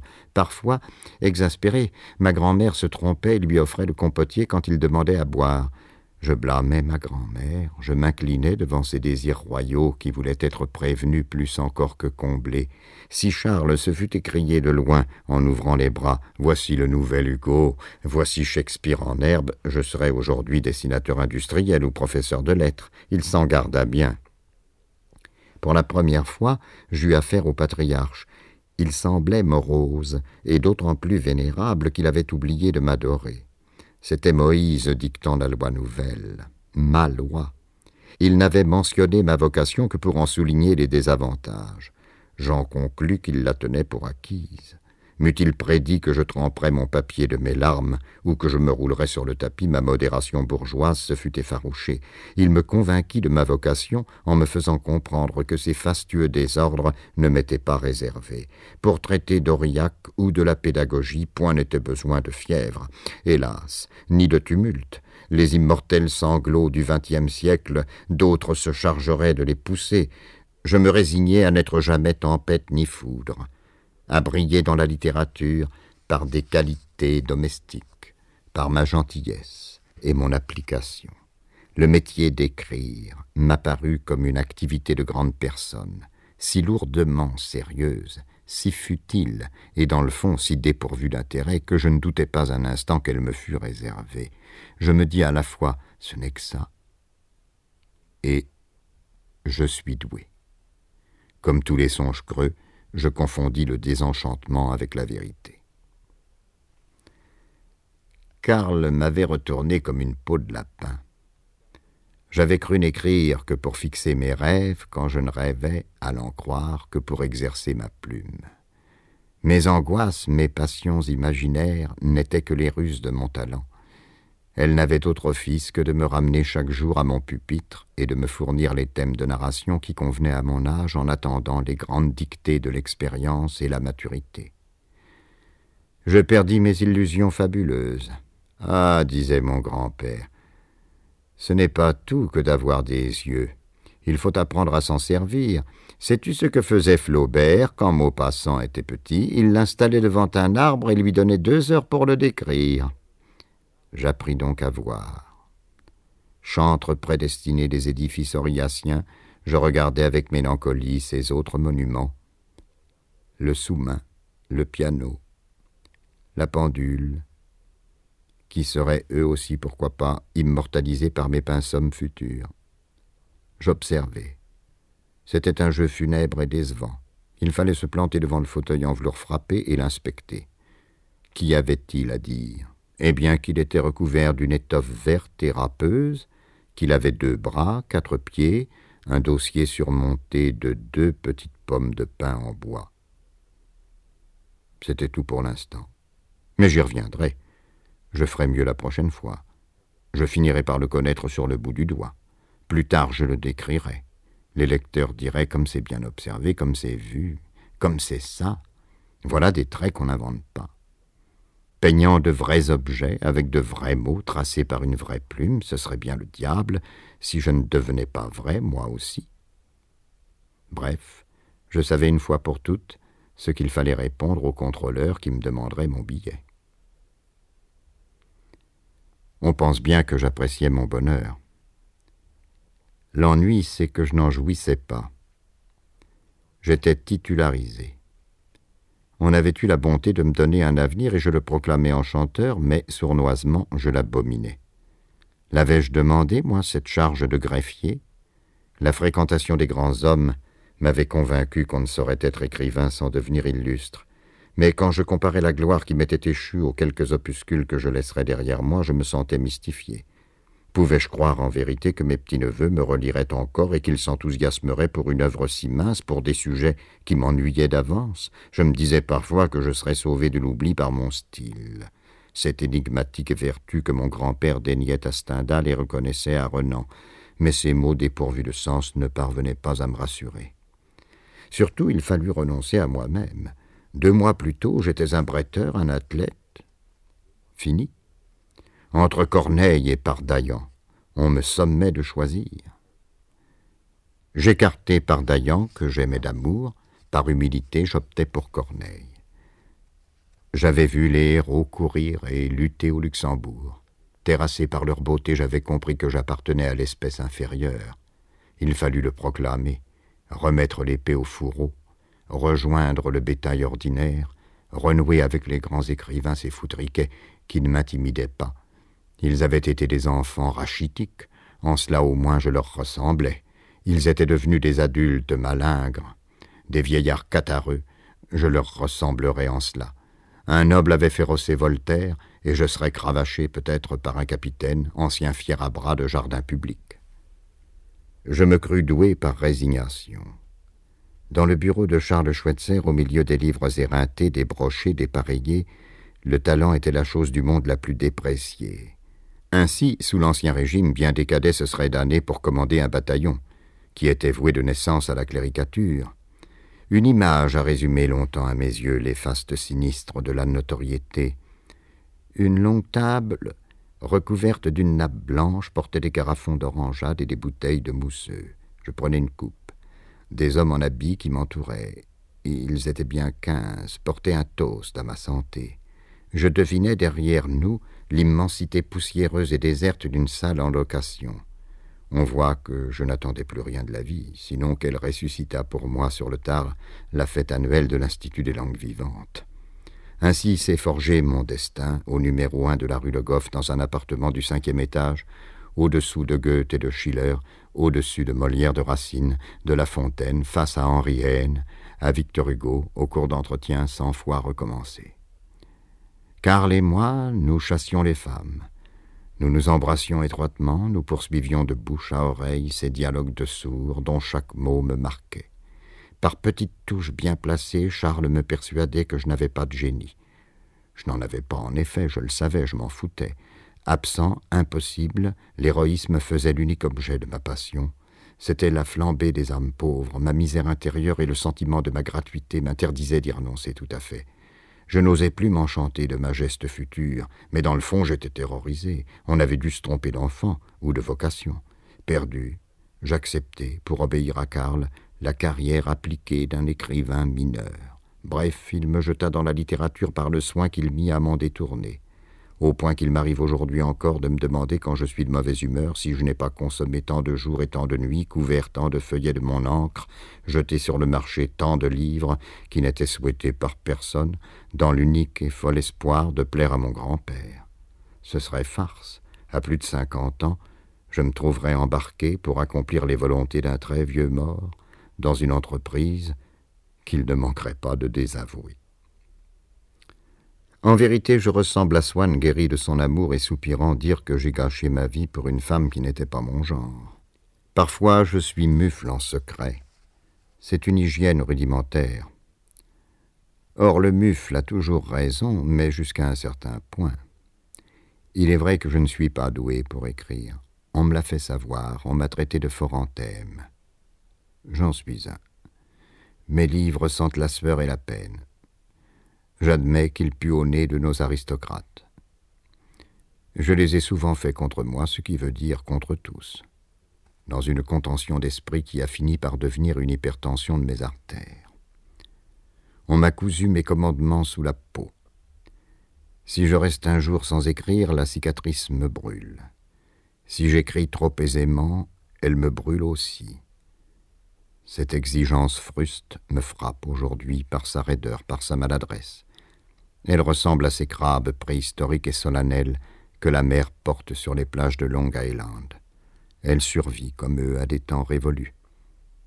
Longtemps j'ai envié les concierges de la rue Lacépède, quand le soir et l'été les font sortir sur le trottoir à califourchon sur leurs chaises, leurs yeux innocents voyaient sans avoir mission de regarder.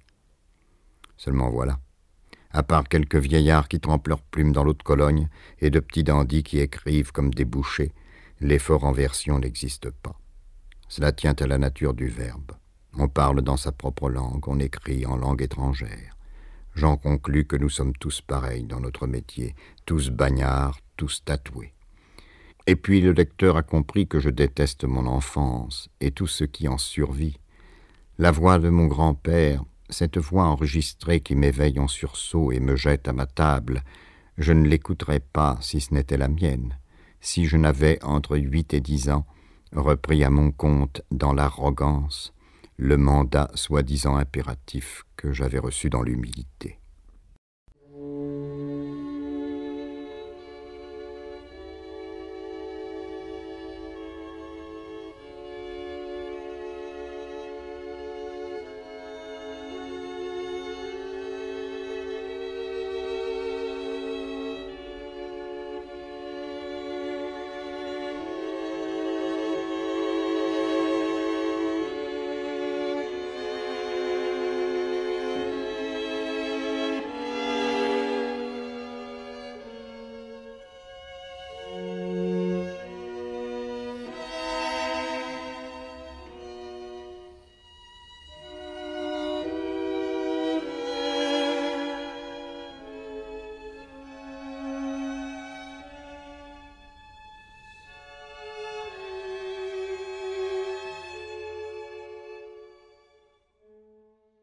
Je sais fort bien que je ne suis qu'une machine à faire des livres. Chateaubriand. J'ai failli déclarer forfait. Le don que Karl me reconnaissait du bout des lèvres, jugeant maladroit de le dénier tout à fait, je n'y voyais au fond qu'un hasard incapable de légitimer cet autre hasard, moi-même. Ma mère avait une belle voix, donc elle chantait. Elle n'en voyageait pas moins sans billet. Moi, j'avais la bosse de la littérature, donc j'écrirais. J'exploiterais ce filon toute ma vie, d'accord. Mais l'art perdait pour moi du moins ses pouvoirs sacrés. Je resterais vagabond, un peu mieux nanti. C'est tout. Pour que je me sentisse nécessaire, il eût fallu qu'on me réclamât. Ma famille m'avait entretenu quelque temps dans cette illusion. On m'avait répété que j'étais un don du ciel, très attendu, indispensable à mon grand-père, à ma mère. Je n'y croyais plus, mais j'avais gardé le sentiment qu'on est superflu, à moins d'être mis au monde spécialement pour combler une attente. Mon orgueil et mon délaissement étaient tels à l'époque que je souhaitais être mort ou requis par toute la terre. Je n'écrivais plus. Les déclarations de Madame Picard avaient donné au soliloque de ma plume une telle importance que je n'osais plus les poursuivre. Quand je voulus reprendre mon roman, sauver au moins le jeune couple que j'avais laissé sans provision ni casque colonial au beau milieu du Sahara, je connus les affres de l'impuissance. À peine assis, ma tête s'emplissait de brouillard, je mordillais mes ongles en grimaçant. J'avais perdu l'innocence. Je me relevais, je rôdais dans l'appartement avec une âme d'incendiaire. Hélas, je n'y mis jamais le feu. Docile par condition, par goût, par coutume, je ne suis venu plus tard à la rébellion que pour avoir poussé la soumission à l'extrême. On m'acheta un cahier de devoirs recouvert de toile noire avec des tranches rouges. Aucun signe extérieur ne le distinguait de mon cahier de roman. À peine l'eus-je regardé, mes devoirs scolaires et mes obligations personnelles fusionnèrent. J'identifiai l'auteur à l'élève, l'élève au futur professeur, c'était tout un d'écrire et d'enseigner la grammaire. Ma plume, socialisée, me tomba de la main, et je restai plusieurs mois sans la ressaisir. Mon grand-père souriait dans sa barbe quand je traînais ma maussaderie dans son bureau. Il se disait sans doute que sa politique portait ses premiers fruits. Elle échoua parce que j'avais la tête épique. Mon épée brisée, rejetée dans la roture, je fis souvent la nuit ce rêve anxieux. J'étais au Luxembourg, près du bassin, face au Sénat. Il fallait protéger contre un danger inconnu une petite fille blonde qui ressemblait à Vévé, morte un an plus tôt. La petite, calme et confiante, levait vers moi ses yeux graves. Souvent, elle tenait un cerceau. C'était moi qui avais peur. Je craignais de l'abandonner à des forces invisibles. Combien je l'aimais pourtant, de quel amour désolé, je l'aime toujours. Je l'ai cherché, perdu, retrouvé, tenu dans mes bras, reperdu. C'est l'épopée. À huit ans, au moment de me résigner, j'eus un violent sursaut. Pour sauver cette petite morte, je me lançai dans une opération simple et démente qui dévia le cours de ma vie. Je refilai à l'écrivain les pouvoirs sacrés du héros.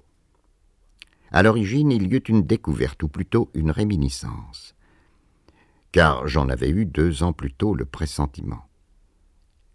Les grands auteurs s'apparentent aux chevaliers errants en ceci que les uns et les autres suscitent des marques passionnées de gratitude. Pour Pardaillan, la preuve n'était plus à faire, les larmes d'orpheline reconnaissante avaient raviné le dos de sa main, mais à croire le grand Larousse et les notices nécrologiques que je lisais dans les journaux, l'écrivain n'était pas moins favorisé. Pour peu qu'il vécût longtemps, il finissait invariablement par recevoir une lettre d'un inconnu qui le remerciait. À dater de cette minute, les remerciements ne s'arrêtaient plus. S'entassaient sur son bureau, encombraient son appartement. Des étrangers traversaient les mers pour le saluer. Ses compatriotes, après sa mort, se cotisaient pour lui élever un monument. Dans sa ville natale et parfois dans la capitale de son pays, des rues portaient son nom. En elle-même, ces gratulations ne m'intéressaient pas. Elles me rappelaient trop la comédie familiale. Une gravure, pourtant, me bouleversa. Le célèbre romancier Dickens va débarquer dans quelques heures à New York. On aperçoit au loin le bateau qui le transporte. La foule s'est massée sur le quai pour l'accueillir. Elle ouvre toutes ses bouches et brandit mille casquettes si dense que les enfants étouffent, solitaire, pourtant orpheline et veuve, dépeuplée par la seule absence de l'homme qu'elle attend. Je murmurai Il y a quelqu'un qui manque ici. C'est Dickens. Et les larmes me vinrent aux yeux. Pourtant, j'écartai ces effets. J'allais droit à leur cause. Pour être si follement acclamé, il fallait, me dis-je, que les hommes de lettres affrontassent les pires dangers et rendissent à l'humanité les services les plus éminents. Une fois dans ma vie, j'avais assisté à un pareil déchaînement d'enthousiasme. Les chapeaux volaient, hommes et femmes criaient Bravo, hurrah C'était le 14 juillet, les turcos défilaient. Ce souvenir acheva de me convaincre, en dépit de leur tard physique, de leur affaîtrie, de leur apparente féminité, mes confrères étaient des manières de soldats. Ils risquaient leur vie en francs-tireurs dans de mystérieux combats. On applaudissait, plus encore que le talent, leur courage militaire. C'est donc vrai, me dis-je. On a besoin d'eux. À Paris, à New York, à Moscou, on les attend, dans l'angoisse ou dans l'extase, avant qu'ils aient publié leur premier livre, avant qu'ils aient commencé d'écrire, avant même qu'ils soient nés. Mais alors, moi, moi qui avais mission d'écrire, eh bien l'on m'attendait. Je transformai Corneille en pardaillant. Il conserva ses jambes torses, sa poitrine étroite et sa face de carême, mais je lui ôtai son avarice et son appétit du gain. Je confondis délibérément l'art d'écrire et la générosité. Après quoi ce fut un jeu de me changer en Corneille et de me donner ce mandat protéger l'espèce. Ma nouvelle imposture me préparait un drôle d'avenir. Sur l'instant, j'y gagnais tout. Mal né, j'ai dit mes efforts pour renaître. Mille fois les supplications de l'innocence en péril m'avaient suscité, mais c'était pour rire. Faux chevalier, je faisais de fausses prouesses dont l'inconsistance avait fini par me dégoûter. Or voici qu'on me rendait mes rêves et qu'ils se réalisaient, car elle était réelle, ma vocation. Je ne pouvais en douter puisque le grand prêtre s'en portait garant. Enfant imaginaire, je devenais un vrai paladin dont les exploits seraient de vrais livres. J'étais requis. On attendait mon œuvre, dont le premier tome, malgré mon zèle, ne paraîtrait pas avant 1935. Aux environs de 1930, les gens commenceraient à s'impatienter. Ils se diraient entre eux Il prend son temps, celui-là. Voici vingt-cinq ans qu'on le nourrit à ne rien faire. Allons-nous crever sans l'avoir lu? Je leur répondrais avec ma voix de 1913 Et laissez-moi le temps de travailler. Mais gentiment, je voyais bien qu'ils avaient, Dieu seul savait pourquoi, besoin de mes secours, et que ce besoin m'avait engendré, moi, l'unique moyen de le combler. Je m'appliquais à surprendre, au fond de moi-même, cette universelle attente, ma source vive, et ma raison d'être. Je me croyais quelquefois sur le point d'y réussir, et puis, au bout d'un moment, je laissais tout aller. N'importe. Ces fausses illuminations me suffisaient. Rassuré, je regardais au dehors. Peut-être en certains lieux manquais-je déjà. Mais non, c'était trop tôt. Bel objet d'un désir qui s'ignorait encore, j'acceptais joyeusement de garder pour quelque temps l'incognito. Quelquefois, ma grand-mère m'emmenait à son cabinet de lecture et je voyais avec amusement de longues dames pensives, insatisfaites, glisser d'un mur à l'autre en quête de l'auteur qui les rassasirait. Il restait introuvable puisque c'était moi, ce môme dans leur jupe, qu'elles ne regardaient même pas. Je riais de malice, je pleurais d'attendrissement. J'avais passé ma courte vie à m'inventer des goûts et des partis pris qui se diluaient aussitôt. Or voici qu'on m'avait sondé et que la sonde avait rencontré le roc. J'étais écrivain comme Charles Schweitzer était grand-père, de naissance et pour toujours. Il arrivait cependant qu'une inquiétude perça sous l'enthousiasme. Le talent que je croyais cautionné par Karl, je refusais d'y voir un accident, et je m'étais arrangé pour en faire un mandat. Mais, faute d'encouragement et d'une réquisition véritable, je ne pouvais oublier que je me le donnais moi-même surgit d'un monde antédiluvien, à l'instant que j'échappais à la nature pour devenir enfin moi, cet autre que je prétendais être aux yeux des autres, je regardais en face mon destin, et je le reconnaissais. Ce n'était que ma liberté, dressée devant moi par mes soins, comme un pouvoir étranger.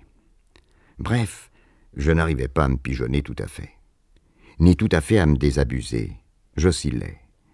Mes hésitations ressuscitèrent un vieux problème. Comment joindre les certitudes de Michel Strogoff à la générosité de Pardaillan? Chevalier, je n'avais jamais pris les ordres du roi. Fallait-il accepter d'être auteur par commandement? Le malaise ne durait jamais bien longtemps. J'étais la proie de deux mystiques opposés, mais je m'accommodais fort bien de leurs contradictions. Cela m'arrangeait même d'être à la fois cadeau du ciel et fils de mes œuvres. Les jours de bonne humeur, tout venait de moi. Je m'étais tiré du néant par mes propres forces pour apporter aux hommes les lectures qu'ils souhaitaient.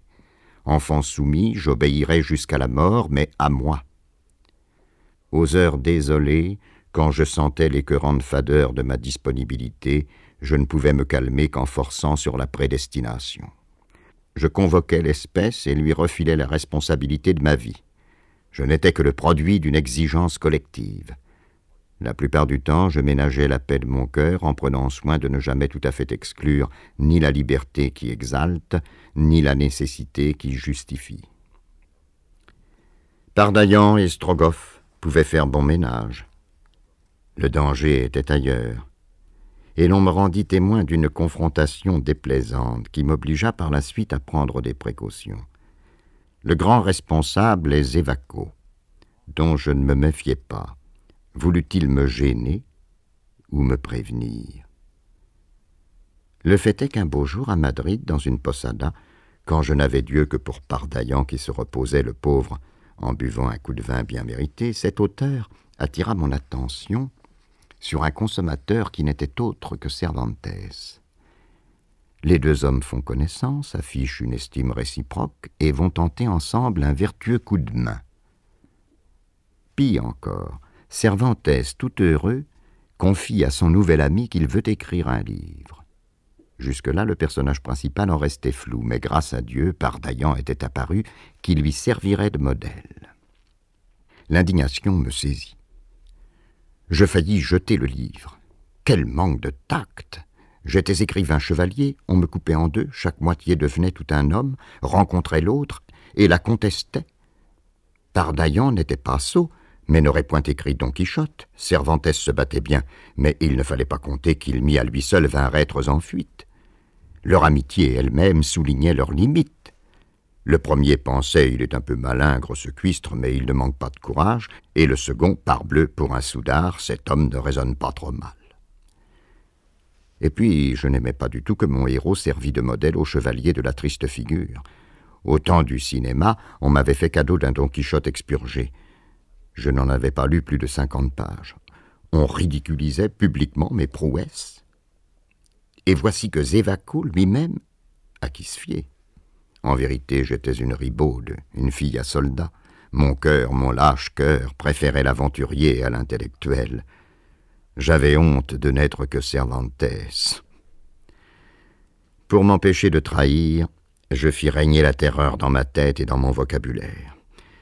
Je pourchassais le mot d'héroïsme et ses succès d'année. Je refoulais les chevaliers errants. Je me parlais sans cesse des hommes de lettres, des dangers qu'ils couraient, de leurs plumes acérées qui embrochaient les méchants. Je poursuivis la lecture de Pardaillan et Fausta, des Misérables, de la légende des siècles. Je pleurais sur Jean Valjean, sur Eviratnus, mais le livre fermé, j'effaçais leur nom de ma mémoire et je faisais l'appel de mon vrai régiment. Silvio Pellico emprisonné à vie, André Chénier guillotiné, Étienne Dollet brûlé vif, Byron mort pour la Grèce. Je m'employais avec une passion froide à transfigurer ma vocation en y versant mes anciens rêves. Rien ne me fit reculer. Je tordis les idées. Je faussai le sens des mots. Je me retranchai du monde par crainte des mauvaises rencontres et des comparaisons. À la vacance de mon âme succéda la mobilisation totale et permanente je devins une dictature militaire. Le malaise persista sous une autre forme. J'affûtai mon talent, rien de mieux. Mais à quoi servirait-il? Les hommes avaient besoin de moi, pourquoi faire? J'eus le malheur de m'interroger sur mon rôle et ma destination. Je demandai, enfin, de quoi s'agit-il? Et sur l'instant, je crus tout perdu il ne s'agissait de rien. N'est pas héros qui veut. Ni le courage ni le don ne suffisent. Il faut qu'il y ait des hydres et des dragons. Je n'en voyais nulle part. Voltaire et Rousseau avaient ferraillé dur en leur temps. C'est qu'il restait encore des tyrans. Hugo de Guernesey avait foudroyé Badinguet que mon grand-père m'avait appris à détester mais je ne trouvais pas de mérite à proclamer ma haine, puisque cet empereur était mort depuis quarante ans. Sur l'histoire contemporaine, Charles restait muet. Ce Dreyfusard ne me parla jamais de Dreyfus. Quel dommage. Avec quel entrain j'aurais joué le rôle de Zola. Houspillé à la sortie du tribunal, je me retourne sur le marchepied de ma calèche, je casse les reins des plus excités.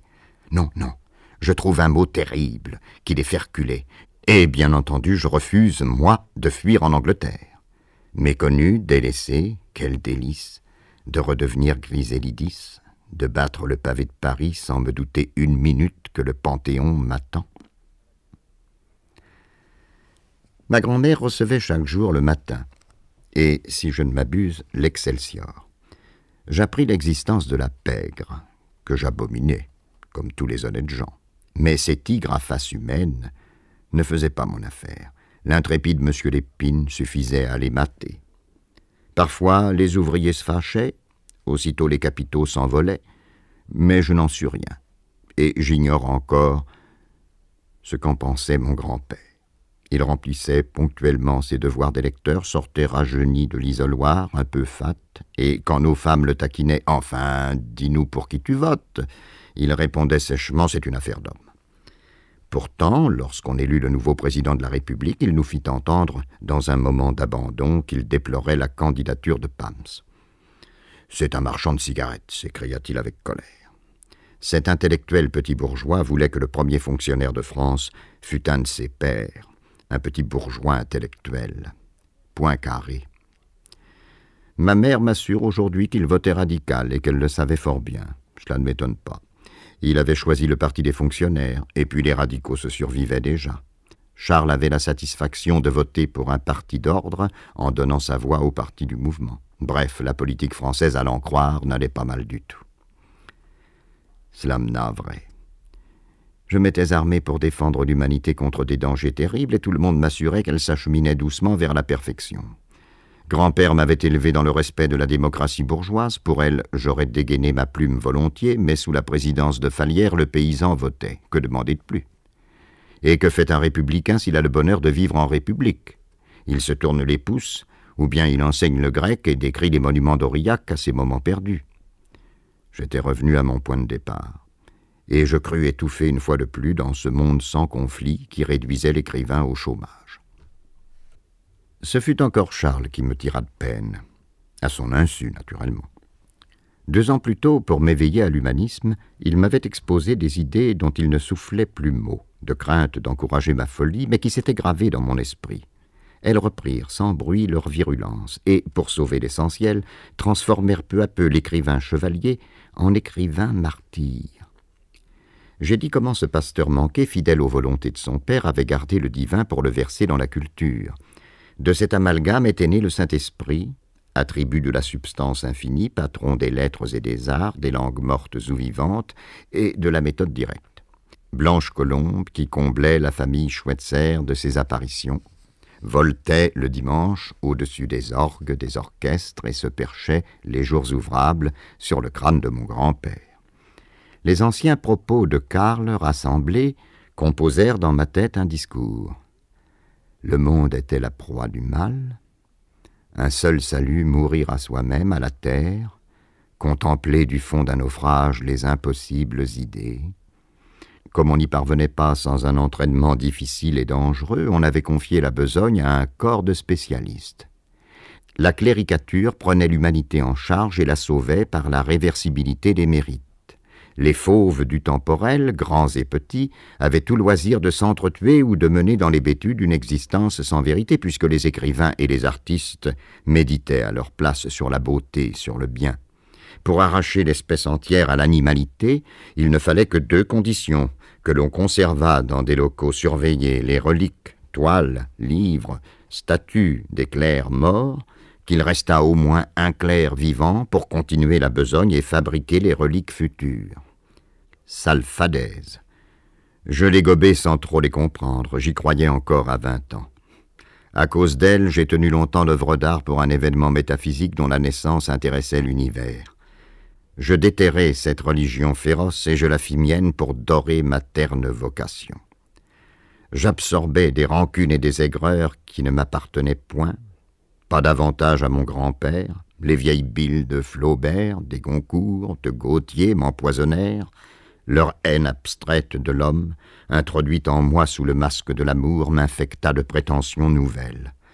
Je devins cathare. Je confondis la littérature avec la prière, j'en fis un sacrifice humain. Mes frères, décidai-je, me demandaient tout simplement de consacrer ma plume à leur rachat.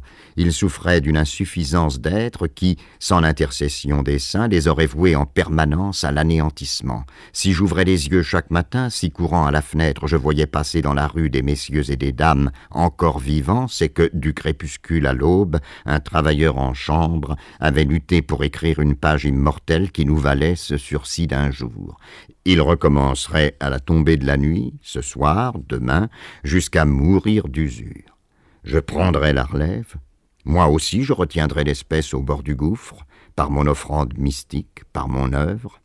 En douce, le militaire cédait la place au prêtre. Par Parsifal tragique, je m'offrais en victime expiatoire. Du jour où je découvris Chanteclair, un nœud se fit dans mon cœur, un nœud de vipère qu'il fallut trente ans pour dénouer. Déchiré, sanglant, rossé, ce coq trouve le moyen de protéger toute une basse-cour. Il suffit de son chant pour mettre un épervier en déroute, et la foule abjecte l'encense après l'avoir moqué. L'épervier disparu, le poète revient au combat. La beauté l'inspire, décuple ses forces. Il fond sur son adversaire et le terrasse. Je pleurais. Grisélidis, Corneille, Pardaillan, je les retrouvais tous en un. Chanteclair, ce serait moi. Tout me parut simple.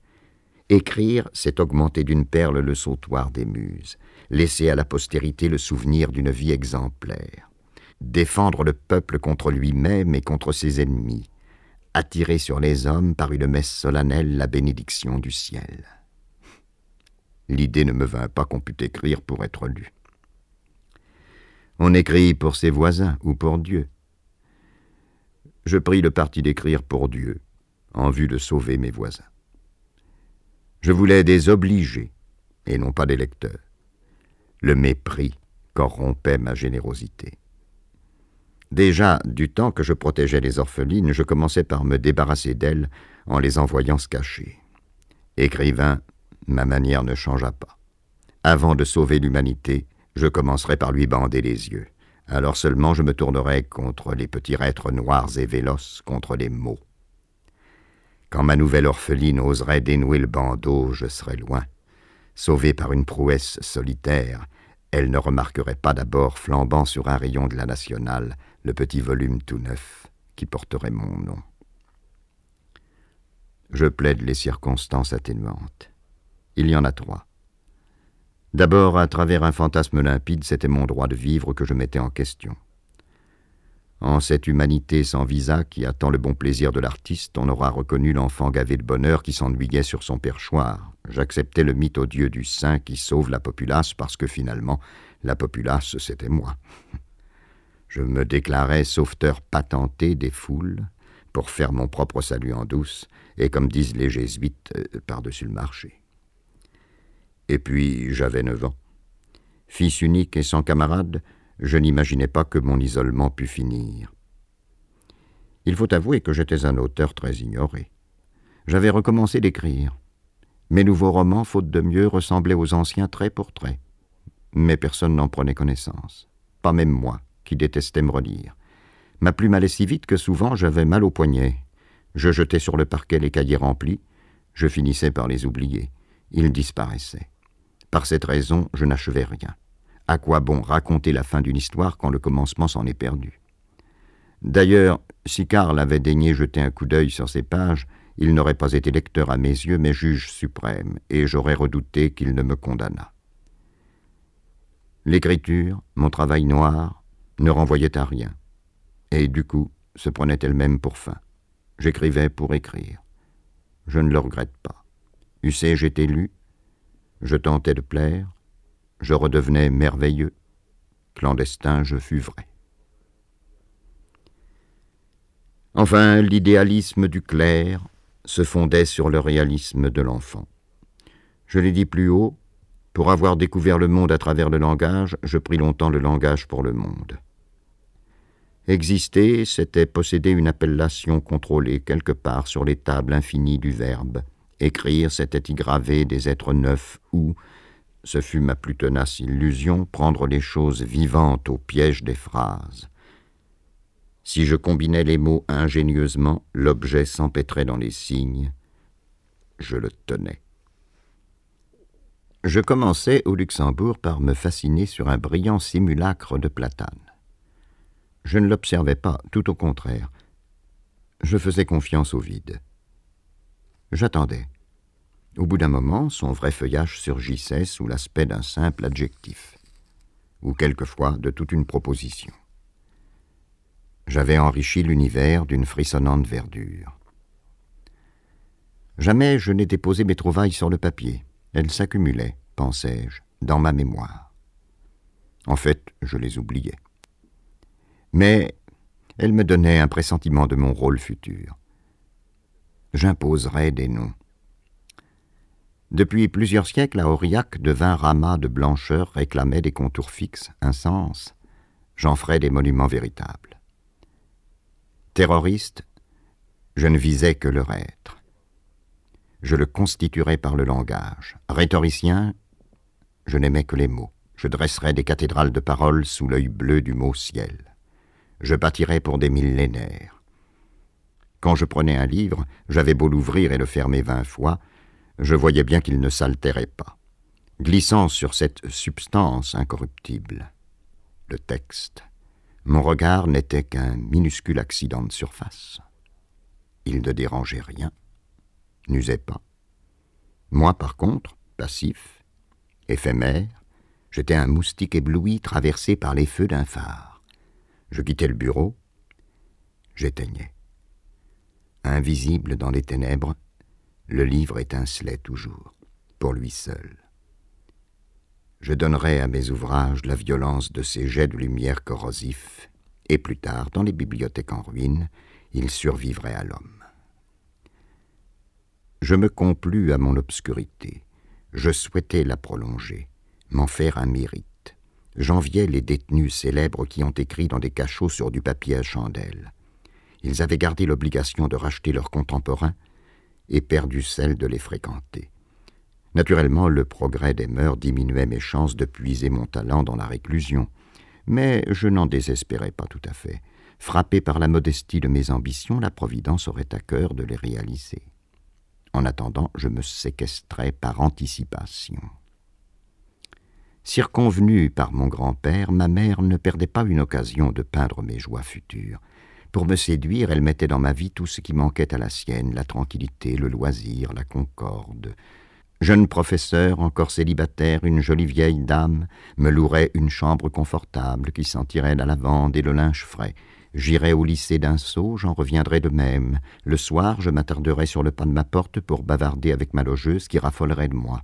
Tout le monde m'aimerait, d'ailleurs parce que je serais courtois et bien élevé. Je n'entendais qu'un mot. Ta chambre. J'oubliais le lycée, la veuve d'officier supérieur, l'odeur de province. Je ne voyais plus qu'un rond de lumière sur ma table. Au centre d'une pièce noyée d'ombre, rideau tiré, je me penchais sur un cahier de toile noire. Ma mère continuait son récit, sautait dix ans. Un inspecteur général me protégeait. La bonne société d'Aurillac voulait bien me recevoir. Ma jeune femme me portait l'affection la plus tendre. Je lui faisais de beaux enfants, bien sains, deux fils et une fille. Elle héritait. J'achetais un terrain au bord de la ville. Nous faisions bâtir et tous les dimanches la famille entière allait inspecter les travaux. Je n'écoutais rien. Pendant ces dix années, je n'avais pas quitté ma table. Petit, moustachu comme mon père, juché sur une pile de dictionnaires, Ma moustache blanchissait. Mon poignet courait toujours. Les cahiers tombaient sur le parquet l'un après l'autre. L'humanité dormait, c'était la nuit, ma femme et mes enfants dormaient, à moins qu'ils ne fussent morts. Ma logeuse dormait. Dans toutes les mémoires, le sommeil m'avait aboli. Quelle solitude. Deux milliards d'hommes en long, et moi, au-dessus d'eux, seule vigie. Le Saint-Esprit me regardait. Il venait justement de prendre la décision de remonter au ciel et d'abandonner les hommes. Je n'avais que le temps de m'offrir. Je lui montrais les plaies de mon âme, les larmes qui trempaient mon papier. Il lisait par-dessus mon épaule, et sa colère tombait. Était-il apaisé par la profondeur des souffrances ou par la magnificence de l'œuvre? Je me disais par l'œuvre. À la dérobée, je pensais par les souffrances. Bien entendu, le Saint-Esprit n'appréciait que les écrits vraiment artistiques, mais j'avais lu Musset. Je savais que les plus désespérés sont les chants les plus beaux, et j'avais décidé de capter la beauté par un désespoir piégé. Le mot de génie m'avait toujours paru suspect. J'allais jusqu'à le prendre en dégoût totalement. Où serait l'angoisse, ou l'épreuve, ou la tentation déjouée, ou le mérite, enfin, si j'avais le don Je supportais mal d'avoir un corps et tous les jours la même tête. Je n'allais pas me laisser enfermer dans un équipement. J'acceptais ma désignation à condition qu'elle ne s'appuyât sur rien, qu'elle brillât gratuite dans le vide absolu. J'avais des conciliabules avec le Saint-Esprit. Tu écriras, me disait-il. Et moi je me tordais les mains. Qu'ai-je donc, Seigneur, pour que vous m'ayez choisi? Rien de particulier. Alors, pourquoi moi? Sans raison. Ai-je au moins quelque facilité de plume? Aucune. Crois-tu que les grandes œuvres naissent des plumes faciles? Seigneur, puisque je suis si nul, comment pourrais-je faire un livre? En t'appliquant. N'importe qui peut donc écrire? N'importe qui, mais c'est toi que j'ai choisi. Ce trucage était bien commode. Il me permettait de proclamer mon insignifiance et simultanément de vénérer en moi l'auteur de chefs-d'œuvre futurs. J'étais élu, marqué, mais sans talent. Tout viendrait de ma longue patience et de mes malheurs. Je me déniais toute singularité. Les traits de caractère engoncent. Je n'étais fidèle à rien sauf à l'engagement royal qui me conduisait à la gloire par les supplices. Ces supplices restaient à les trouver. C'était l'unique problème, mais qui paraissait insoluble, puisqu'on m'avait ôté l'espoir de vivre misérable. Obscur ou fameux, j'émargerais au budget de l'enseignement. Je n'aurais jamais faim. Je me promis d'atroces chagrins d'amour, mais sans enthousiasme. Je détestais les amants transis. Cyrano me scandalisait, ce faux pardaillant qui bétifiait devant les femmes. Le vrai traînait tous les cœurs après soi sans même y prendre garde. Il est juste de dire que la mort de Violetta, son amante, lui avait percé le cœur à jamais. Un veuvage, une plaie inguérissable, à cause, à cause d'une femme, mais non point par sa faute. Cela me permettrait de repousser les avances de toutes les autres, à creuser. Mais, de toute manière, en admettant que ma jeune épouse oriacienne disparût dans un accident, ce malheur ne suffirait pas à m'élire. Il était à la fois fortuit et trop commun.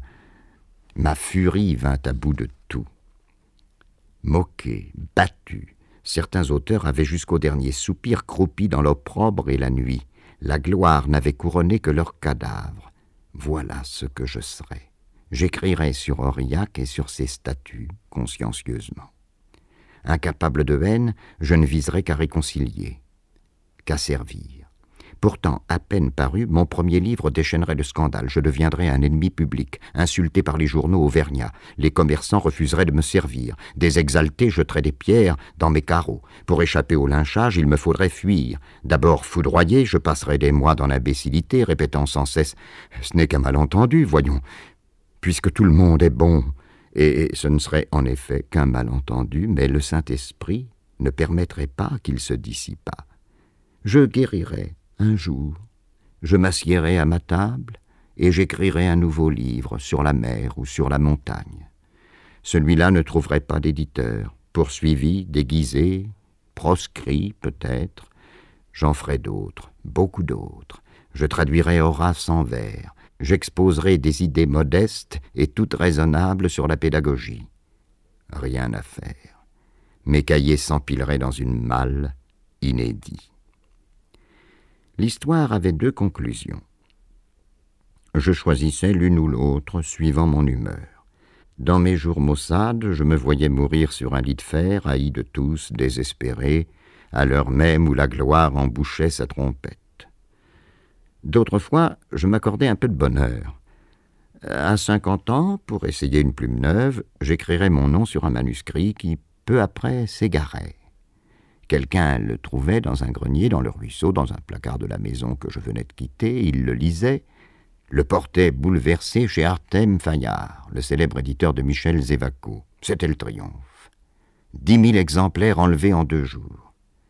Que de remords dans les cœurs. Cent reporters se lançaient à ma recherche et ne me trouvaient pas.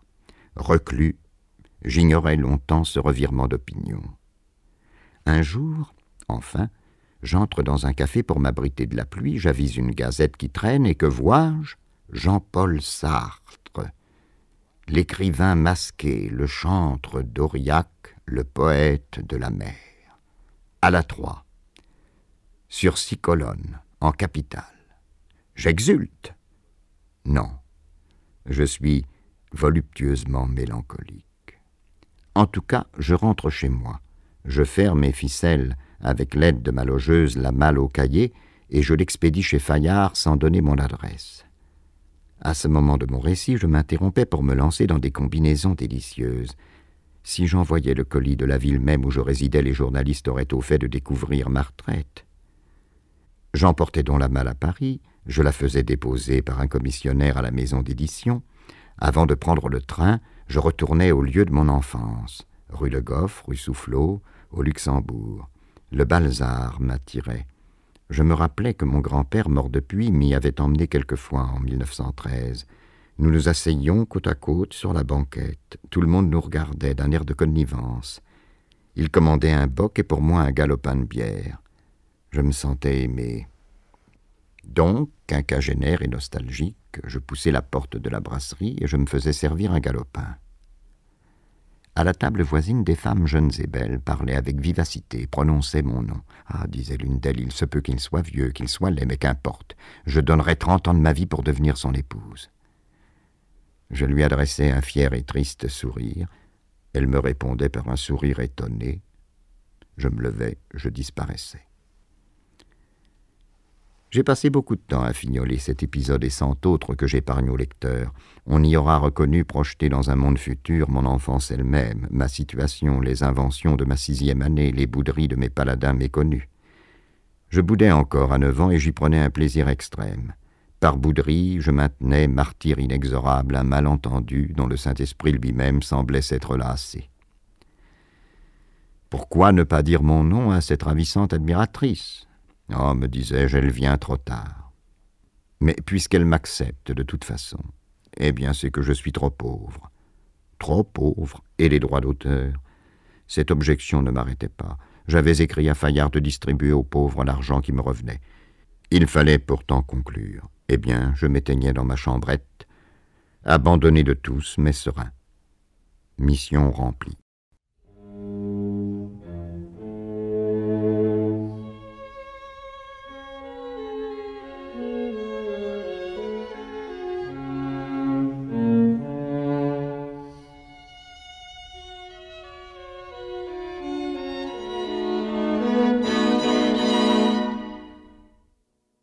Une chose me frappe dans ce récit mille fois répété.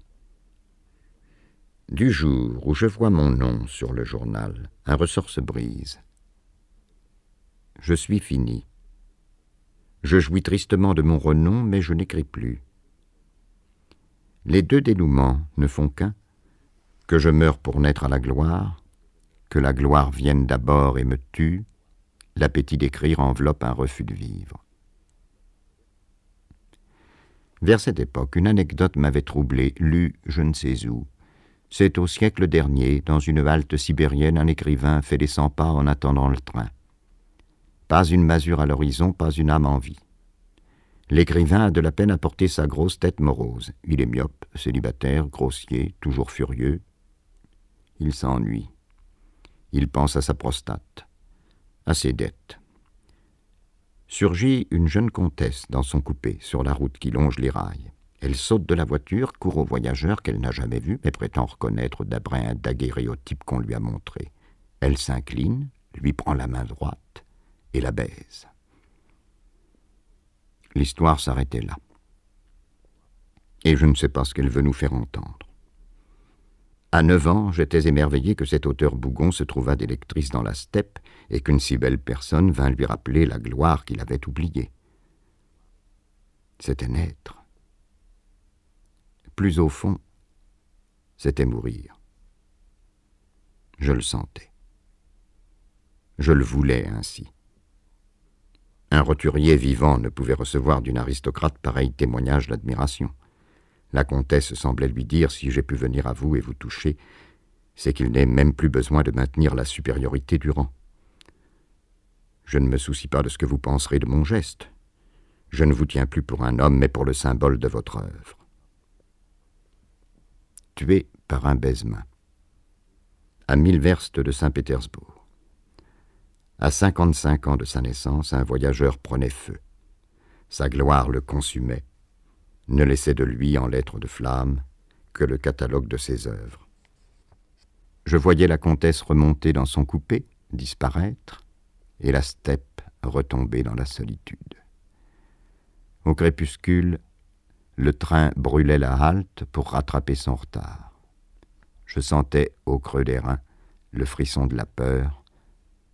Je me rappelais du vent dans les arbres et je me disais la comtesse c'était la mort. Elle viendrait un jour sur une route déserte, elle baiserait mes doigts. La mort était mon vertige parce que je n'aimais pas vivre. C'est ce qui explique la terreur qu'elle m'inspirait. En l'identifiant à la gloire, j'en fis ma destination. Je voulus mourir. Parfois l'horreur glaçait mon impatience. Jamais longtemps. Ma joie sainte renaissait. J'attendais l'instant de foudre où je flamberais jusqu'à l'os. Nos intentions profondes sont des projets et des fuites inséparablement liés. L'entreprise folle d'écrire pour me faire pardonner mon existence, je vois bien qu'elle avait, en dépit des vantardises et des mensonges, quelque réalité. La preuve en est que j'écris encore cinquante ans après. Mais si je remonte aux origines, j'y vois une fuite en avant, un suicide à la gribouille. Oui, plus que l'épopée, plus que le martyr, c'était la mort que je cherchais. Longtemps j'avais redouté de finir comme j'avais commencé, n'importe où, n'importe comment, et que ce vague trépas ne fût que le reflet de ma vague naissance. Ma vocation changea tout. Les coups d'épée s'envolent, les écrits restent. Je découvris que le donateur dans les belles lettres peut se transformer en son propre don, c'est-à-dire en objet pur. Le hasard m'avait fait homme, la générosité me ferait livre. Je pourrais couler ma babillarde, ma conscience, dans des caractères de bronze, remplacer les bruits de ma vie par des inscriptions ineffaçables, ma chair par un style, les molles spirales du temps par l'éternité, apparaître au Saint-Esprit comme un précipité du langage, devenir une obsession pour l'espèce, être autre, enfin, autre que moi, autre que les autres, autre que. Je commencerai par me donner un corps inusable, et puis je me livrerai au consommateur. Je n'écrirai pas pour le plaisir d'écrire, mais pour tailler ce corps de gloire dans les mots. À la considérer du haut de ma tombe, ma naissance m'apparut comme un mal nécessaire, comme une incarnation tout à fait provisoire qui préparait ma transfiguration. Pour renaître, il fallait écrire, pour écrire, il fallait un cerveau, des yeux, des bras. Le travail terminé, ses organes se résorberaient d'eux-mêmes. Aux environs de 1955, une larve éclaterait, vingt-cinq papillons in folio s'en échapperaient, battant de toutes leurs pages, pour s'aller poser sur un rayon de la Bibliothèque nationale. Ces papillons ne seraient autres que moi. Moi, vingt-cinq tomes, dix-huit mille pages de texte, trois cents gravures dont le portrait de l'auteur. Mes os sont de cuir et de carton, ma chair parcheminée sans la colle et le champignon. À travers soixante kilos de papier, je me carre tout à l'aise. Je renais, je deviens enfin tout un homme pensant, parlant, chantant, tonitruant, qui s'affirme avec l'inertie péremptoire de la matière. On me prend, on m'ouvre, on m'étale sur la table, on me lisse du plat de la main, et parfois on me fait craquer. Je me laisse faire et puis tout à coup je fulgure, j'éblouis, je m'impose à distance. Mes pouvoirs traversent l'espace et le temps, foudroient les méchants, protègent les bons.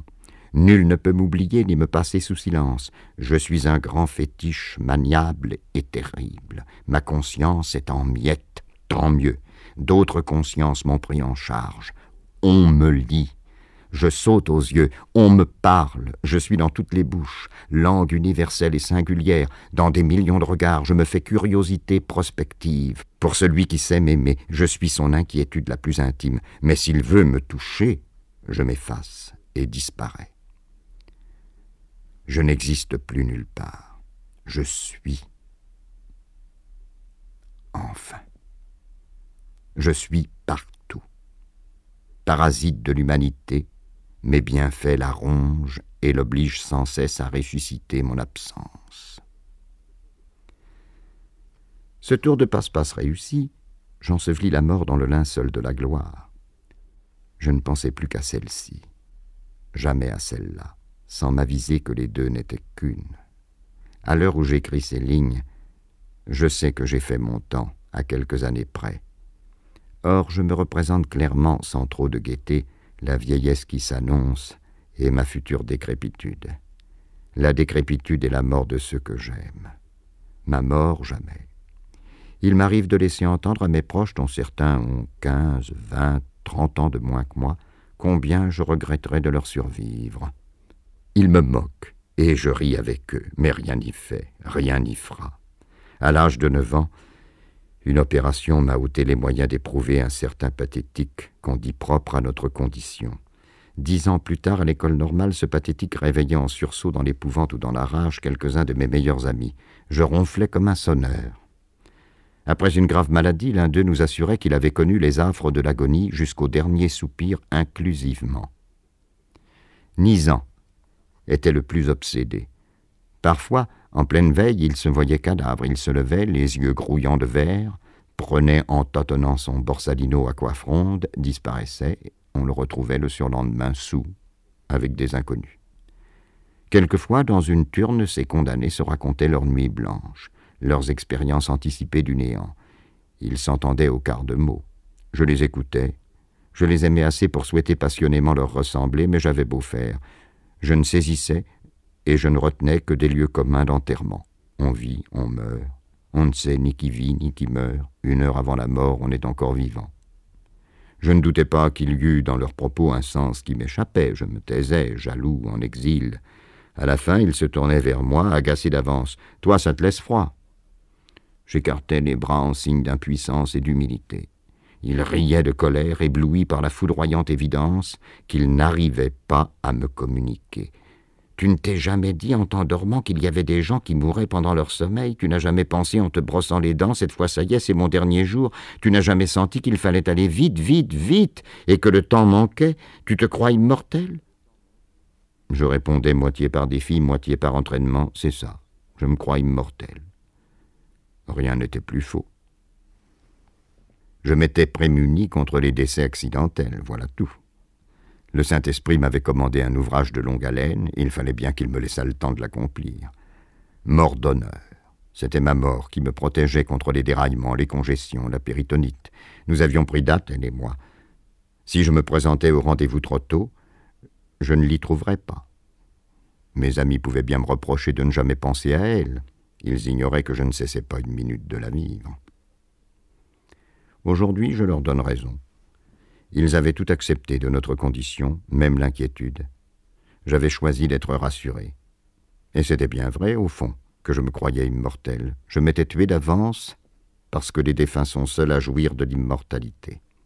Nisan et Maheu savaient qu'ils feraient l'objet d'une agression sauvage, qu'on les arracherait du monde tout vif, plein de sang. Moi, je me mentais pour ôter à la mort sa barbarie, j'en avais fait mon but, et de ma vie l'unique moyen connu de mourir. J'allais doucement vers ma fin, n'ayant d'espoir et de désir que ce qu'il en fallait pour remplir mes livres. Sûr que le dernier élan de mon cœur s'inscrirait sur la dernière page du dernier tome de mes œuvres, et que la mort ne prendrait qu'un mort. Nisan regardait à vingt ans les femmes et les autos, tous les biens de ce monde, avec une précipitation désespérée. Il fallait tout voir, tout prendre, tout de suite. Je regardais aussi, mais avec plus de zèle que de convoitise. Je n'étais pas sur terre pour jouir, mais pour faire un bilan. C'était un peu trop commode. Par timidité d'enfant trop sage, par lâcheté, j'avais reculé devant les risques d'une existence ouverte, libre et sans garantie providentielle. Je m'étais persuadé que tout était écrit d'avance, mieux encore, révolu. Évidemment, cette opération frauduleuse m'épargnait la tentation de m'aimer. Menacé d'abolition, chacun de mes amis se barricadait dans le présent, découvrait l'irremplaçable qualité de sa vie mortelle et se jugeait touchant, précieux, unique. Chacun se plaisait à soi-même. Moi, le mort, je ne me plaisais pas. Je me trouvais très ordinaire, plus ennuyeux que le grand Corneille, et ma singularité de sujet n'offrait d'autre intérêt à mes yeux que de préparer le moment qui me changerait en objet. En étais-je plus modeste? Non, mais plus rusé. Je chargeais mes descendants de m'aimer à ma place. Pour des hommes et des femmes qui n'étaient pas encore nés, j'aurais un jour du charme, un je ne sais quoi. Je ferais leur bonheur. J'avais plus de malice encore et plus de sournoiserie. Cette vie que je trouvais fastidieuse, et dont je n'avais su faire que l'instrument de ma mort, je revenais sur elle en secret pour la sauver je la regardais à travers des yeux futurs, et elle m'apparaissait comme une histoire touchante et merveilleuse que j'avais vécue pour tous, que nul, grâce à moi, n'avait plus à revivre, et qu'il suffirait de raconter. J'y mis une véritable frénésie. Je choisis pour avenir un passé de grand mort, et j'essayais de vivre à l'envers. Entre neuf et dix ans, je devins tout à fait posthume. Ce n'est pas entièrement ma faute. Mon grand-père m'avait élevé dans l'illusion rétrospective. Lui non plus, d'ailleurs, il n'est pas coupable et je suis loin de lui en vouloir. Ce mirage-là naît spontanément de la culture. Quand les témoins ont disparu, le dessin d'un grand homme cesse à jamais d'être un coup de foudre. Le temps en fait un trait de caractère. Un vieux défunt est mort par constitution. Il l'est au baptême ni plus ni moins qu'à l'extrême onction. Sa vie nous appartient. Nous y entrons par un bout, par l'autre, par le milieu, nous en descendons. Nous en remontons le cours à volonté. C'est que l'ordre chronologique a sauté. Impossible de le restituer. Ce personnage ne court plus aucun risque et n'attend même plus que les chatouillements de sa narine aboutissent à la sternutation.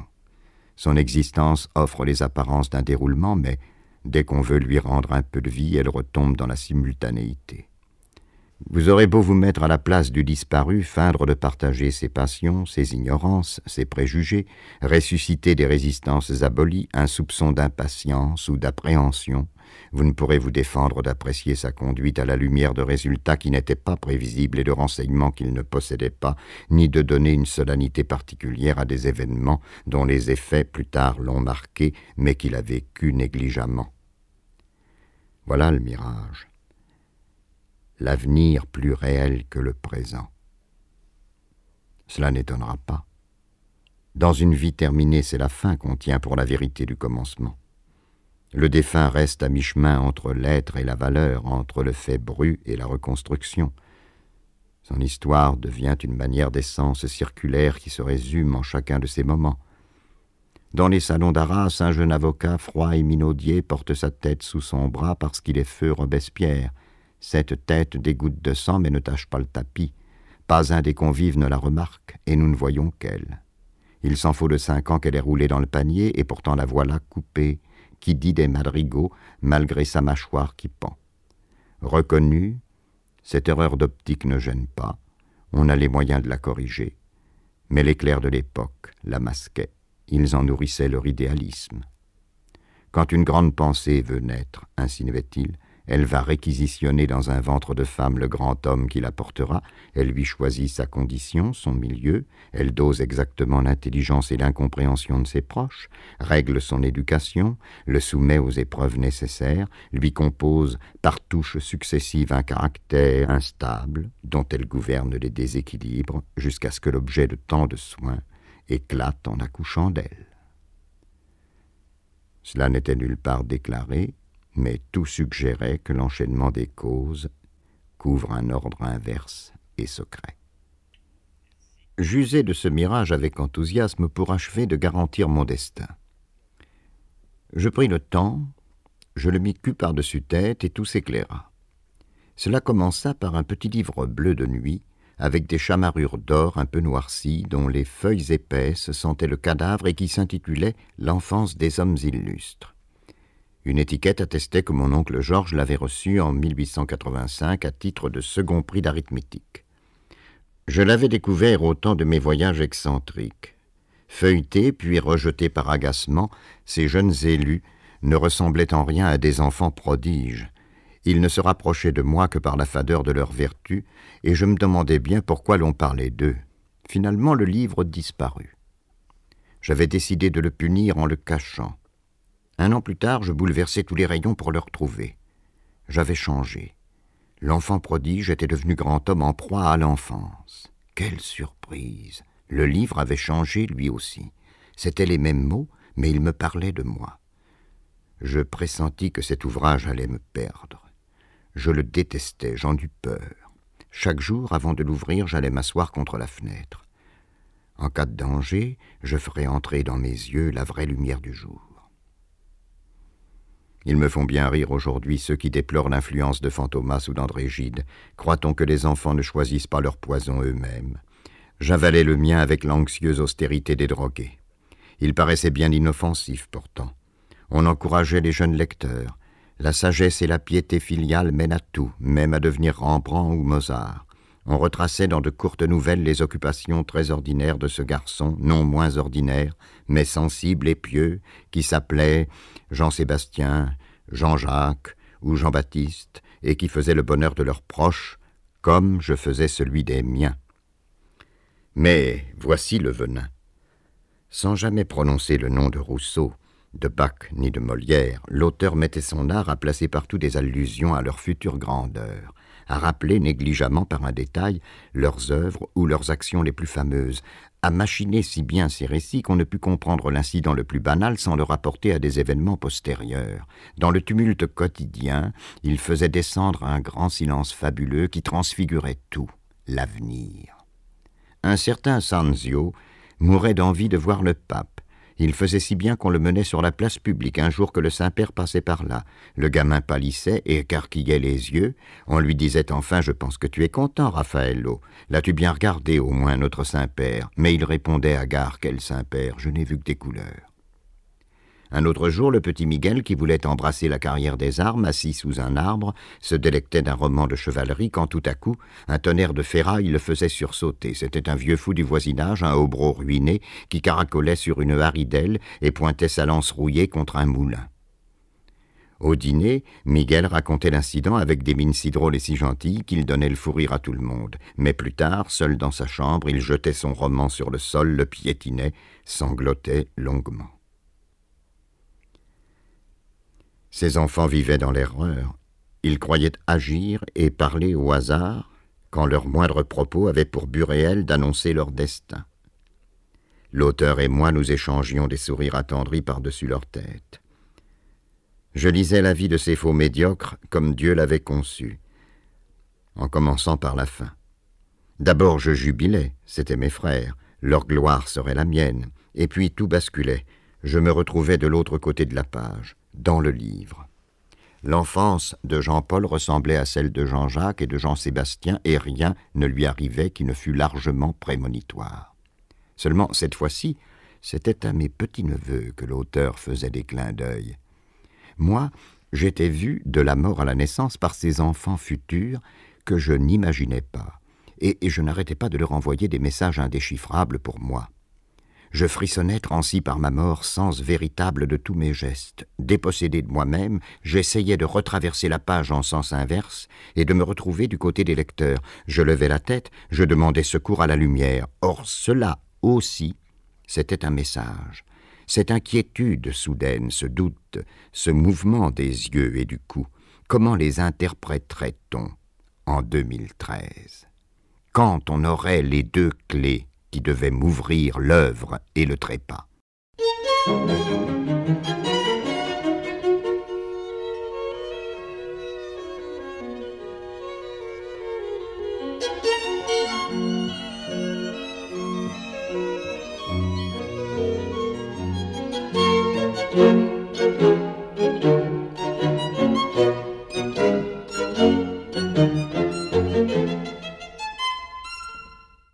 Je ne pus sortir du livre.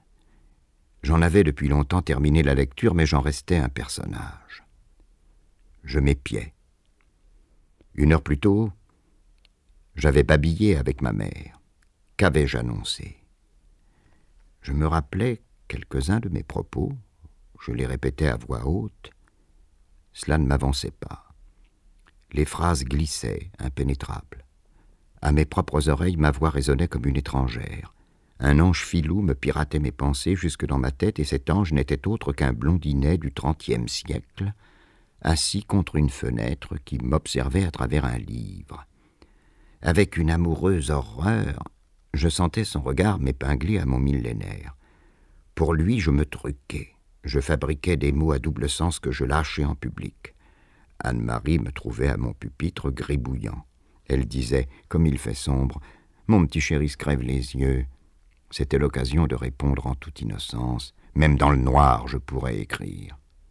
Elle riait, m'appelait petit sot, donnait de la lumière, le tour était joué. Nous ignorions l'un et l'autre que je venais d'informer l'an 3000 de ma future infirmité. En effet, sur la fin de ma vie, plus aveugle encore que Beethoven ne fut sourd, je confectionnerais à tâtons mon dernier ouvrage, on retrouverait le manuscrit dans mes papiers, les gens diraient déçus mais c'est illisible, il serait même question de le jeter à la poubelle, pour finir la bibliothèque municipale d'Aurillac le réclamerait par piété pure, il y resterait cent ans oublié. Et puis un jour, pour l'amour de moi, de jeunes érudits tenteraient de le déchiffrer. Ils n'auraient pas trop de toute leur vie pour reconstituer ce qui naturellement serait mon chef-d'œuvre. Ma mère avait quitté la pièce. J'étais seul. Je répétais pour moi-même, lentement, sans y penser surtout, dans le noir. Il y avait un claquement sec. Mon arrière-petit-neveu là-haut fermait son livre. Il rêvait à l'enfance de son arrière-grand-oncle, et des larmes roulaient sur ses joues. C'est pourtant vrai, soupirait-il. Il a écrit dans les ténèbres. Je paradais devant des enfants à naître qui me ressemblaient trait pour trait. Je me tirais des larmes en évoquant celles que je leur ferais verser. Je voyais ma mort par leurs yeux. Elle avait eu lieu, c'était ma vérité. Je devins ma notice nécrologique. Après avoir lu ce qui précède, un ami me considéra d'un air inquiet. Vous étiez, me dit-il, encore plus atteint que je n'imaginais. Atteint Je ne sais trop. Mon délire était manifestement travaillé. À mes yeux, la question principale serait plutôt celle de la sincérité. À neuf ans, je restais en deçà d'elle. Ensuite, j'allais bien au-delà. Au début, j'étais sain comme l'œil. Un petit truqueur qui savait s'arrêter à temps. Mais je m'appliquais Jusque dans le bluff, je restais un fort en thème. Je tiens aujourd'hui mes battelages pour des exercices spirituels et mon insincérité pour la caricature d'une sincérité totale qui me frôlait sans cesse et m'échappait. Je n'avais pas choisi ma vocation, d'autres me l'avaient imposée. En fait, il n'y avait rien eu, des mots en l'air, jetés par une vieille femme, et le machiavélisme de Charles. Mais il suffisait que je fusse convaincu les grandes personnes, établies dans mon âme, montraient du doigt mon étoile. Je ne la voyais pas, mais je voyais le doigt. Je croyais en elle, qui prétendait croire en moi. Elle m'avait appris l'existence de grands morts, un d'eux futur. Napoléon, Thémistocle, Philippe Auguste, Jean-Paul Sartre. Je n'en doutais pas. C'eût été douté d'elle. Le dernier, simplement, j'eusse aimé le rencontrer face à face. Je béais, je me contorsionnais pour provoquer l'intuition qui m'eût comblé. J'étais une femme froide dont les convulsions sollicitent puis tentent de remplacer l'orgasme. La dira-t-on simulatrice? Ou juste un peu trop appliquée De toute façon, je n'obtenais rien. J'étais toujours avant ou après l'impossible vision qui m'aurait découvert à moi-même, et je me retrouvais à la fin de mes exercices douteux, et n'ayant rien gagné sauf quelques beaux énervements. Fondé sur le principe d'autorité, sur l'indéniable bonté des grandes personnes, rien ne pouvait confirmer ni démentir mon mandat. Hors d'atteinte, cacheté, il restait en moi, mais m'appartenait si peu que je n'avais jamais pu, fût-ce un instant, le mettre en doute, que j'étais incapable de le dissoudre et de l'assimiler. Même profonde, jamais la foi n'est entière. Il faut la soutenir sans cesse, ou du moins s'empêcher de la ruiner. J'étais voué. Illustre, j'avais ma tombe au Père-Lachaise et peut-être au Panthéon, mon avenue à Paris, mes squares et mes places en province à l'étranger. Pourtant, au cœur de l'optimisme, invisible, innommé, je gardais le soupçon de mon inconsistance. À Sainte-Anne, un malade criait de son lit Je suis prince, qu'on mette le grand-duc aux arrêts. On s'approchait, on lui disait à l'oreille Mouche-toi. Et il se mouchait. On lui demandait Quel est ton métier? Il répondait doucement Cordonnier. Et repartait à crier. Nous ressemblons tous à cet homme, j'imagine. En tout cas, moi, au début de ma neuvième année, je lui ressemblais. J'étais prince et cordonnier. Deux ans plus tard, on m'eut donné pour guéri. Le prince avait disparu, le cordonnier ne croyait à rien. Je n'écrivais même plus. Jetés à la poubelle, égarés ou brûlés, les cahiers de romans avaient fait place à ceux d'analyse logique, de dictée, de calcul. Si quelqu'un se fût introduit dans ma tête ouverte à tous les vents, il y eût rencontré quelques bustes, une table de multiplication aberrante, et la règle de trois, trente-deux départements, avec chef-lieu, mais sans sous-préfecture, une rose appelée Rosa Rosa Rosam, Rosé Rosé Rosa. Des monuments historiques et littéraires, quelques maximes de civilité gravées sur des stèles et parfois écharpes de brume traînant sur ce triste jardin, une rêverie sadique. D'orpheline, point. De preux, pas trace. Les mots de héros, de martyr et de saint n'étaient inscrits nulle part, répétés par nulle voix. L'ex-pardaillant recevait tous les trimestres des bulletins de santé satisfaisants, enfant d'intelligence moyenne et d'une grande moralité, peu doué pour les sciences exactes, imaginatif sans excès, sensible, normalité parfaite en dépit d'un certain maniérisme d'ailleurs en régression. Or j'étais devenu tout à fait fou. Deux événements, l'un public et l'autre privé, m'avaient soufflé le peu de raison qui me restait. Le premier fut une véritable surprise. Au mois de juillet 14, on comptait encore quelques méchants, mais le 2 août, brusquement, la vertu prit le pouvoir et régna. Tous les Français devinrent bons. Les ennemis de mon grand-père se jetaient dans ses bras. Des éditeurs s'engagèrent, le menu peuple prophétisait, nos amis recueillaient les grandes paroles simples de leur concierge, du facteur, du plombier, et nous les rapportaient. Tout le monde se récriait, sauf ma grand-mère, décidément suspecte. J'étais ravi. La France me donnait la comédie, je jouais la comédie pour la France. Pourtant, la guerre m'ennuya vite. Elle dérangeait si peu ma vie que je l'eusse oubliée sans doute, mais je la pris en dégoût lorsque je m'aperçus qu'elle ruinait mes lectures. Mes publications préférées disparurent des kiosques à journaux. Arnould de Galopin, Joval, Jean de Laïr abandonnèrent leurs héros familiers ces adolescents, mes frères, qui faisaient le tour du monde en biplan, en hydravion, et qui luttaient à deux ou trois contre cent. Les romans colonialistes de l'avant-guerre cédèrent la place aux romans guerriers, peuplés de mousses, de jeunes Alsaciens et d'orphelins, mascottes de régiments. Je détestais ces nouveaux venus. Les petits aventuriers de la jungle, je les tenais pour des enfants prodiges parce qu'ils massacraient des indigènes qui, après tout, sont des adultes. Enfants prodiges moi-même, en eux, je me reconnaissais. Mais ces enfants de troupe, tout se passait en dehors d'eux. L'héroïsme individuel vacilla. Contre les sauvages, il était soutenu par la supériorité de l'armement. Contre les canons des Allemands, que faire? Il fallait d'autres canons, des artilleurs, une armée. Au milieu des courageux poilus qui lui flattaient la tête et qui le protégeaient, l'enfant prodige retombait en enfance. J'y retombais avec lui. De temps en temps, l'auteur, par pitié, me chargeait de porter un message. Les Allemands me capturaient. J'avais quelques fières ripostes, et puis je m'évadais. Je regagnais nos lignes et je m'acquittais de ma mission. On me félicitait, bien sûr, mais sans véritable enthousiasme, et je ne retrouvais pas dans les yeux paternels du général le regard ébloui des veuves et des orphelins. J'avais perdu l'initiative. On gagnait les batailles, on gagnerait la guerre sans moi. Les grandes personnes reprenaient le monopole de l'héroïsme. Il m'arrivait de ramasser le fusil d'un mort et de tirer quelques coups, mais jamais Arnoul de Galopin ni Jean de la Hire ne m'ont permis de charger à la baïonnette. Héros apprenti, j'attendais avec impatience d'avoir l'âge de m'engager, ou plutôt non, c'était l'enfant de troupe qui attendait, c'était l'orphelin d'Alsace. Je me retirais d'eux. Je fermais la brochure. Écrire, ce serait un long travail ingrat, je le savais. J'aurais toutes les patiences. Mais la lecture, c'était une fête. Je voulais toutes les gloires tout de suite. Et quel avenir m'offrait-on? Soldat La belle affaire. Isolé, le poilu ne comptait pas plus qu'un enfant. Il montait à l'assaut avec les autres et c'était le régiment qui gagnait la bataille. Je ne me souciais pas de participer à des victoires communautaires. Quand Arnoul de Galopin voulait distinguer un militaire, il ne trouvait rien de mieux que de l'envoyer au secours d'un capitaine blessé. Ce dévouement obscur m'agaçait. L'esclave sauvait le maître. Et puis ce n'était qu'une prouesse d'occasion. En temps de guerre, le courage est la chose la mieux partagée. Avec un peu de chance, tout autre soldat en eût fait autant. J'en rageais.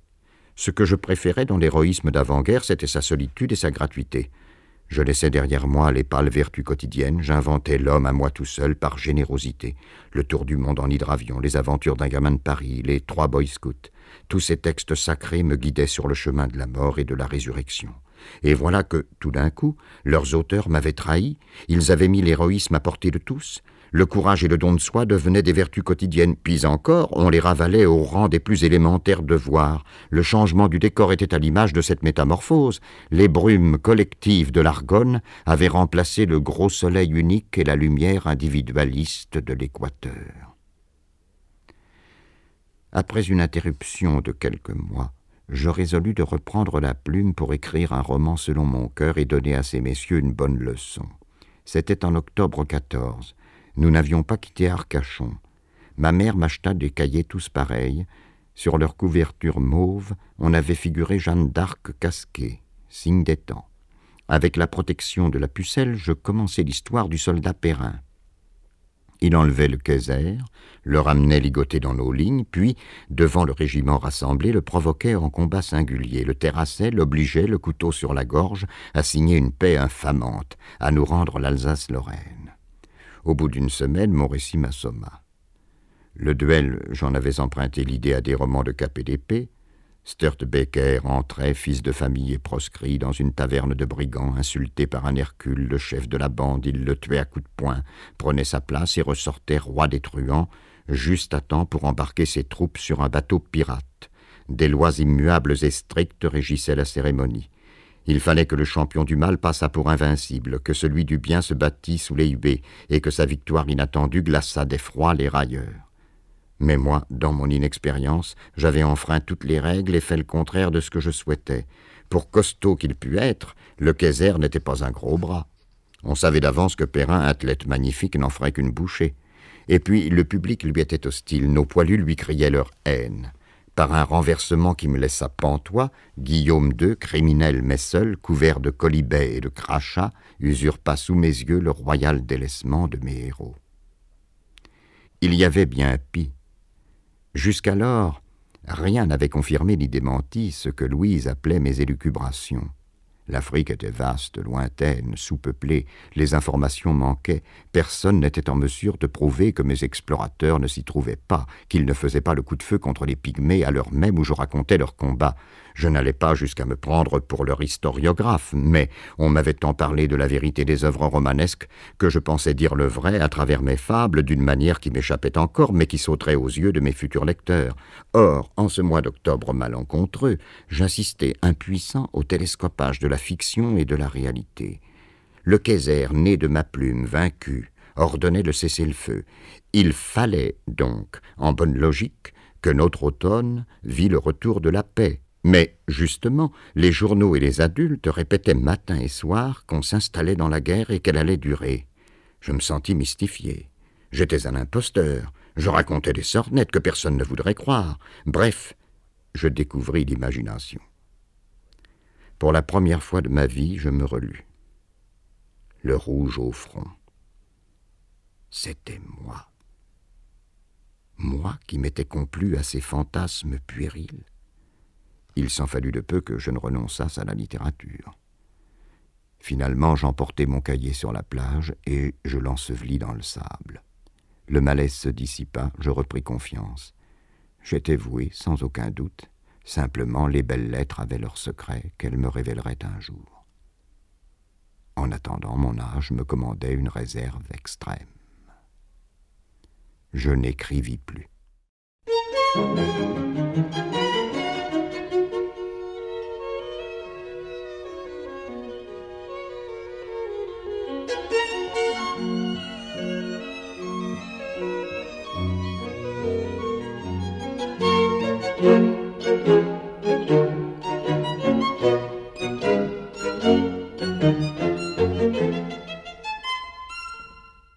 Revînmes à Paris. J'abandonnai pour toujours Arnoul de Galopin et Jean de la Je ne pouvais pardonner à ces opportunistes d'avoir eu raison contre moi. Je boudais la guerre, épopée de la médiocrité. Aigri, je désertais l'époque et me réfugiais dans le passé. Quelques mois plus tôt, à la fin de 1913, j'avais découvert Nick Carter, Buffalo Bill, Texas Jack, Sitting Bull. Dès le début des hostilités, ces publications disparurent. Mon grand-père prétendit que l'éditeur était allemand. Heureusement, on trouvait, chez les revendeurs des quais, la plupart des livraisons parues. Je traînai ma mère sur les bords de la Seine. Nous entreprîmes de fouiller les boîtes une à une, de la gare d'Orsay à la gare d'Austerlitz. Il nous arrivait de rapporter quinze fascicules à la fois. J'en eus bientôt cinq cents. Je les disposais en piles régulières. Je ne me lassais pas de les compter, de prononcer à voix haute leurs titres mystérieux. Un crime en ballon, le pacte avec le diable, les esclaves du baron Mitushimi, la résurrection de Dazar. J'aimais qu'ils fussent jaunis, tachés, racornis, avec une étrange odeur de feuilles mortes. C'étaient des feuilles mortes, des ruines, puisque la guerre avait tout arrêté. Je savais que l'ultime aventure de l'homme à la longue chevelure me resterait pour toujours inconnue, que j'ignorerais toujours la dernière enquête du roi des détectives. Ces héros solitaires étaient comme moi victimes du conflit mondial, et je les en aimais davantage. Pour délirer de joie, il me suffisait de contempler les gravures en couleur qui ornaient les couvertures. Buffalo Bill à cheval galopait dans la prairie, tantôt poursuivant, tantôt fuyant les Indiens. Je préférais les illustrations de Nick Carter. On peut les trouver monotones sur presque tout le grand détective à Somme où se fait matraquer, mais Cérix avait lieu dans les rues de Manhattan, terrain vague, bordé de palissades brunes ou de frêles constructions cubiques couleur de sang séché. Cela me fascinait. J'imaginais une ville puritaine et sanglante, dévorée par l'espace et dissimulant à peine la savane qui la portait. Le crime et la vertu y étaient l'un et l'autre hors la loi. L'assassin et le justicier, libres et souverains l'un et l'autre, s'expliquait le soir à coups de couteau. En cette cité, comme en Afrique, sous le même soleil de feu, l'héroïsme redevenait une improvisation perpétuelle. Ma passion pour New York vient de là. J'oubliais conjointement la guerre et mon mandat. Lorsqu'on me demandait Qu'est-ce que tu feras quand tu seras grand? je répondais aimablement modestement que j'écrirais. Mais j'avais abandonné mes rêves de gloire et les exercices spirituels. Grâce à cela, peut-être, les années 14 furent les plus heureuses de mon enfance. Ma mère et moi, nous avions le même âge, et nous ne nous quittions pas. Elle m'appelait son chevalier servant, son petit homme, je lui disais tout, plus que tout. Rentré, l'écriture se fit babile et ressortit par ma bouche. Je décrivais ce que je voyais, ce qu'Anne-Marie voyait aussi bien que moi, les maisons, les arbres, les gens. Je me donnais des sentiments pour le plaisir de lui en faire part je devins un transformateur d'énergie. Le monde usait de moi pour se faire parole. Cela commençait par un bavardage anonyme dans ma tête. Quelqu'un disait Je marche, je m'assieds, je bois un verre d'eau, je mange une praline. Je répétais à voix haute ce commentaire perpétuel Je marche, maman, je bois un verre d'eau, je m'assieds. Je crus avoir deux voix, dont l'une, qui m'appartenait à peine et ne dépendait pas de ma volonté, dictait à l'autre ses propos. Je décidai que j'étais double. Ces troubles légers persistèrent jusqu'à l'été. Il m'épuisait, je m'en agaçais, et je finis par prendre peur. Ça parle dans ma tête, dis-je à ma mère, qui par chance ne s'inquiéta pas. Cela ne gâchait pas mon bonheur ni notre union. Nous eûmes nos mythes, nos tics de langage, nos plaisanteries rituelles. Pendant près d'une année, je terminais mes phrases au moins une fois sur dix par ces mots prononcés avec une résignation ironique, mais ça ne fait rien. Je disais Voilà un grand chien blanc. Il n'est pas blanc, il est gris, mais ça ne fait rien. Nous prîmes l'habitude de nous raconter les menus incidents de notre vie en style épique à mesure qu'ils se produisaient. Nous parlions de nous à la troisième personne du pluriel. Nous attendions l'autobus, il passait devant nous sans s'arrêter. L'un de nous s'écriait alors Ils frappèrent du pied le sol en maudissant le ciel. Et nous nous mettions à rire. En public, nous avions nos connivences. Un clin d'œil suffisait. Dans un magasin, dans un salon de thé, la vendeuse nous semblait comique. Ma mère me disait en sortant Je ne t'ai pas regardé, j'avais peur de lui pouffer au nez et je me sentais fier de mon pouvoir. Il n'y a pas tant d'enfants qui sachent d'un seul regard faire pouffer leur mère. Timide, nous avions peur ensemble. Un jour, sur les quais, j'avais découvert douze numéros de Buffalo Bill, que je ne possédais pas encore. Elle se disposait à les payer quand un homme s'approcha, gras et pâle, avec des yeux charbonneux, des moustaches cirées, un canotier et cet aspect comestible qu'affectionnaient volontiers les beaux garçons de l'époque. Il regardait fixement ma mère, mais c'est à moi qu'il s'adressa. On te gâte, petit, on te gâte, répétait-il avec précipitation. D'abord, je ne fis que m'offenser. On ne me tutoyait pas si vite, mais je surpris son regard maniaque, et nous ne fîmes plus, Anne-Marie et moi, qu'une seule jeune fille effarouchée qui bondit en arrière. Déconcerté, le monsieur s'éloigna. J'ai oublié des milliers de visages, mais cette face de Saint-Doux, je me la rappelle encore. J'ignorais tout de la chair, et je n'imaginais pas ce que cet homme nous voulait, mais l'évidence du désir est telle qu'il me semblait comprendre, et que, d'une certaine manière, tout m'était dévoilé. Ce désir, je l'avais ressenti à travers Anne-Marie. À travers elle, j'appris à flairer le mal, à le craindre, à le détester. Cet incident resserra nos liens. Je trottinais d'un air dur, la main dans la main de ma mère, et j'étais sûr de la protéger. Est-ce le souvenir de ces années?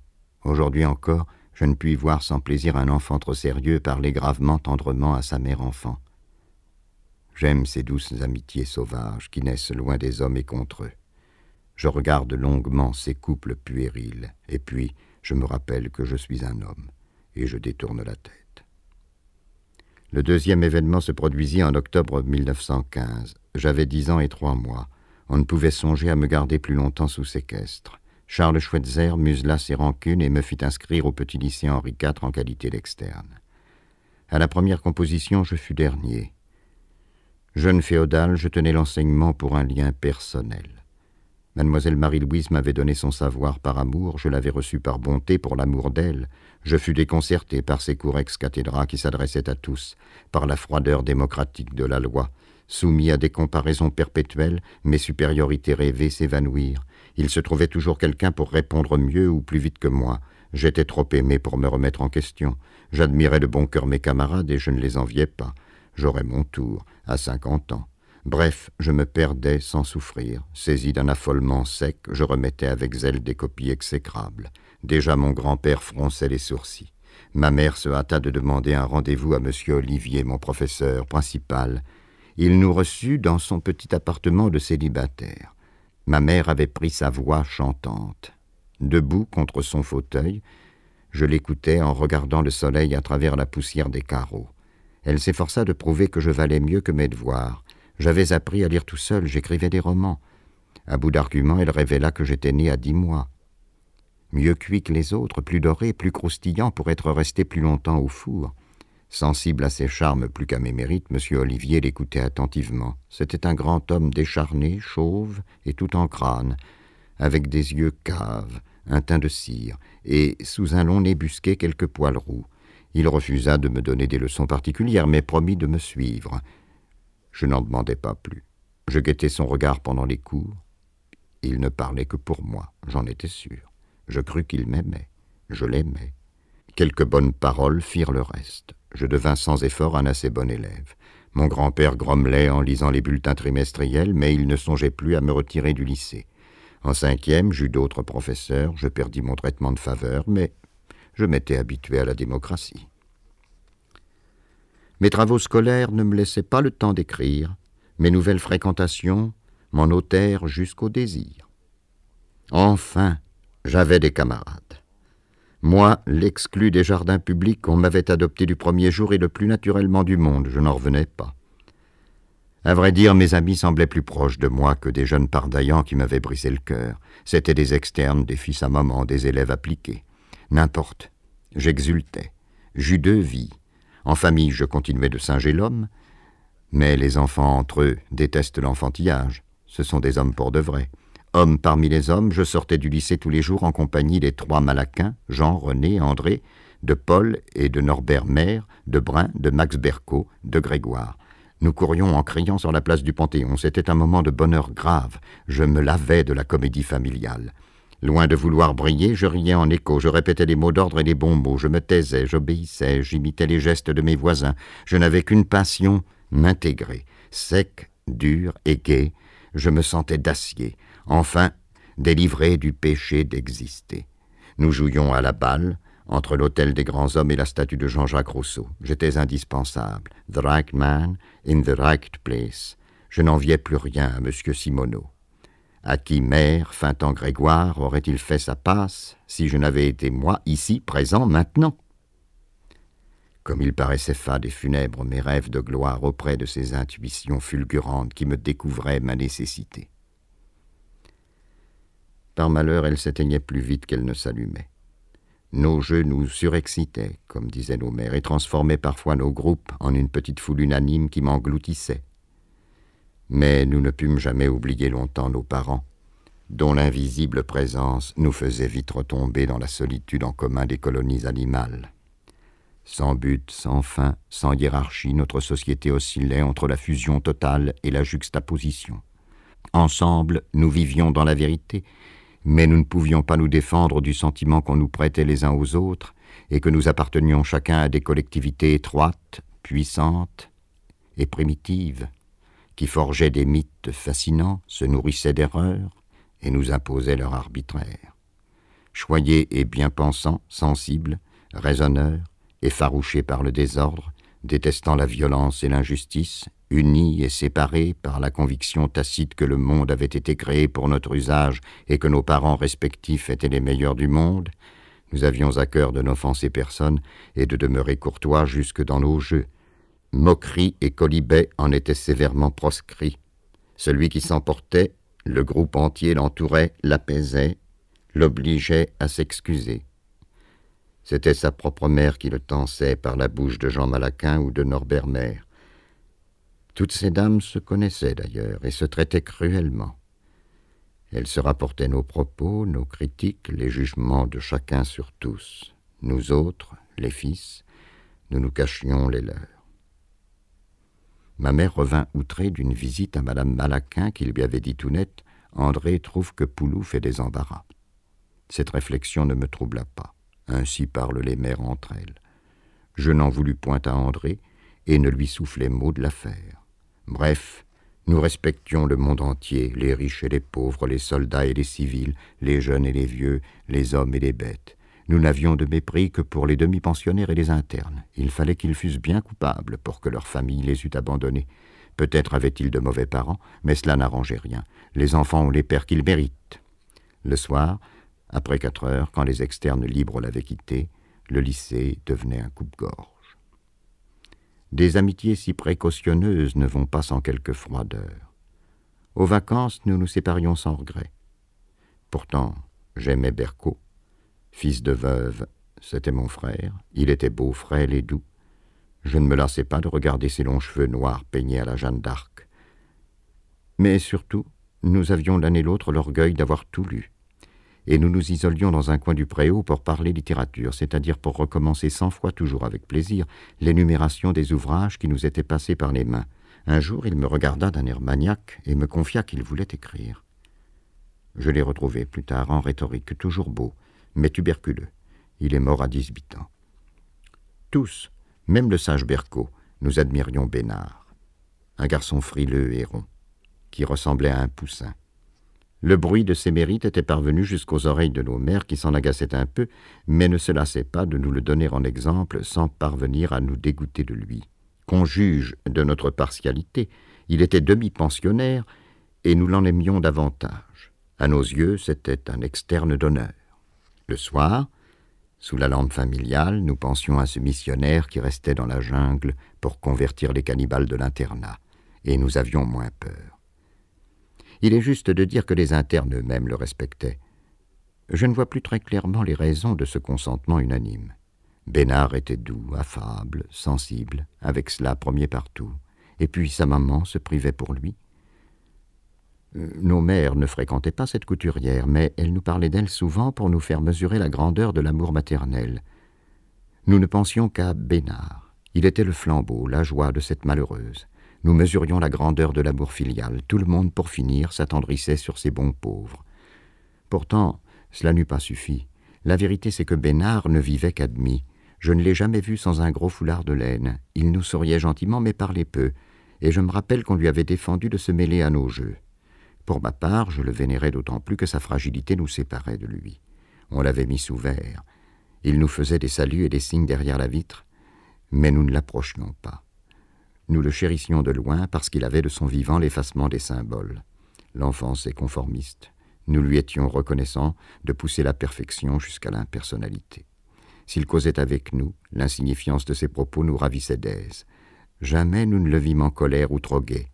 En classe, il ne levait jamais le doigt, mais lorsqu'on interrogeait, la vérité parlait par sa bouche, sans hésitation et sans zèle, tout juste comme doit parler la vérité. Il frappait d'étonnement notre gang d'enfants prodiges, parce qu'il était le meilleur sans être prodigieux. En ce temps-là, nous étions tous plus ou moins orphelins de père. Ces messieurs étaient morts ou au front. Ceux qui restaient diminués, dévirilisés, cherchaient à se faire oublier de leurs fils. C'était le règne des mères. Bénard nous reflétait les vertus négatives de ce matriarcat. À la fin de l'hiver, il mourut. Les enfants et les soldats ne se soucient guère des morts. Pourtant, nous fûmes quarante à sangloter derrière son cercueil. Nos mères veillaient. L'abîme fut recouvert de fleurs. Elles firent tant que nous tîmes cette disparition pour un super prix d'excellence décerné en cours d'année. Et puis Bénard vivait si peu qu'il ne mourut pas vraiment. Il resta parmi nous, présence diffuse et sacrée. Notre moralité fit un bond. Nous avions notre cher défunt, nous parlions de lui à voix basse, avec un plaisir mélancolique. Peut-être serions-nous, comme lui, prématurément emportés. Nous imaginions les larmes de nos mères, et nous nous sentions précieux. Ai-je rêvé pourtant? Je garde confusément le souvenir d'une atroce évidence. Cette couturière, cette veuve, elle avait tout perdu. Ai-je vraiment étouffé d'horreur à cette pensée? Ai-je entrevu le mal, l'absence de Dieu, un monde inhabitable? Je le crois. Pourquoi, sinon dans mon enfance, renié, oubliée, perdue, l'image de Bénard aurait-elle gardé sa netteté douloureuse? Quelques semaines plus tard, la classe de 5e A1 fut le théâtre d'un événement singulier. Pendant le cours de latin, la porte s'ouvrit, Bénard entra, escorté du concierge, salua M. Dury, notre professeur, et s'assit. Nous reconnûmes tous ses lunettes de fer, son cache-nez, son nez un peu busqué, son air de poussin frileux. Je crus que Dieu nous le rendait. Monsieur Dury sembla partager notre stupeur. Il s'interrompit, respira fortement et demanda nom, prénom, qualité, profession des parents. Bénard répondit qu'il était demi-pensionnaire et fils d'ingénieur, qu'il s'appelait Paul-Yves Nizan. J'étais le plus frappé de tous. À la récréation, je lui fis des avances. Il répondit. Nous étions liés. Un détail, pourtant, me fit pressentir que je n'avais pas affaire à Bénard, mais à son simulacre satanique. Nizan louchait. Il était trop tard pour en tenir compte. J'avais aimé dans ce visage l'incarnation du bien. Je finis par l'aimer pour lui-même. J'étais pris au piège, mon penchant pour la vertu m'avait conduit à chérir le diable. À vrai dire, le pseudo-Bénard n'était pas bien méchant. Il vivait, voilà tout. Il avait toutes les qualités de son sosie, mais flétri. En lui, la réserve de Bénard tournait à la dissimulation, Terrassé par des émotions violentes et passives, il ne criait pas, mais nous l'avons vu blanchir de colère, bégayer. Ce que nous prenions pour de la douceur n'était qu'une paralysie momentanée.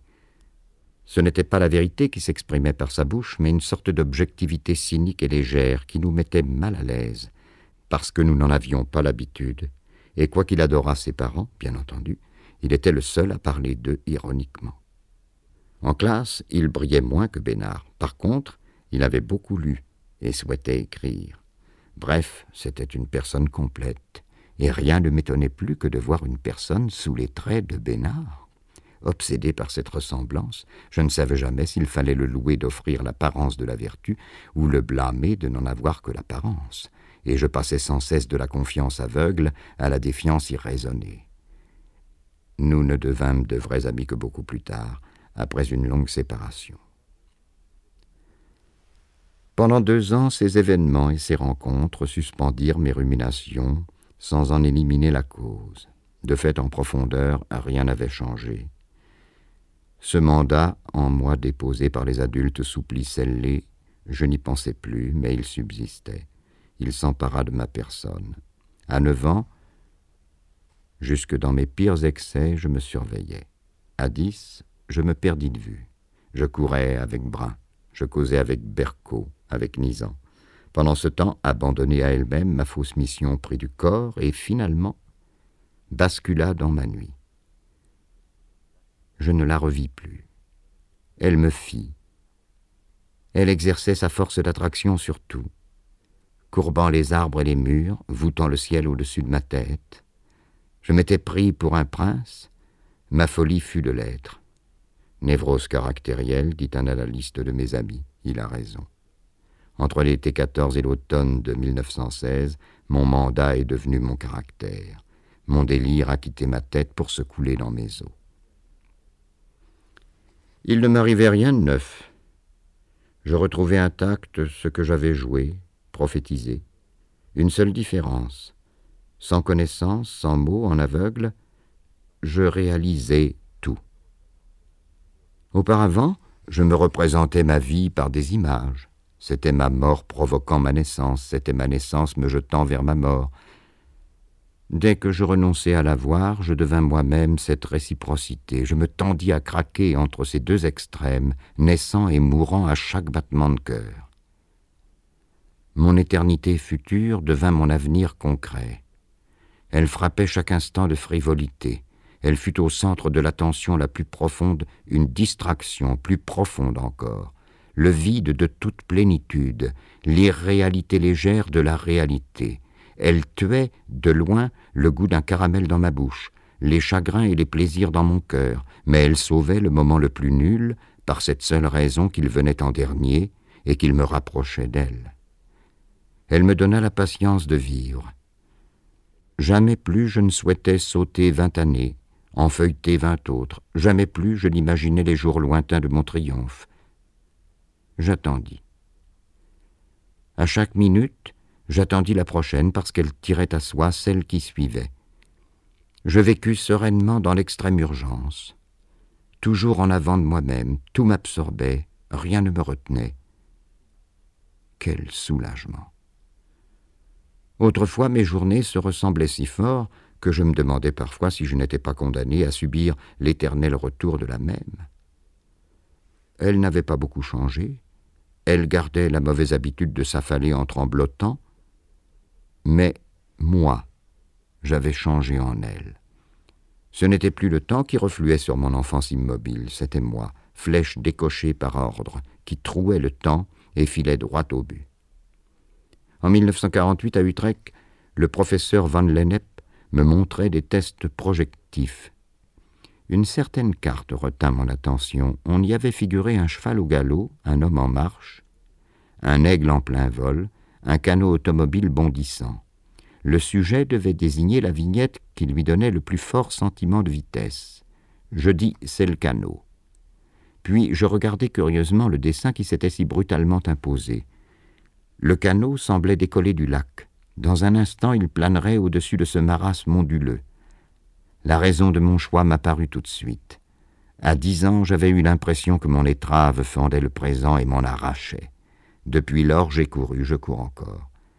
La vitesse ne se marque pas tant à mes yeux par la distance parcourue en un laps de temps défini que par le pouvoir d'arrachement.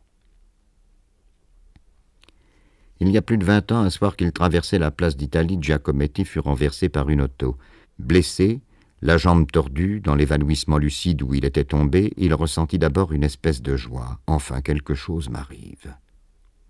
Je connais son radicalisme. Il attendait le pire. Cette vie qu'il aimait au point de n'en souhaiter aucune autre, elle était bousculée, brisée peut-être par la stupide violence du hasard. Donc, se disait-il, je n'étais pas fait pour sculpter, pas même pour vivre, je n'étais fait pour rien.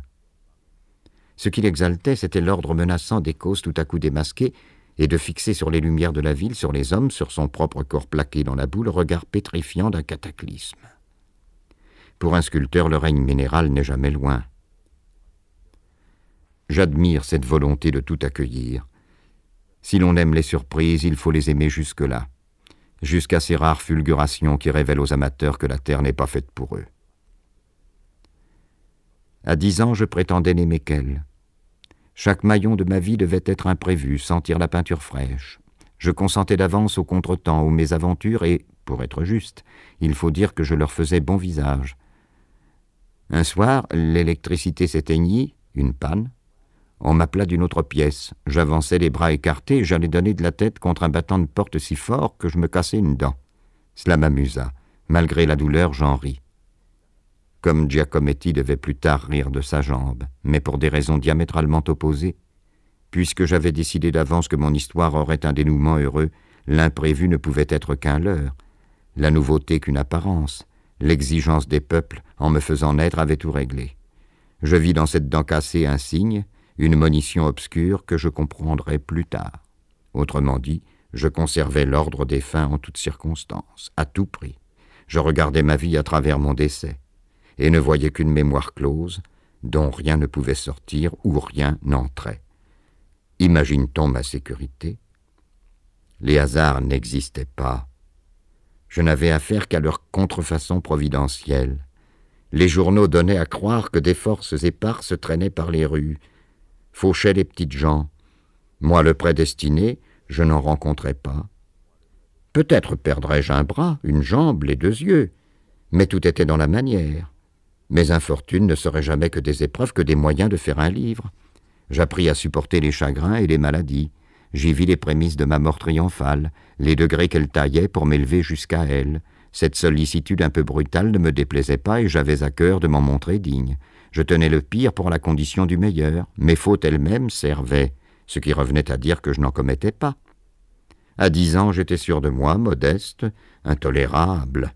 Je voyais dans mes déconfitures les conditions de ma victoire posthume.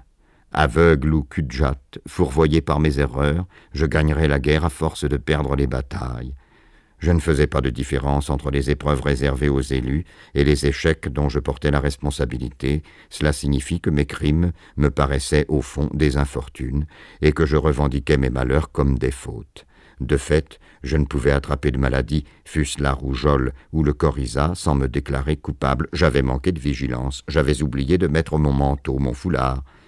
J'ai toujours mieux aimé m'accuser que l'univers, non par bonhomie, pour ne me tenir que de moi. Cette arrogance n'excluait pas l'humilité. Je me croyais faillible d'autant plus volontiers que mes défaillances étaient forcément le chemin le plus court pour aller au bien. Je m'arrangeais pour ressentir dans le mouvement de ma vie une irrésistible attraction qui me contraignait sans cesse, fût-ce en dépit de moi-même, à faire de nouveaux progrès. Tous les enfants savent qu'ils progressent. D'ailleurs, on ne leur permet pas de l'ignorer. Des progrès à faire, en progrès, progrès sérieux et réguliers. Les grandes personnes nous racontaient l'histoire de France. Après la Première République, c'est incertaine, il y avait eu la deuxième, et puis la troisième, qui était la bonne, jamais 203. L'optimisme bourgeois se résumait alors dans le programme des radicaux. Abondance croissante des biens, suppression du paupérisme par la multiplication des lumières et de la petite propriété. Nous autres jeunes messieurs, on l'avait mis à notre portée et nous découvrions, satisfaits, que nos progrès individuels reproduisaient ceux de la nation. Ils étaient rares pourtant ceux qui voulaient s'élever au-dessus de leur père. Pour la plupart, il ne s'agissait que d'atteindre l'âge d'homme. Ensuite, ils cesseraient de grandir et de se développer. C'était le monde autour d'eux qui deviendrait spontanément meilleur et plus confortable. Certains d'entre nous attendaient ce moment dans l'impatience, d'autres dans la peur et d'autres dans les regrets. Pour moi, avant d'être voué, je grandissais dans l'indifférence. La robe prétexte, je m'en foutais. Mon grand-père me trouvait minuscule et s'en désolait. Il aura la taille des Sartres, disait ma grand-mère pour l'agacer. Il feignait de ne pas l'entendre, se plantait devant moi et me toisait. Il pousse, disait-il, enfin, sans trop de conviction. Je ne partageais ni ses inquiétudes ni ses espoirs. Les mauvaises herbes poussent, elles aussi preuve qu'on peut devenir grand sans cesser d'être mauvais. Mon problème alors, c'était d'être bon in eternum. Tout changea quand ma vie prit de la vitesse. Il ne suffisait plus de bien faire, il fallait faire mieux, à toute heure. Je n'eus plus qu'une loi, grimper. Pour nourrir mes prétentions et pour en masquer la démesure, je recourus à l'expérience commune. Dans les progrès vacillants de mon enfance, je voulus voir les premiers effets de mon destin. Ces améliorations vraies, mais petites et très ordinaires, me donnèrent l'illusion d'éprouver ma force ascensionnelle. Enfant public, j'adoptais en public le mythe de ma classe et de ma génération. On profite de l'acquis, on capitalise l'expérience. Le présent s'enrichit de tout le passé. Dans la solitude, j'étais loin de m'en satisfaire.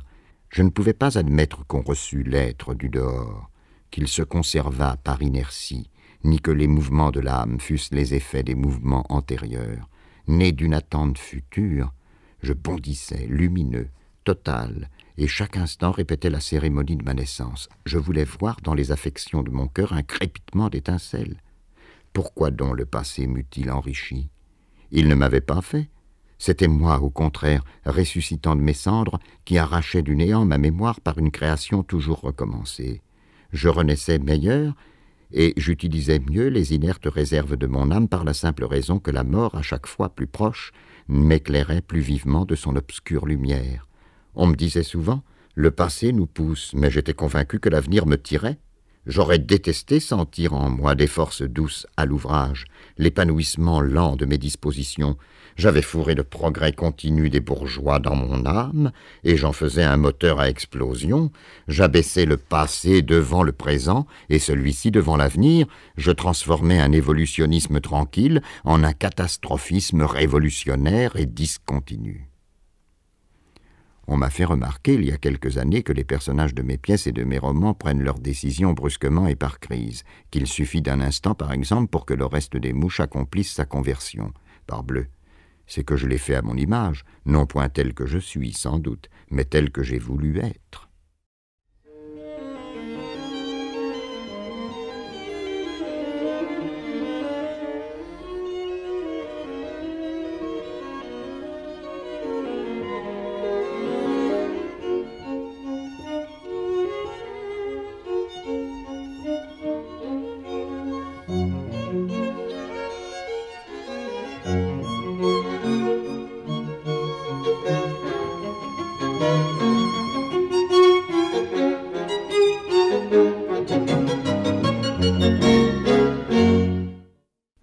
Traître et je le suis resté. J'ai beau me mettre entier dans ce que j'entreprends, me donner sans réserve au travail, à la colère, à l'amitié, dans un instant je me renierai, je le sais, je le veux, et je me trahis déjà, en pleine passion, par le pressentiment joyeux de ma trahison future. En gros, je tiens mes engagements comme un autre. Constant dans mes affections et dans ma conduite, je suis infidèle à mes émotions. Des monuments, des tableaux, des paysages. Il fut un temps où le dernier vu était toujours le plus beau. Je mécontentais mes amis en évoquant dans le cynisme ou simplement dans la légèreté, pour me convaincre que j'en étais détaché, un souvenir commun qui pouvait leur rester précieux. Faute de m'aimer assez, j'ai fui en avant. Résultat, je m'aime encore moins. Cette inexorable progression me disqualifie sans cesse à mes yeux. Hier j'ai mal agi, puisque c'était hier, et je pressens aujourd'hui le jugement sévère que je porterai sur moi demain, pas de promiscuité surtout. Je tiens mon passé à distance respectueuse. L'adolescence, l'âge mûr, l'année même qui vient de s'écouler, ce sera toujours l'ancien régime. Le nouveau s'annonce dans l'heure présente, mais n'est jamais institué. Demain, on rasera gratis. Mes premières années, surtout, je les ai biffées. Quand j'ai commencé ce livre, il m'a fallu beaucoup de temps pour les déchiffrer sous les ratures. Des amis s'étonnaient quand j'avais trente ans. On dirait que vous n'avez pas eu de parents ni d'enfance, et j'avais la sottise d'être flatté. J'aime et je respecte pourtant l'humble et tenace fidélité que certaines gens, des femmes surtout, gardent à leur goût, à leurs désirs, à leurs anciennes entreprises, aux faits disparus. J'admire leur volonté de rester les mêmes au milieu du changement, de sauver leur mémoire, d'emporter dans la mort une première poupée, une dent de lait, un premier amour. J'en ai connu des hommes qui ont couché sur le tard avec une femme vieillie par cette seule raison qu'ils l'avaient désirée dans leur jeunesse. D'autres gardèrent rancune aux morts ou se seraient battus plutôt que de reconnaître une faute vénielle commise vingt ans plus tôt. Moi, je ne tiens pas les rancunes, et j'avoue tout, complaisamment. Pour l'autocritique, je suis doué, à la condition qu'on ne prétende pas me l'imposer. On a fait des misères en 1936, en 1945 aux personnages qui portaient mon nom. Est-ce que ça me regarde? Je porte à son débit les affronts essuyés. Cet imbécile ne savait même pas se faire respecter. Un vieil ami me rencontre, exposé d'amertume. Il nourrit un grief depuis dix-sept ans. En une circonstance définie, je l'ai traité sans égard. Je me rappelle vaguement que je me défendais à l'époque en contre-attaquant, et que je lui reprochais sa susceptibilité, sa manie de la persécution, bref que j'avais ma version personnelle de cet incident. Je n'en mets que plus d'empressement à adopter la sienne. J'abonde en son sens. Je m'accable. Je me suis comporté en vaniteux, en égoïste, je n'ai pas de cœur. C'est un massacre joyeux. Je me délecte de ma lucidité. Reconnaître mes fautes avec tant de bonne grâce, c'est me prouver que je ne pourrai plus les commettre. Le croirait-on? Ma loyauté, ma généreuse confession ne font qu'irriter le plaignant. Il m'a déjoué. Il sait que je me sers de lui. C'est à moi qu'il en veut, à moi vivant, présent, passé, le même qu'il a toujours connu, et je lui abandonne une dépouille inerte pour le plaisir de me sentir un enfant qui vient de naître. Je finis par m'emporter à mon tour contre ce furieux qui déterre les cadavres. Inversement, si l'on vient à me rappeler quelques circonstances où, me dit-on, je n'ai pas fait mauvaise figure, je balaie de la main ce souvenir. On me croit modeste, et c'est tout le contraire. Je pense que je ferai mieux aujourd'hui, et tellement mieux demain. Les écrivains d'âge mûr n'aiment pas qu'on les félicite avec trop de conviction de leur première œuvre. Mais c'est à moi, j'en suis sûr, que ces compliments-là font le moins de plaisir. Mon meilleur livre, c'est celui que je suis en train d'écrire. Tout de suite après vient le dernier publié, mais je me prépare en douce à bientôt m'en dégoûter. Que les critiques le trouvent aujourd'hui mauvais, et ils me blesseront peut-être, mais dans six mois, je ne serai pas loin de partager leur avis. À une condition, pourtant. Si pauvre et si nul qu'il juge cet ouvrage, je veux qu'il le mette au-dessus de tout ce que j'ai fait avant lui. Je consens que le lot soit déprécié en entier pourvu qu'on maintienne la hiérarchie chronologique la seule qui me conserve la chance de faire mieux demain, après-demain mieux encore, et de finir par un chef-d'œuvre. Naturellement, je ne suis pas dupe. Je vois bien que nous nous répétons. Mais cette connaissance plus récemment acquise ronge mes vieilles évidences sans les dissiper entièrement. Ma vie a quelques témoins sourcilleux qui ne me passent rien. Ils me surprennent souvent à retomber dans les mêmes ornières. Ils me le disent, je les crois. Et puis, au dernier moment, je me félicite. Hier, j'étais aveugle. Mon progrès d'aujourd'hui, c'est d'avoir compris que je ne progresse plus. Quelquefois, c'est moi-même qui suis mon témoin à charge. Par exemple, je m'avise que deux ans plus tôt, j'ai écrit une page qui pourrait me servir. Je la cherche, et je ne la trouve pas, tant mieux. J'allais, cédant à la paresse, glisser une vieillerie dans un ouvrage neuf. J'écris tellement mieux aujourd'hui. Je vais la refaire. Quand j'ai terminé le travail, un hasard me fait remettre la main sur la page égarée. Stupeur. À quelques virgules près, j'exprimais la même idée dans les mêmes termes. J'hésite, et puis je jette au panier ce document périmé. Je garde la version nouvelle. Elle a je ne sais quoi de supérieur à l'ancienne. En un mot, je m'arrange. Désabusé, je me truque pour ressentir encore, malgré le vieillissement qui me délabre, la jeune ivresse de l'alpiniste. À dix ans, je ne connaissais pas encore mes manies, mes redites, et le doute ne m'effleurait pas. Trottinant, babillant, fasciné par les spectacles de la rue, je ne cessais de faire peau neuve, et j'entendais mes vieilles peaux retomber les unes sur les autres. Quand je remontais la rue Soufflot, j'éprouvais à chaque enjambée, dans l'éblouissante disparition des vitrines, le mouvement de ma vie, sa loi et le beau mandat d'être infidèle à tout. Je m'emmenais tout entier avec moi. Ma grand-mère veut réassortir son service de table. Je l'accompagne dans un magasin de porcelaine et de verrerie. Elle montre une soupière dont le couvercle est surmonté d'une pomme rouge, des assiettes à fleurs. Ce n'est pas tout à fait ce qu'elle veut. Sur ces assiettes, il y a naturellement des fleurs, mais aussi des insectes bruns qui grimpent le long des tiges. La marchande s'anime à son tour. Elle sait très bien ce que veut la cliente. Elle a possédé l'article, mais depuis trois ans, on ne le fait plus. Ce modèle-ci est plus récent, plus avantageux. Et puis, avec ou sans insectes, des fleurs, n'est-ce pas, sont toujours des fleurs. Personne n'ira chercher, c'est le cas de le dire, la petite bête. Ma grand-mère n'est pas de cet avis. Elle insiste. Ne pourrait-on pas jeter un coup d'œil dans la réserve? Ah, dans la réserve Oui, bien sûr, mais il faudrait du temps. Et la marchande est seule. Son employé vient de la quitter. On m'a relégué dans un coin en me recommandant de ne toucher à rien. On m'oublie.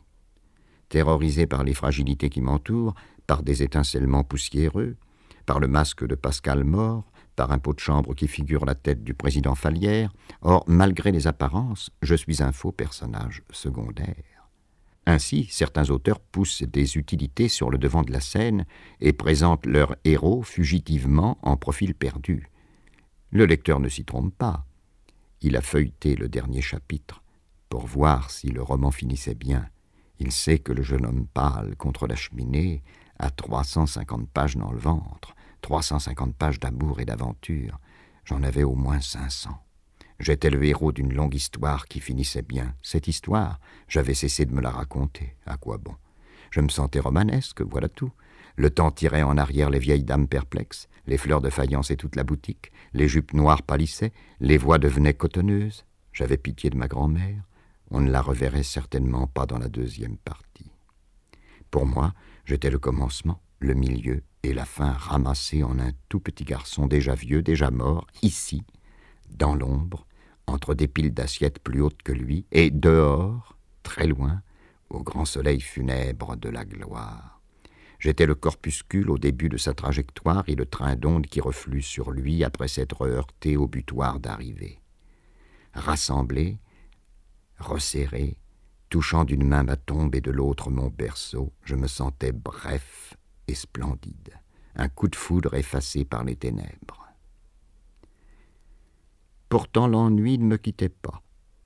Parfois discret, parfois écœurant, je cédais à la tentation la plus fatale quand je ne pouvais plus le supporter. Par impatience, Orphée perdit Eurydice. Par impatience, je me perdis souvent.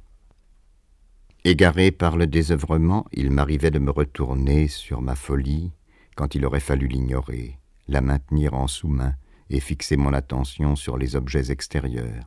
En ces moments-là, je voulais me réaliser sur le champ, embrasser d'un seul coup d'œil la totalité qui me hantait quand je n'y pensais pas. Catastrophe. Le progrès, l'optimisme, les trahisons joyeuses et la finalité secrète, tout s'effondrait de ce que j'avais ajouté moi-même à la prédiction de Madame Picard. La prédiction demeurait, mais que pouvais-je en faire? À vouloir sauver tous mes instants, cet oracle sans contenu s'interdisait d'en distinguer aucun. L'avenir d'un seul coup desséché n'était plus qu'une carcasse je retrouvais ma difficulté d'être, et je m'apercevais qu'elle ne m'avait jamais quitté. Souvenir sans date.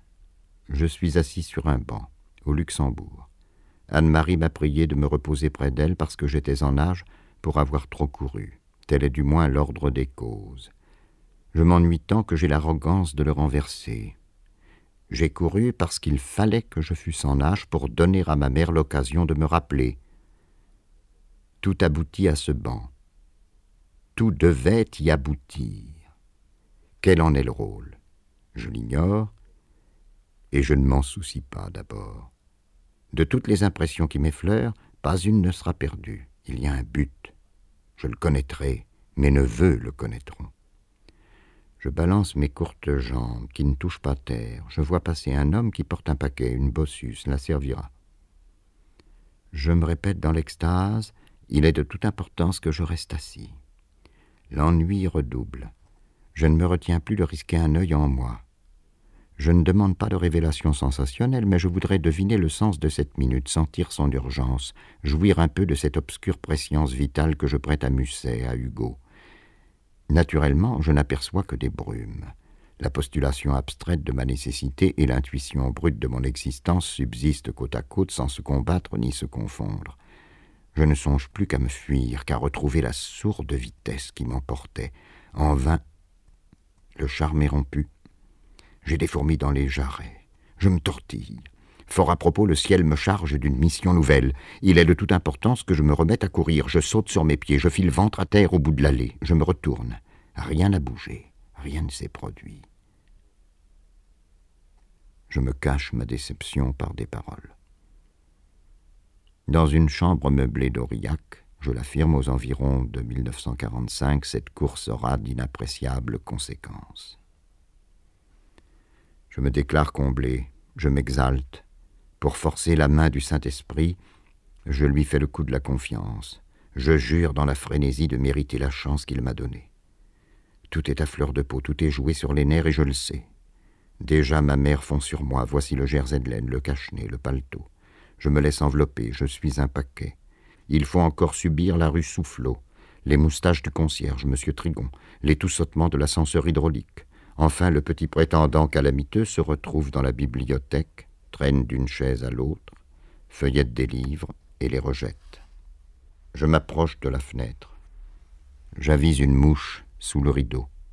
Je la coince dans un piège de mousseline et dirige vers elle un index meurtrier.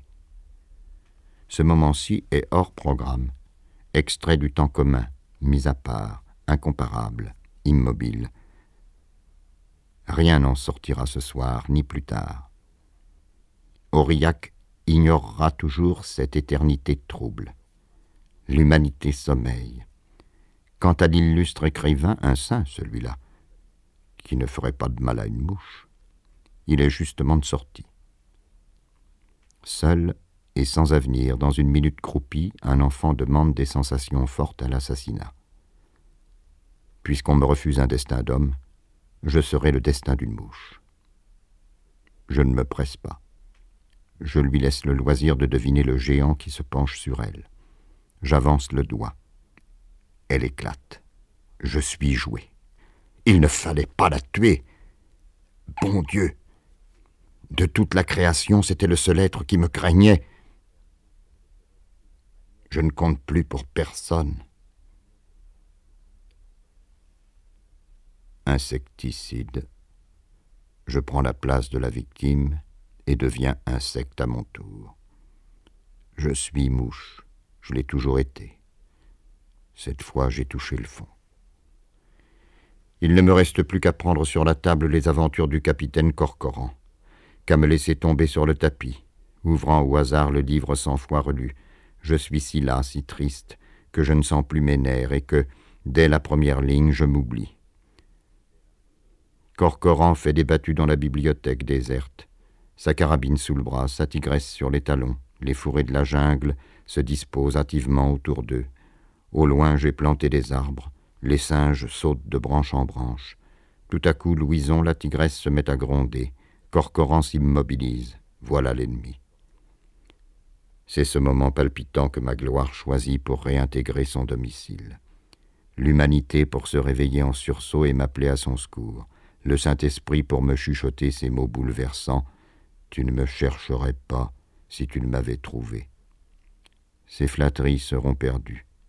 Il n'y a personne ici pour les entendre, sauf le valeureux Corcoran. Comme s'il n'eût attendu que cette déclaration, l'illustre écrivain fait sa rentrée. Un arrière-neveu penche sa tête blonde sur l'histoire de ma vie. Les pleurs lui mouillent les yeux. L'avenir se lève, un amour infini m'enveloppe. Des lumières tournent dans mon cœur. Je ne bouge pas. Je ne donne pas un regard à la fête. Je poursuis bien sagement ma lecture. Les lumières finissent par s'éteindre. Je ne sens plus rien, sauf un rythme, une impulsion irrésistible. Je démarre. J'ai démarré. J'avance. Le moteur ronfle. J'éprouve la vitesse de mon âme.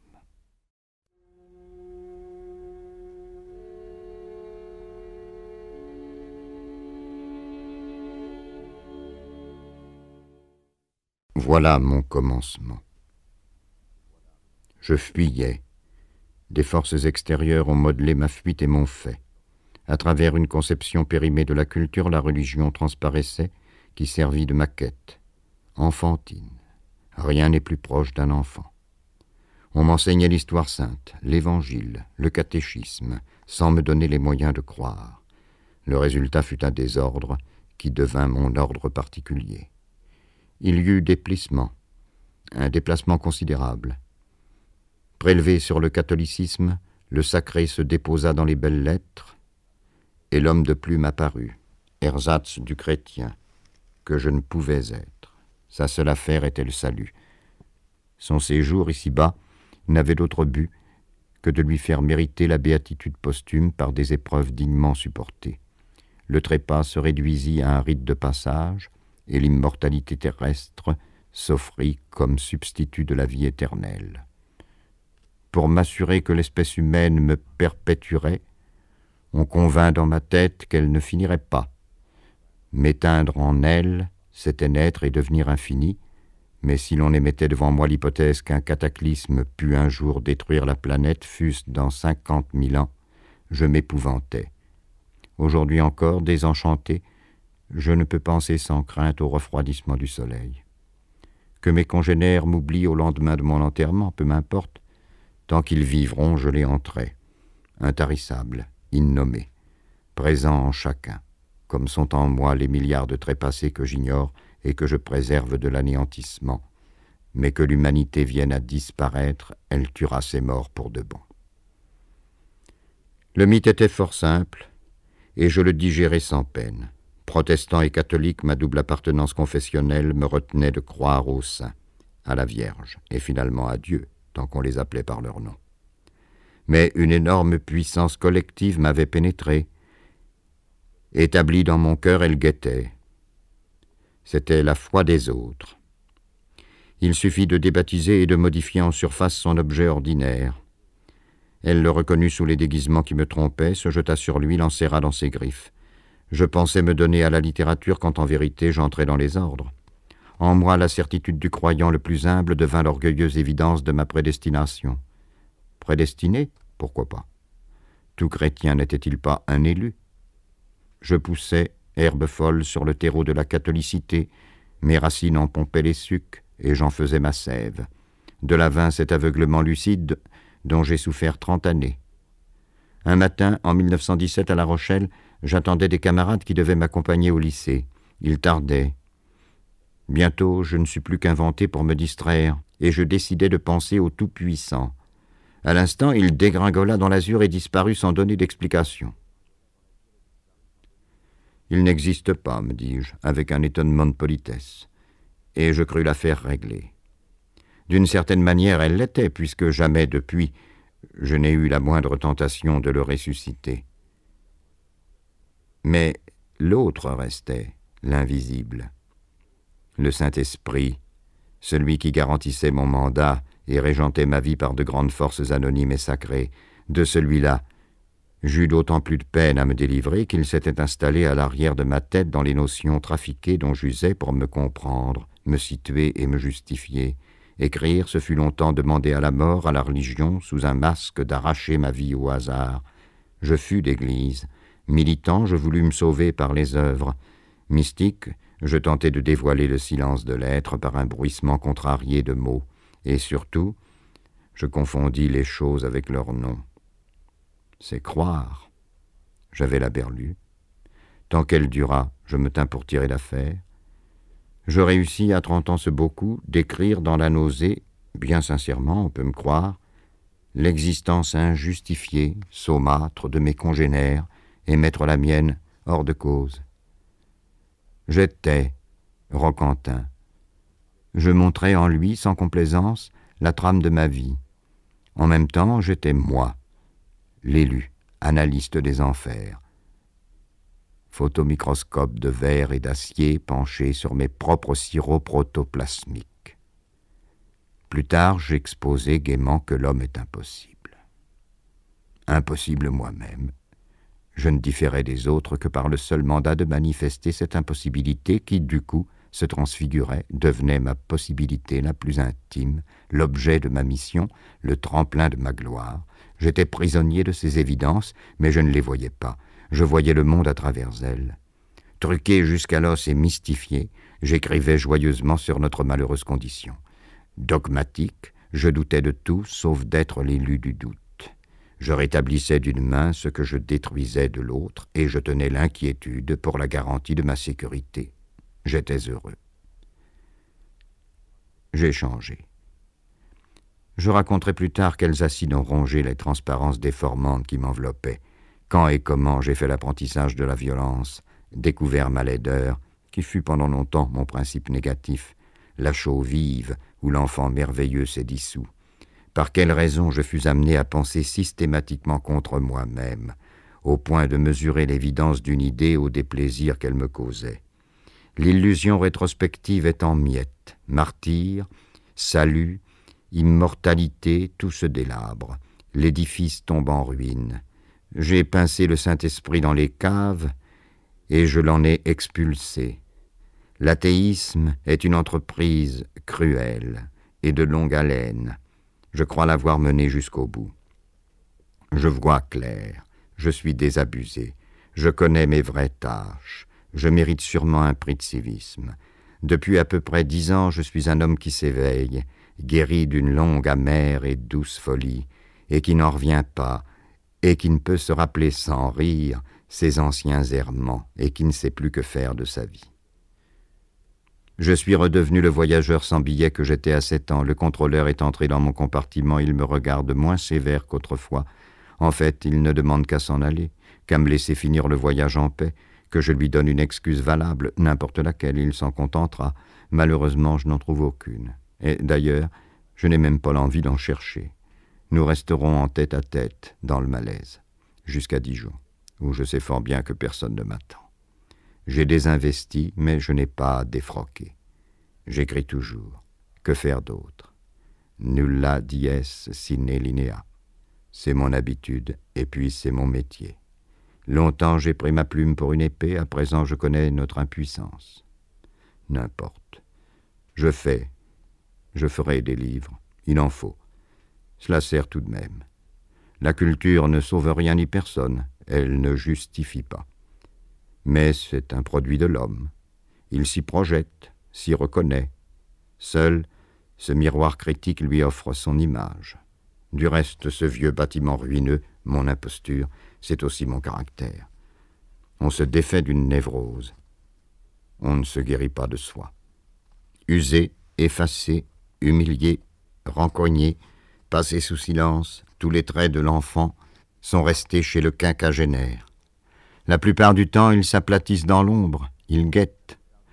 Au premier instant d'inattention, ils relèvent la tête et pénètrent dans le plein jour sous un déguisement. Je prétends sincèrement n'écrire que pour mon temps, mais je m'agace de ma notoriété présente. Ce n'est pas la gloire, puisque je vis, et cela suffit pourtant à démentir mes vieux rêves. Serait-ce que je les nourris encore secrètement? Pas tout à fait. Je les ai, je crois, adaptés. Puisque j'ai perdu mes chances de mourir inconnu, je me flatte quelquefois de vivre méconnu. Griselidis pas morte, Pardaillan m'habite encore, et Strogoff. Je ne relève que d'eux, qui ne relèvent que de Dieu, et je ne crois pas en Dieu. Allez vous y reconnaître. Pour ma part, je ne m'y reconnais pas et je me demande parfois si je ne joue pas à qui perd gagne et ne m'applique à piétiner mes espoirs d'autrefois pour que tout me soit rendu au centuple. En ce cas, je serais philoctète, magnifique et puant, cet infirme a donné jusqu'à son arc, sans condition. Mais, souterrainement, on peut être sûr qu'il attend sa récompense. Laissons cela. Mamie dirait glisser, mortel, n'appuyez pas.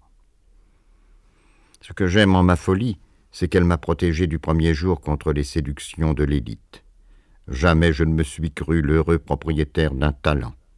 Ma seule affaire était de me sauver. Rien dans les mains, rien dans les poches. Par le travail et la foi. Du coup, ma pure option ne m'élevait au-dessus de personne.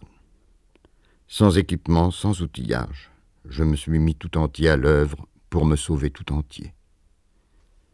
Si je range l'impossible salut au magasin des accessoires, que reste-t-il? Tout un homme, fait de tous les hommes, et qui les vaut tous, et qui vaut n'importe qui.